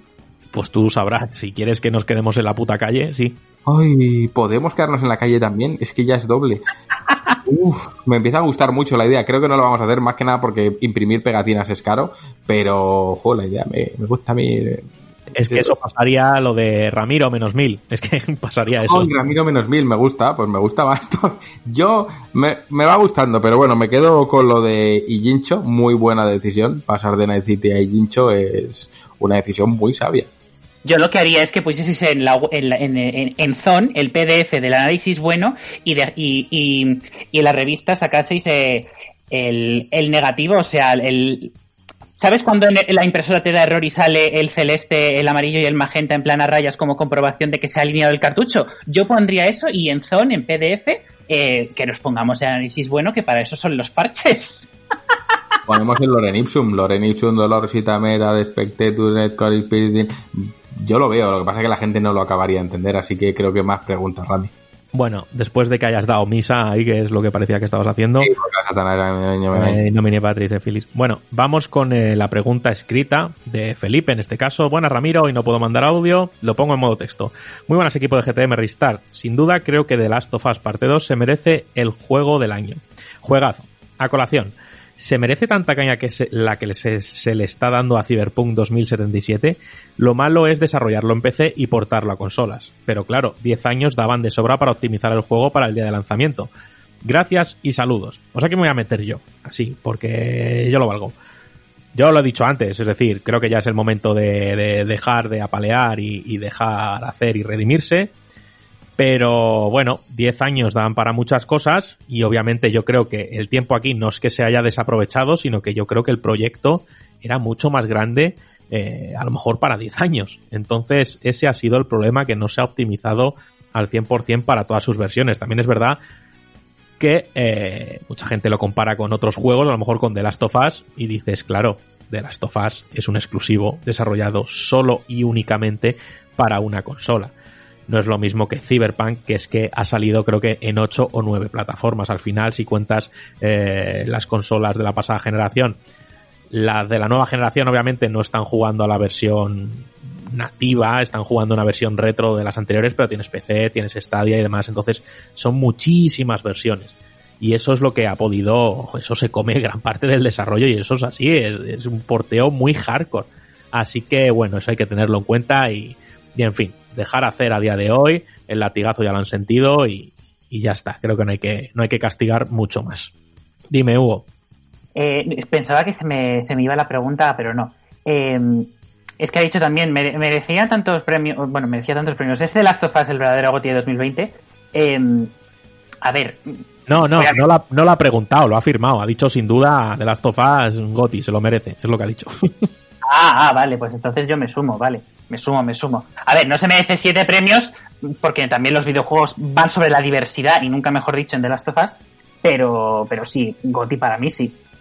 bueno, pues vamos con el audio de Jonah. Muy buenas, GTMero.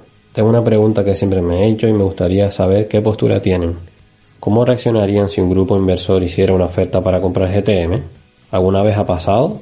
Un fuerte abrazo para todos y a seguir bien. Juan, que nos compran. Venga, responde tú. No. Ha pasado... Oh, eh, joder, qué difícil, ¿no? Hablar de esto sin hablar.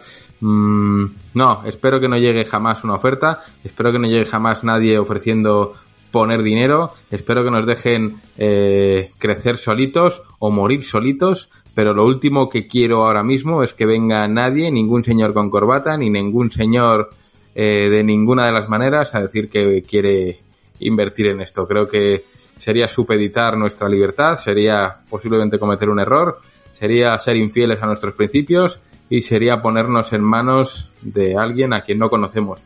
Entonces espero que por favor no llegue porque al final este tipo de ofertas, dicho así en frío, sí, se puede rechazar, pero cuando viene un tío a decir que pone mucho dinero, pues obviamente te lo piensas. Así que simplemente espero que jamás llegue ese día y nos dejen crecer tranquilitos y si la cagamos, cagarla tranquilitos y si caemos, pues caer igual de tranquilitos, pero seguir siendo nosotros. Bueno, pues vamos con la pregunta escrita de José. Y dice, buenas a todos, ahí va mi participación, pero no sin antes desearos una feliz Navidad y felices fiestas. A ver si el año que viene todos podemos celebrar unas fiestas más normales. Pues los mismos deseos para ti, José, crack, titán, brontosaurio. Vamos con lo siguiente. Yo lo que os quería comentar es cómo veríais hacer un streaming por la plataforma que os sea más cómoda cuando estáis grabando el podcast. Muchas gracias y seguid así el año que viene. Eh, la gente nos quiere eh, matar directamente, o sea, vamos pillados, pues no más.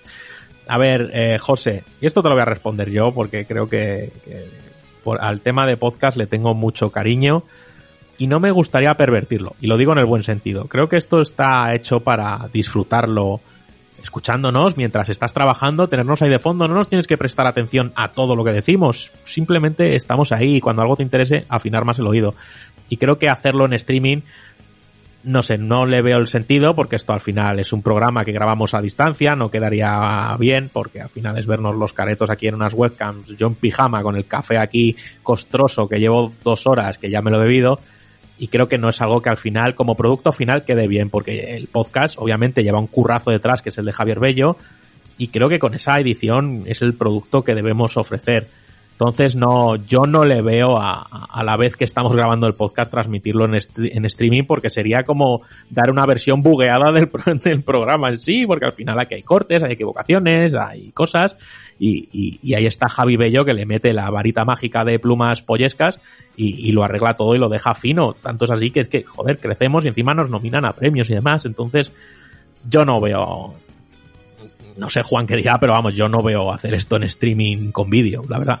No, tío, tanta fealdad en cámara, no, eso no funciona. Funciona porque esto se puede hacer en pijama, con los calcetines rotos, eh, un café revenido en la mesa y una bolsa de doritos mojados en el café. No, yo creo que al final funcionamos bien en las plataformas que funcionamos bien y, y creo que uno de nuestros sellos de identidad es tratar de hacer las cosas bien y conociendo nuestros límites.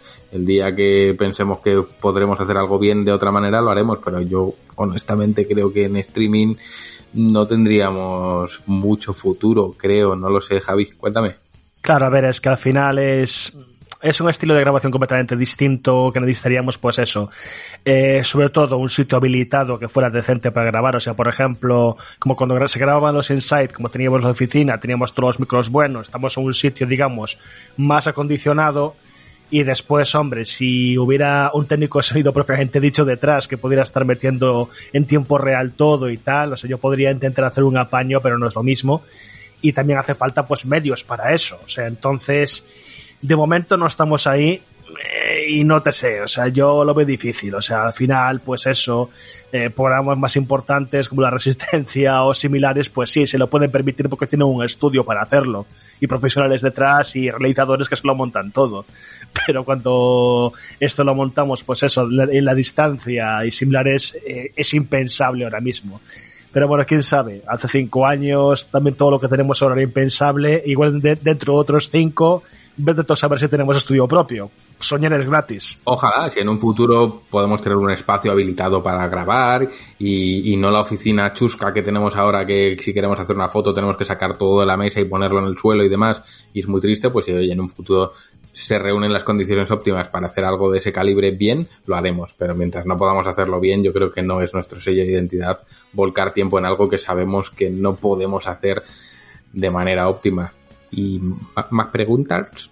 Por supuesto que sí. O sea, tenemos que llamar a Jabucho para hacer un streaming para la rifa, como para hacer un programa todas las semanas en streaming, ¿sabes? O sea, en fin. Eh, Un café con Uganda. Ay, lo veo. Bueno, vamos con David. Hola GTM, primero de todo, felices fiestas.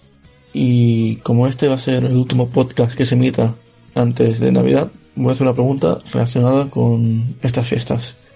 ¿Cuál ha sido el juego que más ilusión os ha hecho que os trajeran eh, los Reyes, Papá Noel, Santa Claus, sea quien sea? Va, portaos bien en las cenas de Navidad y no bebáis mucho. Un saludo.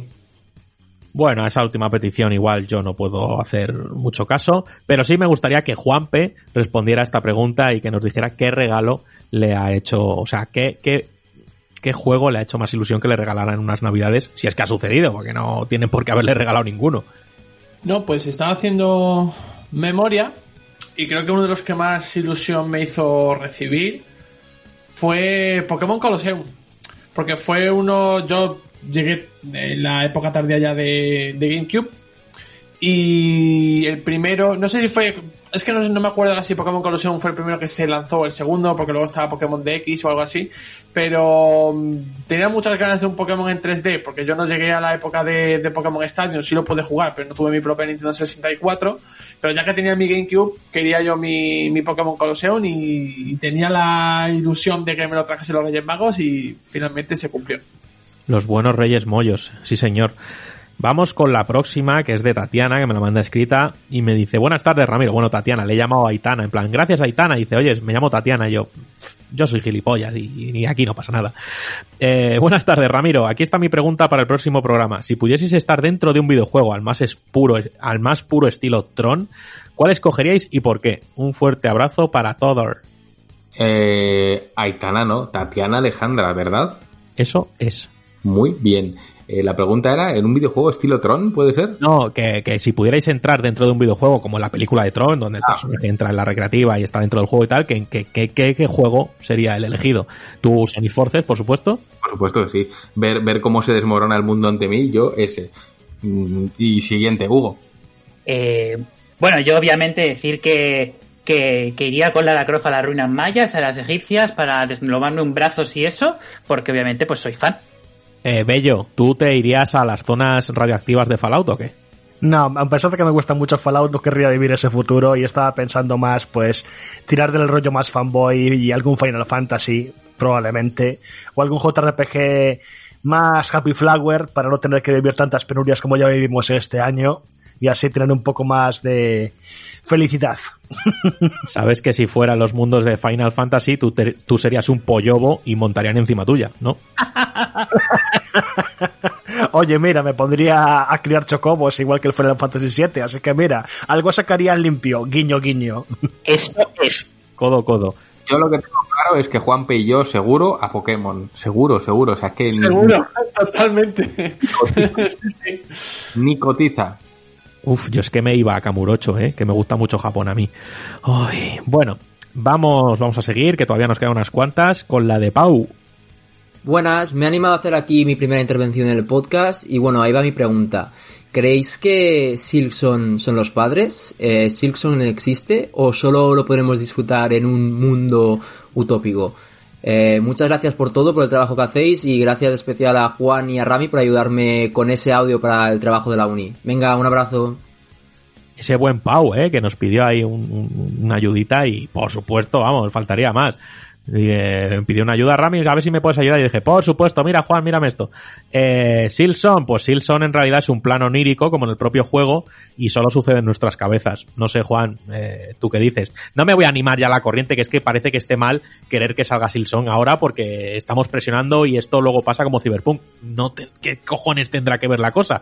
Con anhelar algo como mm, para que la empresa se dé prisa en sacarlo. No, yo anhelo algo, que venga cuando tenga que venir, pero joder, lo anhelo, eso es así. Yo solo tengo que decir Team Cherry sin vergüenzas, uno. Y dos, eh, Silksong está ideado para que los Direct mm, Indie World de Nintendo tengan éxito, en el- porque todo el mundo acude a ver si se dice algo de Silksong. El día que se diga algo de Silksong, entonces en- esos Directs carecerán de, de interés alguno y no irá nadie. Entonces Silksong es un cebo. No existe, no existirá nunca, jamás. Es, son los padres. O Nintendo cada dos o tres meses le- les chuta ahí un maletín de dinero a Australia y les dice, no, no lo saquéis todavía. Eso es, no, todavía no sale. Joder, pero está hecho ya, ¿no? Bueno, Pues seguro, estamos, estamos haciendo el, el Hollow Knight 2 ya. No, no, no, para, para. Ojo, Hollow Knight 3D ya con Miyamoto, que no, que no. Uy, Me ha gustado eso, ¿eh? Chompy. Chompinis en 3D, es que todo Uh. bueno. Eh, Mask. Basta ya. Vamos con el audio de Monchi Bueno. Buenas, ¿qué tal? Hoy me, ha- me han despertado dos horas ante la perra. Estoy que me muero. Pero bueno, me ha dado pie a pensar una pregunta que ha sido ¿qué juegos sobre animales como protagonistas recordáis memorables? Digo animales reales, no fantásticos tipo Pokémon y tal, ¿eh? Un saludete. Pues ahí lo manda. Sonic Forces, que es un erizo. Hombre, bueno.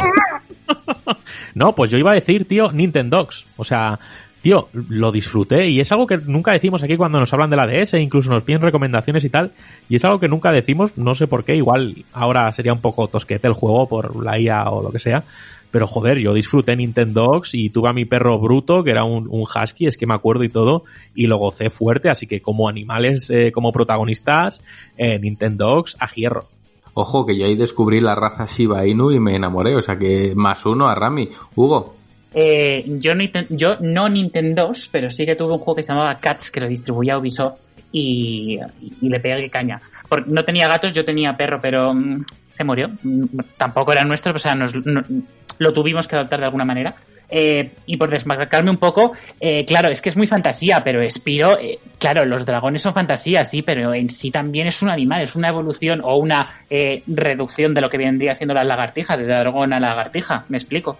a ver, FIFA es un buen juego de animales también. Yo tengo uno en mi casa. Es que Hugo se ríe como un malo de, de película, tío, me encanta. Sí, sí, es eh, señor Bond. Mm. Bueno, y ahora vamos con el audio de la mayor de mis desgracias, eh, ese grano en el culo que no deja de supurar, Tumor López. Hola chicos, hoy venía a preguntaros sobre cuál es esa mecánica de juego que os suele echar mucho para atrás y que cada vez que os la mencionan os viene la pena negra por dentro. En mi caso, por ejemplo, son los mundos abiertos. Después de 4 o 5 años de World of Warcraft, yo creo que me sobresaturé y no quiero saber nada de minimapas llenos de puntos.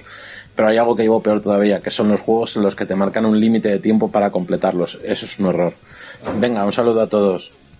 Pues ahora lo tenéis. Y yo tengo mi claro vencedor. Y, es más, me lo ha dicho Juan esta mañana. Eh, ¿Recordáis cuando anunciaron en, en The Game Awards este Crimson Desert, creo que, que era que era como se llamaba, de los creadores de Black Desert, y, y es que enseguida yo vi al juego, guau, qué cañote, guau, qué guapo, guau, que no sé qué, y de repente, no, es un juego de rol, multijugador online, no sé qué, y yo, ah, pues ese es mi lo que me echa para atrás en el juego. No es llamarlo mecánica como tal, porque eso no es una mecánica, un mundo abierto no es una mecánica, es un diseño de juego, pero a mí cuando, o sea, sé por dónde has querido tirar, pero a mí cuando me dicen, no, es multijugador online, eh, eh, atrás como, yo que sé, como la peste. Va de retro juego online. Mm, Yo, a ver, yo es mi animal espiritual eh, porque es exactamente lo mismo que pienso. Los mapas llenos de puntos me dan urticaria, aunque he de decir que estoy con el Phoenix Racing y me lo estoy pasando más o menos bien, bastante bien de hecho, y pero por norma general no los soporto y, y el otro que ha dicho, que es que no me acuerdo, pero he dicho igual, eh, también, no sé cuál ha dicho exactamente, pero es que... Eh, eh, esos que te den un tiempo muy determinado para terminar una tarea. Y, y el sigilo tampoco. Nah. Sigilo mal. Y me encantan los Metal Gear. O sea, para que veas, yo soy, soy un ser extraño. Hugo. Eh, barre para adentro multijugador online y Battle Royale también. Eh, de hecho, hilando un poco con estos tipos, eh, con este tipo de juegos, los Battle Royale y, y similares y los multijugador online, menos mal, eh, y doy gracias a esto porque otro de mis hermanos también ha estado bastante pendiente de esto. Menos mal que no habéis hablado ni en Zone ni en la revista sobre este programa mm, y, y siento reiterarme en, en- en estas cosas que a mí me gustan, tipo T de gamers. Menos mal que no habéis dado ningún tipo de noticia ni habéis sacado nada mm, de opinión en, en la revista porque mm, mal. Y ahí es justamente donde se prima todos estos, estos juegos que no nos gustan y efectivamente, amén de Phoenix Racing que has dicho Juan o de Genshin Impact, que también lo habéis dicho, habéis dicho maravillas sobre él, eh, mal. ese tipo de cosas, mal. Y, y ya por concretar, y aunque luego me voy a explayar en el a qué estamos jugando, a mí no me gustan nada los juegos de estrategia, pero he estado las últimas semanas eh, también intentando sobrellevar mi vida jugando a Gears Tactics, eh, que ya hablaré de él en a qué estamos jugando en, en más profundidad. Pues más preguntillas. Vamos a ir a por la recta final y aquí tenemos a Héctor, otro que no falla nunca. Hola, hola, hola, vengo aquí sobre la bocina después de un par de semanas ausente. Y bueno, sabéis los que estéis en Telegram, lo que me ha en Telegram no, en Discord, lo que me pasó a mí con, con Valhalla. Y quería saber si alguno habéis abandonado algún juego por algún bug que impedía continuar partida. A mí me ha pasado con el Valhalla y con el Deus Ex que a los 30 minutos de acabar el juego se me congelaba y se me cerraba. Y al final me lo arreglaron. Un saludo. Hoy, es que lo siento Hugo, pero es que esta es mía y, y solo mía, ¿vale? Porque, porque esto es así y yo aquí mandan mis huevos morenos, ¿vale? Efectivamente. Eh, hostia, es que hace nada estaba terminando Yakuza 7 Like a Dragon, ¿vale? Eh, fue un día que me levanté a las 6 de la mañana por porque mi puto gato me despertó. Y entonces digo, va, me queda la recta final de Yakuza, voy a jugar. Va, juego, tiki tiki tiki tiki, llego al jefe, entre comillas, final y me vence, ¿vale? Es un jefe que es una esponja de hostias y entonces cuesta, cuesta pillarle el truco. Me vence, está en lo alto de una torre y hay que volver desde el principio de la torre a volver a enfrentarse a él. Vuelvo a la torre y le meto caña y, le venzo, ¿vale? Después ya viene la recta final de los juegos, hay que sa- el que no lo sepa, eh, Yakuza le gusta recrearse las cinemáticas y además creo que las del final son brillantes y lo hablaba con Juan justo cuando me lo estaba pasando que es en plan y, y- y qué pena que no haya nadie de este equipo nominado a interpretación porque hay una escena final que, que- que la interpretación es acojonante y la historia está muy bien traída y es muy buena. Yo tengo una pequeña peguita pero pero en, en general es maravillosa. Y justo en esa cinemática que te tiene con el corazón en un puño, que ya he hecho dos intentos del final y ya lo consigo y tal, eh, pum, craseo y se me cierra el juego. El mosqueo que sentí, o sea, eh, Juan lo sabe porque es que estaba en plan echando serpientes por la boca, era enorme, gigantesco, menuda puta mierda, qué mal sabor de boca, de verdad un juego que en el que me he recreado y me encantaba tal, que en el final, ¡pum! me casque y no me deje ver el final.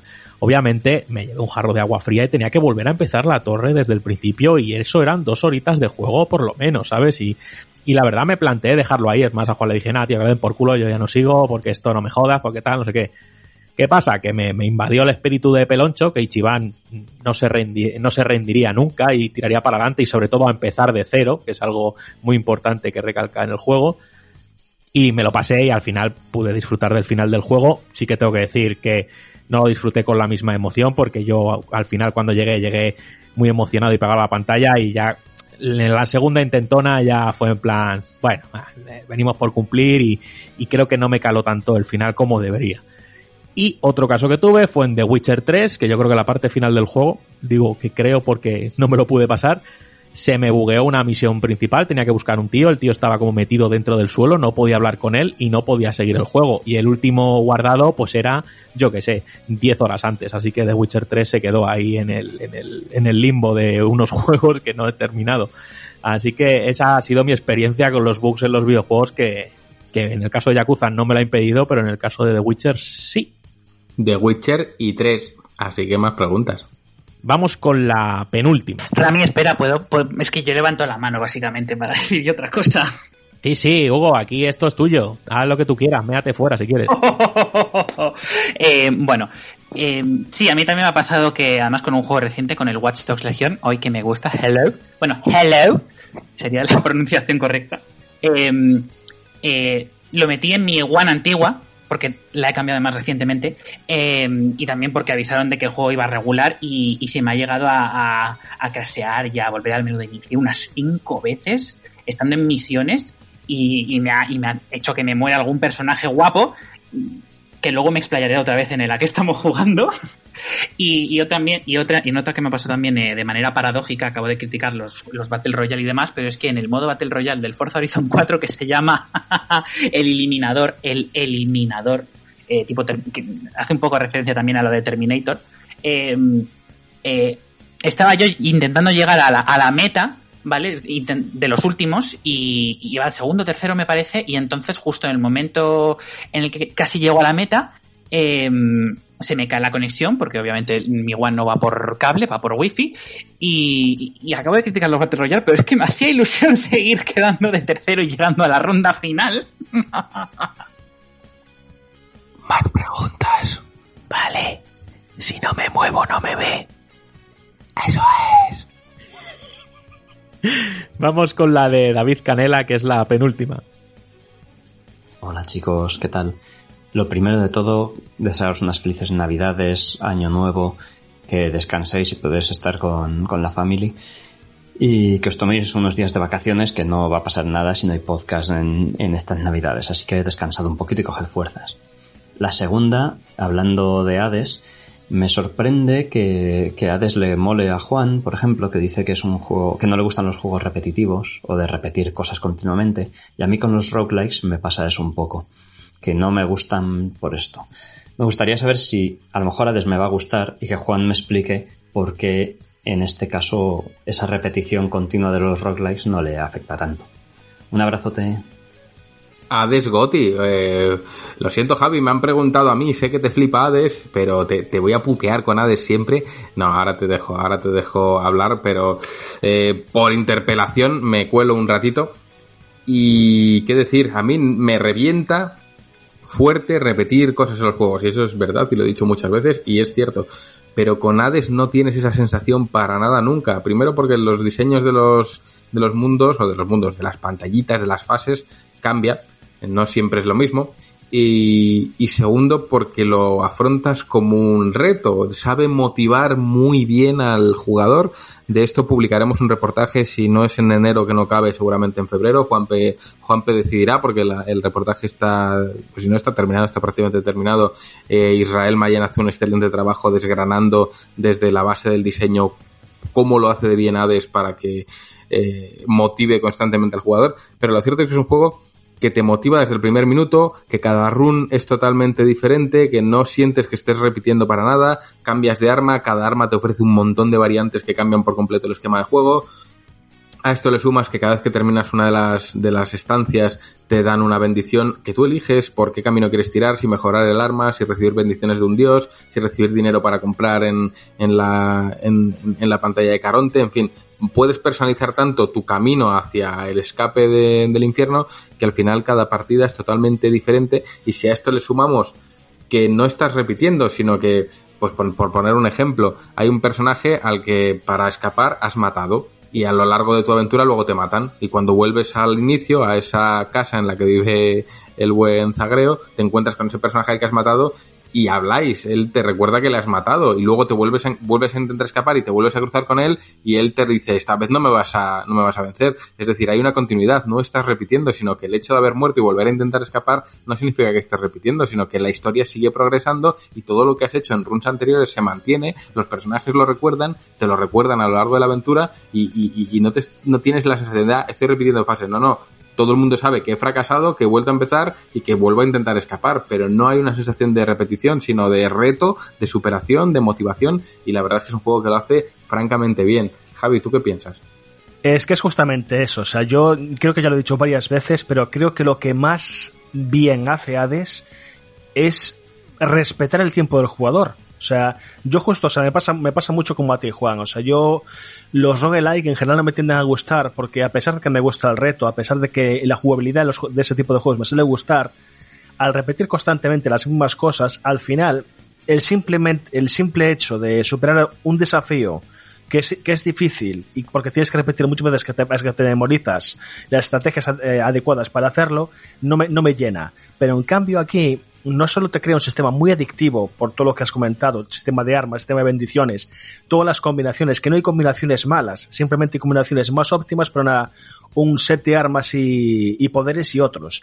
Pero lo mejor es que esa continuidad de que cada vez que superes o no el run, o sea, consigues llegar a salir del infierno, o mueras y vuelves a la casa de Hades, que es el principio de todo, pues hay constantemente una evolución en, toda la narrativa, en todas las relaciones con todos los personajes, en todas las conversaciones. O sea, llevo más de 100 horas y ni una sola vez he encontrado un diálogo repetido. Ni una sola. Siempre hay conversaciones nuevas, secretos nuevos, curiosidades nuevas, eh, desarrollos. O sea, es que casi incluso me recuerda a persona a veces con el tema de los lazos sociales, porque tú puedes ir profundizando la relación con todos los personajes que moran en el infierno y llegando incluso a tener romances como algunos de ellos, que es que es la hostia el juego. O sea, es un juego que tiene tan cuidado todos los detalles, o sea, y lo hace tan bien, que es que a pesar de que es cierto que la jugabilidad al final pues sí llega a un punto de que las salas se te repiten o los esquemas de enemigos te los sales al dedillo, como tienes tanta variedad de, de cómo puedes encarar, encarar cada run y cada partida, echarte una partida de vez en cuando es que es maravilloso simplemente por el tema de que te encuentras con un fulano y te suelta otra cosa distinta. O que de repente un pavo da una misión secundaria porque has cumplido una serie de requisitos que no tenías ni idea que estaban ahí. O sea, es una puta maravilla el juego. O sea, yo ya te digo, es un juego que me taladraron la cabeza mis amigos de que yo no esperaba absolutamente nada de él, me parecía muy vistoso, a nivel de diseño artístico me pareció muy bonito, pero a nivel juego le decía, esto es un roguelike, no me va a enganchar, le empecé a echar unas primeras horas eh, y dije, oh, pues está muy guay, me está enganchando. Y cuando llega a 20 dije, no, es que estoy, estoy enganchadísimo a esta mierda. O sea, esto es peor que la droga. O sea, y, y, joder, o sea, y, y, yo disfrutándolo muchísimo, como un enano cada minuto. Entonces, pues mira, o sea, ya te digo, o sea, escribí hace este año dos, dos artículos de que cada vez me costaba más jugar y Hades es uno de los juegos que me, que me ha recuperado la ilusión por jugar. Es que con eso te lo digo todo, tío. O sea, que ya estás tardando en jugar. Dinero Super Giant Games, eh, Send Money aquí, no, fuera de bromas, Javi, coincido plenamente contigo y, y, bueno, hay que decir que está entre el de los GOTI de GTM, está entre los tres más votados, todavía no hemos desvelado el orden, pero ha recibido muchos votos por parte de la redacción y eso es por algo, así que más preguntillas, Rami. Sí, ya vamos a por la última que es de Mark. Buenos días, getemeros. Eh, en primer lugar, quería fe felicitaros por el gran trabajo que hacéis y por lo que cuidáis a esta nuestra comunidad. Dicho esto, hago la petición formal de un podcast pirata, que ya toca, por favor, ya, ya. Bueno, felices fiestas a todos y un mejor 2021. Muchas gracias. Juan, ¿tú esperabas que la gente pidiera un podcast pirata como nosotros pedimos Silsong o un direct de Nintendo o, o algo? Es que yo no me lo imagino, de verdad. No, that isn't happening today. No more pirates to you. No, a ver, es difícil hacer un pirata, ya lo hemos dicho muchas veces en la distancia. Ahora grabamos desde cada uno desde nuestra casa y es muy complicado. De hecho, igual esto desilusiona a mucha gente, pero actualmente ya ni siquiera contamos con el equipo que nos permitiría grabar de manera presencial porque lo hemos vendido y lo hemos cambiado por micrófonos USB, que cada uno funciona ordenador, conectado a su ordenador y no como antes que teníamos varios micrófonos que se conectan todos a un mismo a una misma tableta y eso va al ordenador y lo divide en pistas. Entonces es complicado ya os digo los piratas funcionaban muy bien o surgían muy bien porque tenernos a, a, a los tres en directo haciendo el tonto es una retroalimentación constante de estupidez y nos metemos en una espiral absurda de sálvese quien pueda. En la distancia es mucho mucho más difícil no descarto que alguna vez lo hagamos con un único micro o en un momento en el que estemos muy liberados en la, en la oficina, pero tampoco quiero despertar falsas esperanzas porque es difícil y, y, para hacerlo mal no lo vamos a hacer. Si se hace, si se hace lo estúpido, se hace bien, pero en plan eh, bien. Si la gente quiere caspa, caspa, pero caspa buena. Y si no podemos garantizar ese nivel de caspa, entonces oye, para quedarnos ahí en un nevadito, mejor no. No sé, Rami, ¿tú qué piensas? Los nevaditos buenos, pregúntaselo a Zucho. Ojo, eh, qué buenos. Hugo. Por supuesto decir que fantástica la comunidad y, aunque ya lo diremos luego, felices fiestas a todos, pero eh, yo quiero no abogar por la caspa eh, de Domdruf, sino por la fantasía y la performática, porque bueno, a, Juan has dicho que eh, a pesar de que nos, nos, surge la complicidad de estar cara a cara los unos con los otros, eh, pero visto que hace unos cuantos podcasts ha habido una y me voy a tomar la licencia creativa de decirlo, entrevista doblajil, eh, ¿eso puede dar a que en el futuro surjan otras o obviamente no es lo mismo? No, no es lo mismo, sobre todo de cara a la revista, cuando hacemos entrevistas de este calibre nos gusta estar cara a cara, hacer fotos, vestir bien el, el, el texto y que quede algo digno de ser publicado. Hasta que no podamos mm, quedar con la gente y entrevistarles, es muy difícil que se lo traslademos a, a la revista y a mí me, me sabe a rayos porque era uno de mis proyectos de este año, Juanpe y Rami bien lo saben, había un, colofón final en todas esas entrevistas, pero bueno, cuando se puedan materializar en persona, pues ya lo iréis viendo, no, no, no hay prisa en, absoluto. No sé si, Rami, hay más preguntillas o, Hugo, que te has quedado la mano levantada, no sé si quieres decir algo. Eh, sí, bueno, eh, a ver, lo decía un poco y no quería lanzarlo directamente, eh, pero claro, eh, es que claro, lo pusisteis igualmente en, en Twitter. Eh, van Ramón y Ana y obviamente, ¡oh, fiestecilla! Bueno, no fiestecilla, pero quiero decir, libro Moonlighter, cosillas varias. Y entonces luego Ramón va al podcast, entonces yo quería que Ana pues estuviese. Pero bueno, si es, yo entiendo también que es mejor que, que estéis todos cara a cara, a mí también me gusta, o sea, a mí también me hacía una ilusión enorme que, que hiciese ese proyecto y te lo he dicho ya varias veces, pero bueno, mm, es lo que hay, carita triste. No, Ana, a ver, Ana eh, creo que tiene otro ritmo diferente al de Ramón y es más difícil traerla aquí también porque he de decir, y Ana lo dice en la propia entrevista, que ya no es muy afín al mundo gamer, entonces traerla cuatro horas a un podcast de videojuegos es pedirle una pequeña tortura, entonces no creo que, que ocurra por su salud. Pero hay que decir que la relación con ella es verdaderamente buena, ella vino, nos grabó ahí esa intro que escuchasteis todos, pero no creo que la invitemos al podcast más que nada por ella, ¿eh? no, por, no por otra cosa. Vale, vale. Pues nada, fin de las preguntas por aquí. Y bueno, no voy a tirar de número aleatorio de Google, voy a tirar de Hugo. Hugo, dime un número del 1 al 18 sin pensar, el primero que te venga. Hombre, es que sin pensar es un poco trampa, porque yo. Eh, estoy aquí- es- no, no, estoy aquí. No, eh, el 10, el 10, el 10, el 10, porque estoy aquí gracias a Monchi y creo que el Monchi, el Monchi ha sido la pregunta 10. O si no, no pasa nada. Pues no, ha sido José el 10, así que pues para ti va esa copia de Northgard y esperamos que lo disfrutes. Hasta aquí las preguntas de los socios. Cuánta corrupción eh, cabe dentro de Hugo que ha querido amañar nuestro, nuestro sorteo y dárselo a Monchi. Monchi, eh, me aseguraré personalmente que jamás te toque nada. No, lo decía porque además me lo quería haber apuntado, pero es que claro, mm, se me ha pasado.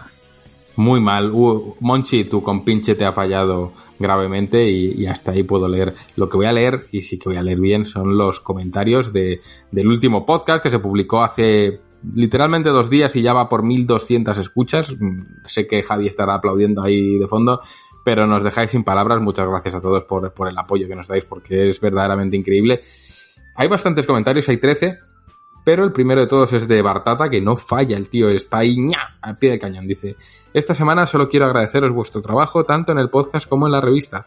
Ha sido un año duro y me alegro de ser partícipe de este proyecto, aunque solo sea como suscriptor. Aunque solo sea en mensaje a todos los oyentes. Ser suscriptor es la mejor manera de ayudarnos. Y continúa.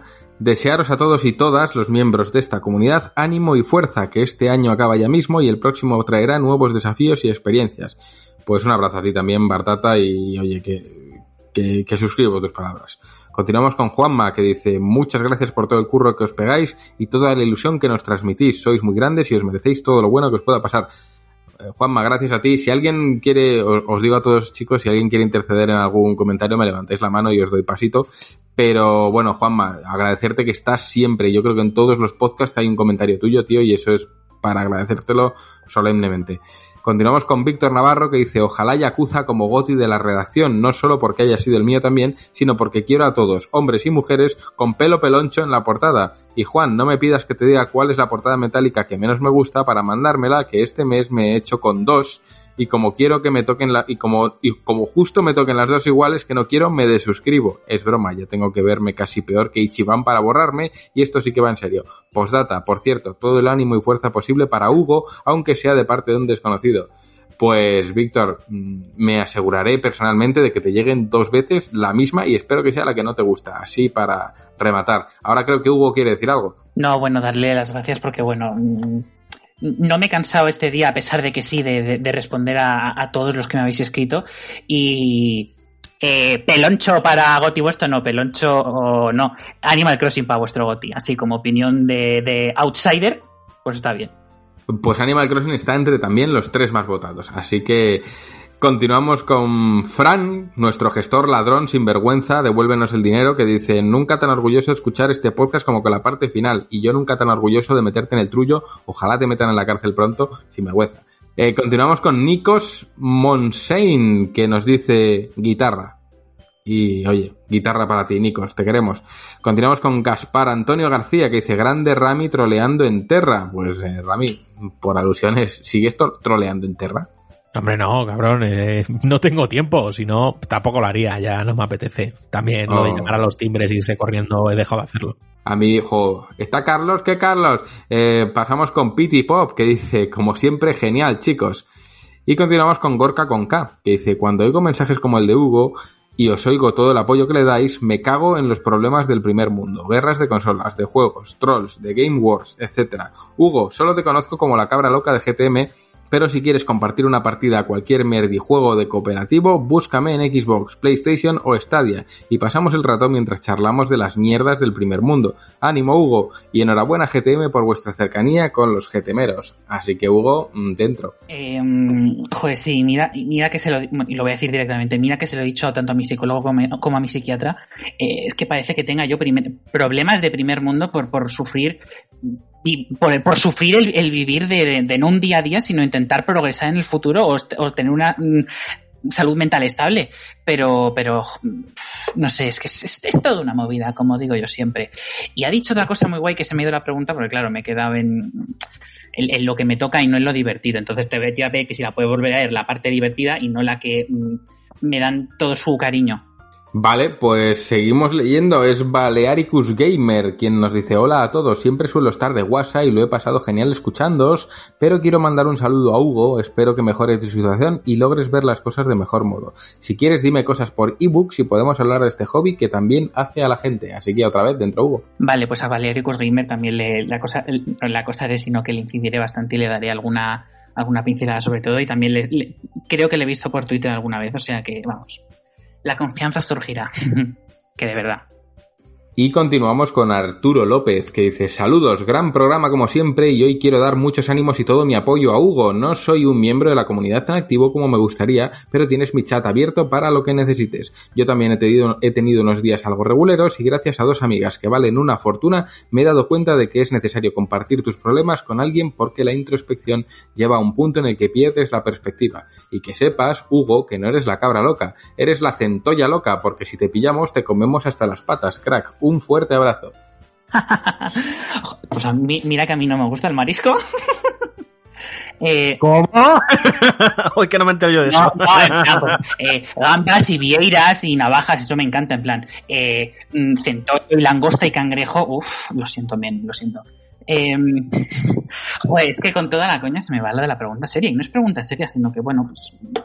Es que mm, también es que gracias a, todas las cosas que, que- que os, que os mandan audios o escriben en los comentarios de pues yo también pues me he lanzado a, hablar de lo que me pasa. Que mm, esto creo que no, bueno, voy a dar una pequeña pincelada. eh, porque también tiene que ver con esto. Eh, quien de alguna manera me ha hecho eh, darme cuenta de que durante los últimos cinco años eh, lo he pasado muy mal y hay un motivo por ello, eh, esa persona es eh, Maya Pixelskaya, que está en el programa de YouGamers y que, bueno, ya he ido muchas veces a hablar con ella este año, pues obviamente sido imposible, aunque en febrero sí la pude ver. Y, y gracias a ella que lo ha- le ha dado voz y le ha quitado, pues, hierro, como decís vosotros, al asunto, eh, he sido un poco valiente, entre comillas, porque luego efectivamente también me puede dar la penumbra negra y, no hablar de nada. Y yo he de decir que también no me, no me considero especialmente súper miembro activo de la comunidad.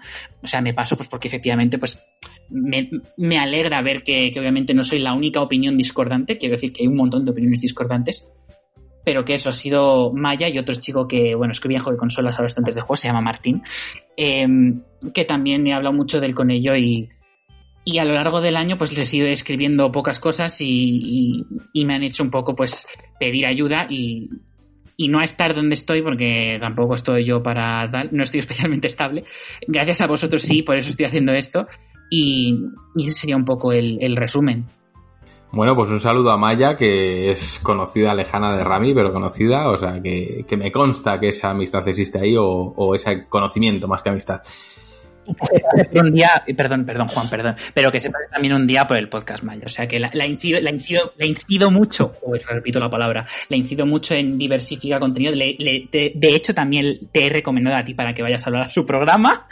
Pero algún día esa relación tan accidental, ¿no? Pero que en el futuro sea mejor y, y- y hagáis un crossover, como digo, entre programas. Yo, no, yo no pinto nada en un programa, Hugo. Esto es lo que tú te crees. No, no, no, no. No, no, no, no, no, no. Yo estoy muy bien detrás de que no se me vea, por favor. Yo eh, soy más feliz así, aunque me temo que pronto me veréis por algún lado y hasta ahí puedo leer. Eh, me he quedado, perdonadme que he perdido el hilo porque se me ha apagado el móvil donde leo las, los comentarios y he tenido que abrir la página web. Eh, pero creo que me he quedado aquí. Egoy Sánchez, que nos dice saludos y felicidades por el programa. Solo quería puntualizar algo. Sergio, en su preanálisis de Cyberpunk, aboga por separar el juego de su estado actual del juego en sí. El estado, el estado, todo estamos de acuerdo en que no tendría que haber salido, pero luego lo que es el juego en sí lo pone por las nubes. Hostia, Egoy, tío, escribes con una extra... Uf, me cuesta leerte. Luego deja la nota de que no lo parece una obra maestra a pesar de que el juego es muy bueno y como él dice es el juego más inmersivo que ha jugado, pero no es una obra maestra. ¿No será que aunque quiere diferenciar entre estado y juego no logra hacerlo del todo? Espero que en su análisis en la revista se explaye más porque es una, una gozada leerles. Saludos. Pues en la revista creo que se moja y además creo que en este podcast lo ha hecho también, así que cada uno habla por su trabajo. Continuamos con Quevedix, que dice, hola, me gustaría al socio Frank que pedía recomendaciones de Switch en modo portátil, primero decir que prácticamente todos los indies se ven bastante sólidos. Yo te dejo uno de mis favoritos que se juega muy bien en portátil, Fire Emblem Three Houses. Saludos. Y continuamos con David Pay, que dice, Hugo, Roy y yo te mandamos ánimos y también te recordamos que tienes a esta gran comunidad para lo que haga falta. Por otra parte, gran programa como siempre, sois muy grandes, joder, Roy os quiere a todos. Hoy David Peinado, un abrazo a él también y Hugo, por alusiones, pues te toca. No, nada más que, que, como os digo a vosotros también en privado, que os como la cara a todos y que, joder, que yo, no, pues eso, lo, lo, subí un poco también gracias a, a, todas las cosas que comentáis, y, y, joder, me, me, de verdad que me choca mucho, pero a la vez me choca para bien que, que todas las cosas que habláis en el programa o incluso en la revista eh, haya cabida para, para, para, para, mis trabas personales, que es un poco de, de, lo que quería hablar. Bueno, pues chicos, dicho esto, dicho todo, eh, Javi, yo siempre me olvido, pero ahora dejamos una pausita pequeñita y vamos con el a que estamos jugando o entramos al pilón. Si no te preocupes, me meto aquí yo la mini pausita que en realidad es la intro de que estamos jugando y vamos allá pues dentro a qué estamos jugando.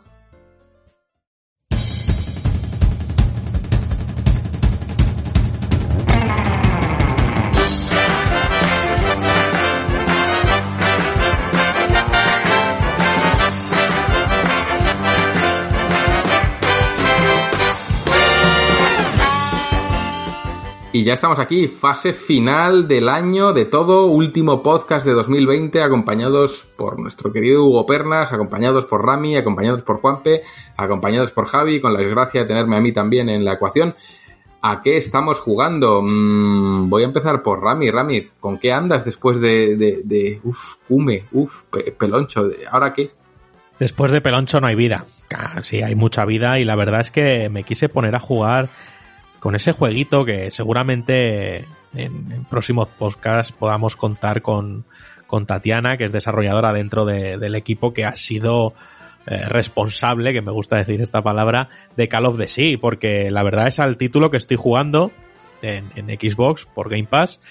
Me está gustando mucho, es un juego de, de puzzles, eh, narrativo también, con una historia que de momento estoy cerca del final, pero de momento no sé por dónde van los tiros del todo, sí, más o menos. Y plantea pues unos puzzles bastante decentes. Tengo que decir que en uno me atasqué en plan como un demonio y joder, hasta el día siguiente no. De esto típico que es mejor siempre apagar y irte a dormir, al día siguiente llegas y lo sacas, pues, pues eso ha pasado. Y la verdad es que lo estoy disfrutando mucho, me gusta mucho la dirección artística, me gusta mucho eh, la decisión de, de, de localizarlo en, esa civilización extraña en mitad del Pacífico. Y, no sé, lo estoy disfrutando mucho. Además está en Game Pass y es que no sé qué más puedo decir, que, que lo recomendaba Mayen la semana pasada y aquí estoy yo jugándolo y terminándolo. Pues ni tan mal. Yo la verdad es que le tengo ganas y sé que Hugo es muy fan del juego, pero todavía no he podido empezar con lo que no sé qué está jugando es Juanpe. Juanpe, ¿tú con qué andas ahora mismo? ¿Estás más Singer? No, no, eh, es, también he empezado Call of Sea, aunque puedo jugar menos de lo que, de lo que me gustaría. Y con lo que sigo a fuego es con, he tenido que dejar apartados a, a mis vikingos para jugar a Tentem. Porque sigo jugando de cara al, al análisis que tenemos en el próximo número Y aunque es un acceso anticipado, tiene bastante contenido. Y oye, hay que echarle bastantes horas. ¿Y qué te está pareciendo? Así. Pues creo que, tiene que tiene sus cosas eh, muy buenas. Eh, creo que tiene también otras cosas no tan buenas. Pero lo que sí me da. en- me deja con el sabor de que no le, no le hubiese, no hubiese pasado nada si no hubiese sido multijugador. Por lo menos durante el acceso anticipado, quizá en la versión final la cosa cambia, pero a día de hoy creo que no le hubiese pasado absolutamente nada. Curioso, porque siempre ha sido su idea, ¿no? Hacer un MMO Pokémon casi era como algo indispensable en su base creativa. Javi, ¿tú con qué andas? Pues esta semana no he jugado mucho, pero sigo con Outer Worlds, explorando el espacio tan psicodélico y maravilloso que ha creado Obsidian. Pero bueno, tampoco estoy queriendo meter muchas horas largas porque como uno, hace mucho, tuve la desgracia de jugar a Fallout 4 y el sistema de juego es muy parecido, eh, sí que tiendo cuando hago una sesión larga de juego a cansarme un poco de lo que es el apartado jugable en sí. Así que estoy tratando de dosificarlo un poco para que no me afecte a mi experiencia, digamos. Pero bueno, y también he echado algún, algún run suelto a Hades de vez en cuando y he perdido un poquito de facultades, pero bueno, siempre está ahí para sacar, sacarme una sonrisa cuando lo necesito. Juanpe, eh, ¿cuánto me ha puesto a que has pensado Fakult Hades en tu cabeza? ¿El qué? ¿Lo qué cosa? Oh, no lo has pensado. Estás poco atento entonces, ¿no? Soy yo el único que ha hecho el chiste de Fakult-Hades cuando ha dicho Javi que estaba jugando, me he quedado solo. Mi retraso es eterno. Lo siento. Eh, Hugo, ¿tú con qué andas? Eh, bueno, decir que llevo real meses eh, pensando en si llego a participar en el podcast, ¿qué voy a, coño voy a decir en esta sección?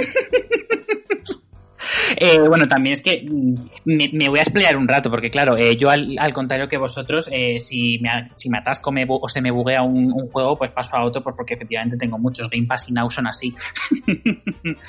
Eh, venga, voy a empezar por, por lo bonito, y es que obviamente estoy jugando a Call of the Sea, y, y, me voy y, es lo primero que me voy a explayar, porque es el juego de la que podría considerar mi mentora, porque Tatiana es la ha sido casi una profesora para mí, porque bueno, su marido Alfredo, que también es el diseñador narrativo, el que ha hecho la historia de Call of the Sea, y, bueno, pues no puedo estar más orgulloso, no puedo estar más contento, y, gracias a Dios, eh, todos mis amigos y todos los que estuvimos aprendiendo con ellos eh, nos está encantando.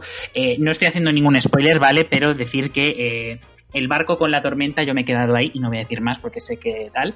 Eh, yo también me he atascado en algún puzzle porque no lo he terminado de entender, pero eh, volviendo atrás y haciendo investigación profunda, que es en lo que en el fondo Tatiana ha incidido muchas veces en que hay hacer en los juegos y es en lo que ella le gusta hacer, eh, lo he sacado. Eh, y espero, por supuesto, la, futura entrevista, que a saber cuándo saldrá, pero bueno, de, en la que estén tanto Mike Churros como David, en la que, en la, en la que le hagan ellos la entrevista, este, este Rami también. Eh, decía antes también que estaba jugando a, a Gears Tactics, que yo nunca he jugado un juego de estrategia, pero claro, es que juegas a Gears Tactics y es que es un Gears tal cual, o sea, a pesar de, mm, pues eso, tienes disparo eh, solo, tienes disparo que apunta directamente a la cabeza y hace el doble de daño, tienes ataque de área para cuando el enemigo devuelve, tienes, bueno, también tienes las granadas, tienes el ataque con la sierra, que facilita mucho algunos desplazamientos, aunque claro, como tiene que ser directamente frontal, eh, se te atasca. Y yo estoy en el final cuando estoy, estoy de hecho matando al último jefe, pero claro, eh, es que lo, estoy pasando mal. y también ha salido la campaña nueva de Gears 5 que se llama Los Machacacolmenas, que es maravilloso porque, eh, bueno, tiene tres personajes. De hecho, uno me recuerda mucho a muchas cosas que habéis dicho de Yakuza y del juego nuevo de Joseph Fares, que no me acuerdo cómo se llama, pero sé que habéis hablado de él. Que mm, este personaje, que es un señor negro con barba, un tipo Javi, es que me recuerda mucho a ti, o sea, pero es negro. ¿Desde, cuán- ¿Desde cuándo soy negro, Claro. macho? O sea, es que soy, que soy el Baltasar de GTM ahora, con la cara pintada. Claro, tú vienes de las tierras nórdicas de, de los Highlands, los Highlands. ¿Qué tierras nórdicas? Yo soy gallego, a mí no me jodas. No, pero va, va con bigote, va con bigote y es calvo. Ah, claro, o sea, por eso, ¿no? Gracias. Pues este señor, lo que pasa es que hace un comentario muy bueno que me recuerda mucho a lo que dijiste del juego de Joseph Fares y de lo que el peloncho representa de los señores de más de 40 que intentan buscar un lugar en el mundo, que de hecho dice, eh, menos mal que me saqué la licencia con la CGO porque si no no habría podido acceder a estos sistemas, etc, etc, etc. De hecho, eh, y vuelvo a caer en Call of the Sea, Tatiana puso en Twitter, en Twitter hace unos días una imagen porque fue su cumpleaños y habló de Call of Sea y que le tocaba mucho porque efectivamente la protagonista Nora, eh, no- la protagonista Nora eh, tiene más de 30 años e intenta lo que el juego quiere representar también es que intentes buscar tu lugar en el mundo a pesar de la edad, me representa. lo que decía de Gears Tactics, y perdón por el explaye, eh, lo dicho, es que llevo meses intentando decir, que, pensar en qué decir en esta sección. Hay una, hay, una, hay una chica que me encanta que se llama Lani, que es aborigen, que lleva unos tatuajes maravillosos y es una reina, igual que Kate. Y también así, bueno, estoy jugando también a Watch Dogs Legion, que también lo he dicho. Eh, obviamente no tiene el carisma del primero y sí, me vais a, seguramente alguien me muela a palos por decir que el primero tenía carisma. Pero como ya sabéis que a mí me gusta ponerme intenso, eh, pues Legión me parece una combinación bastante interesante de cosa intensa y cosa jaja, porque el segundo es todo jaja y a mí todo lo jaja mm, a veces me satura. Y también había empezado la nueva partida plus de sorpresa de Last of Us parte 2, pero mmm, estoy a otras cosas.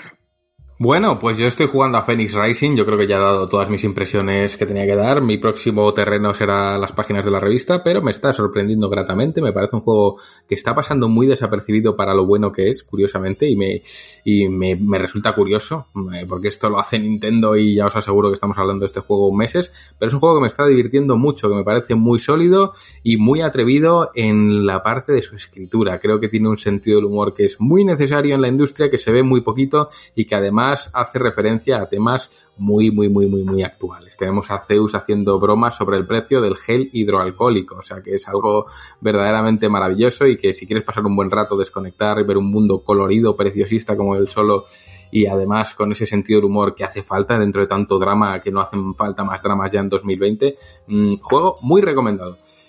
Y ahora sí, chicos, llegamos ya al final de los finales voy a tener que ir despidiéndome tristemente de todos vosotros hasta el año que viene.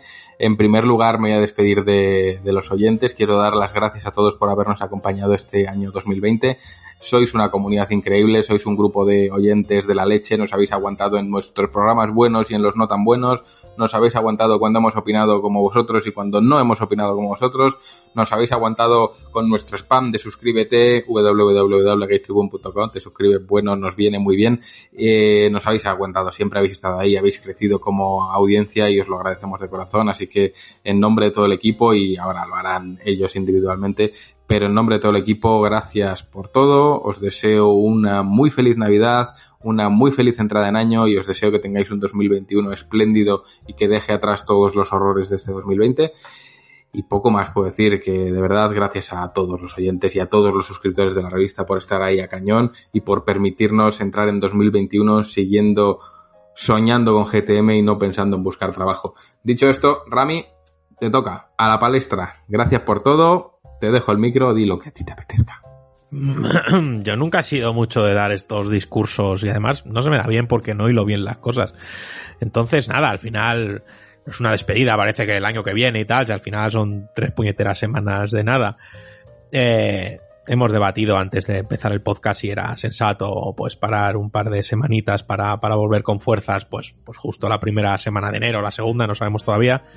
Entonces, bueno, creo que es algo que, que merece la pena que hagamos. Muchas veces somos muy zopencos y no, no, y hay que seguir, hay que seguir, hay que seguir, cuando en realidad no pasa absolutamente nada. Obviamente, esto no es dar pie a frenar cada vez que nos dé la gana, pero que, no podemos ser tan tozudos e ir muchas veces contracorriente y, y, y, hacernos daño a nosotros mismos. Creo que nos va a venir muy bien frenar esta, este par de semanillas y nada, hay que decir pues que, que muchísimas gracias a todo el mundo que, que, hace posible este programa y ya no solo a nosotros, ni a Javi Bello, ni a todos los invitados que vienen, ni, ni desarrolladores, ni gente que entrevistamos, ni nada, sino a la gente que está ahí detrás y que con sus escuchas, sus likes, sus comentarios, pues hacen posible este podcast y que mejore y que se posicione mejor y, y que podamos seguir creciendo y, y, y que al final no somos un super podcast especializado de videojuegos, al final somos gente que, bueno, cada uno sabe de, un, poquito de un área o de otra, o simplemente damos nuestra opinión y aún así nos escucháis.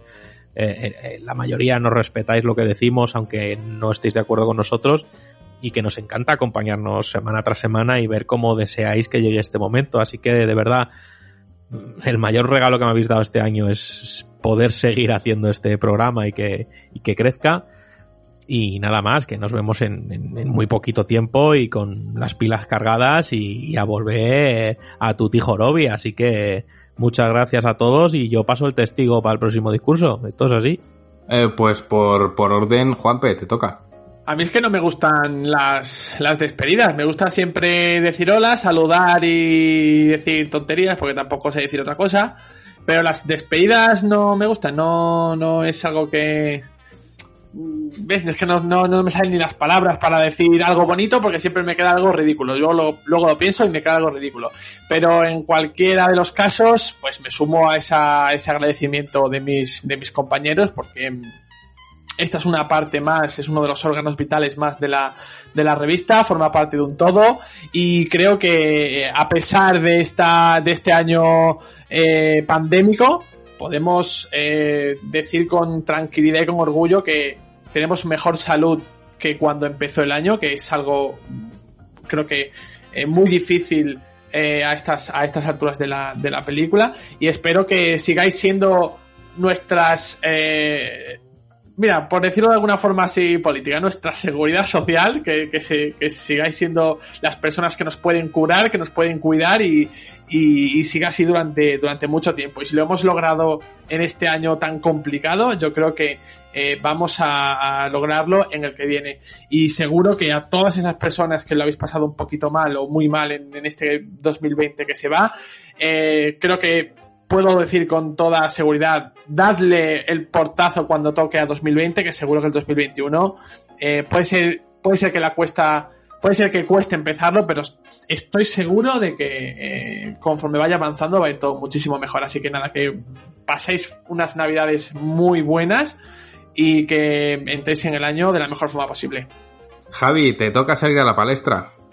Pues, ¿qué más puedo decir? O sea, la verdad es que este podcast se ha convertido en algo muy querido para mí. O sea, es un, un espacio que creo que disfrutamos todos semana a semana y de que haya, haya ido creciendo en audiencia, creo que demuestra que estamos haciendo algo bien, de que a pesar de que, bueno, como decía Rami, que no somos un podcast súper especializado, creo que también este- esta charla distendida, creo que no solo la disfrutamos nosotros, sino la gente que nos escucha.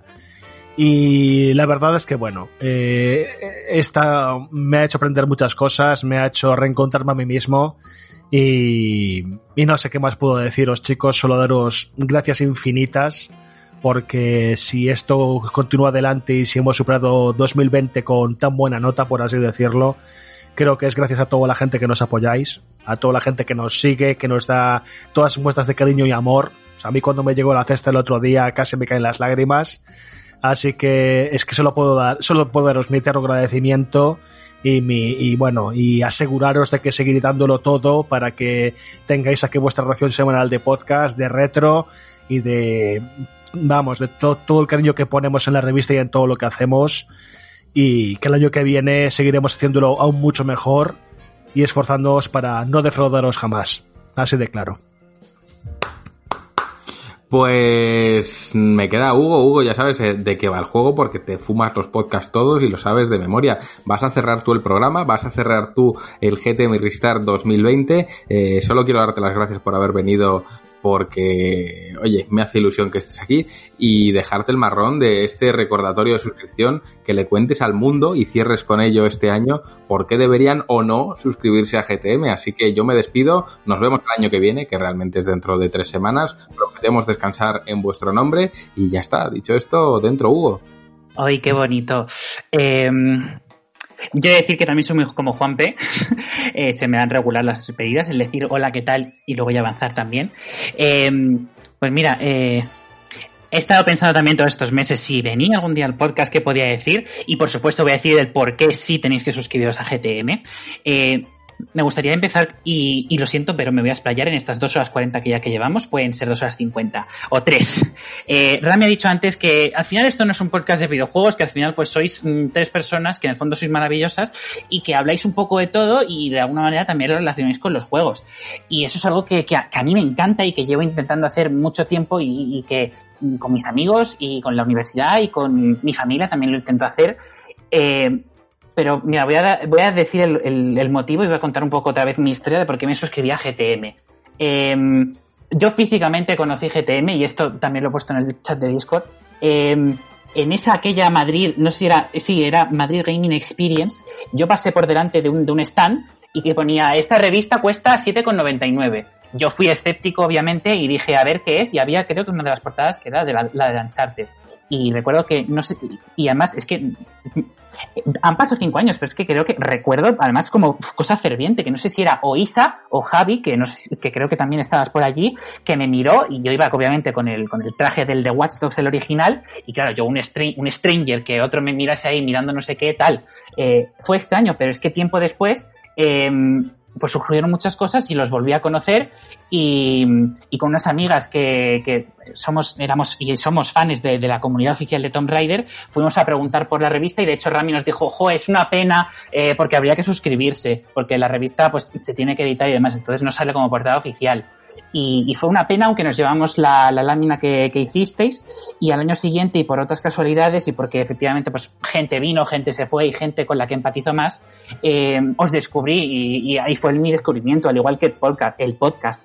Y, decir que GTM yo creo que significa un poco libertad, que aunque yo mismo incluso diga, pues no voy a decir más medios, y digo, pues eso, digo 3 de juegos, digo Eurogamer, digo Plimanía, pero porque en el fondo, y sé que hay mucha gente que contaría esto, a mí me gusta esto y me gusta enterarme de de lo que pasa y de, y de lo que el resto de, de, otras, de otros medios opinan y de lo que hablan, porque obviamente GTM no es la hegemonía, que algún día lo será. Eh, pero eso significa también libertad porque, entre otras muchas cosas, yo he podido, gracias a su libertad, eh, hacer, hacerles una lámina con las primeras 50 portadas y que no me dijesen nada al respecto y que les ha encantado y que de hecho puede llevarles, y esto seguramente se acuerden ellos también, que les puede llevar justo el día antes de que dijesen eh, estado de alarma de todos, todo el mundo a su casa y fue uno de los mejores días de, del año y este también lo será. Y también estoy probando otras cosas para, para que pongáis en la comunidad, o sea, para yo poner en la comunidad y que hagamos un, un, buen discurso entre todos, porque en el fondo allí nos sentimos todos libres.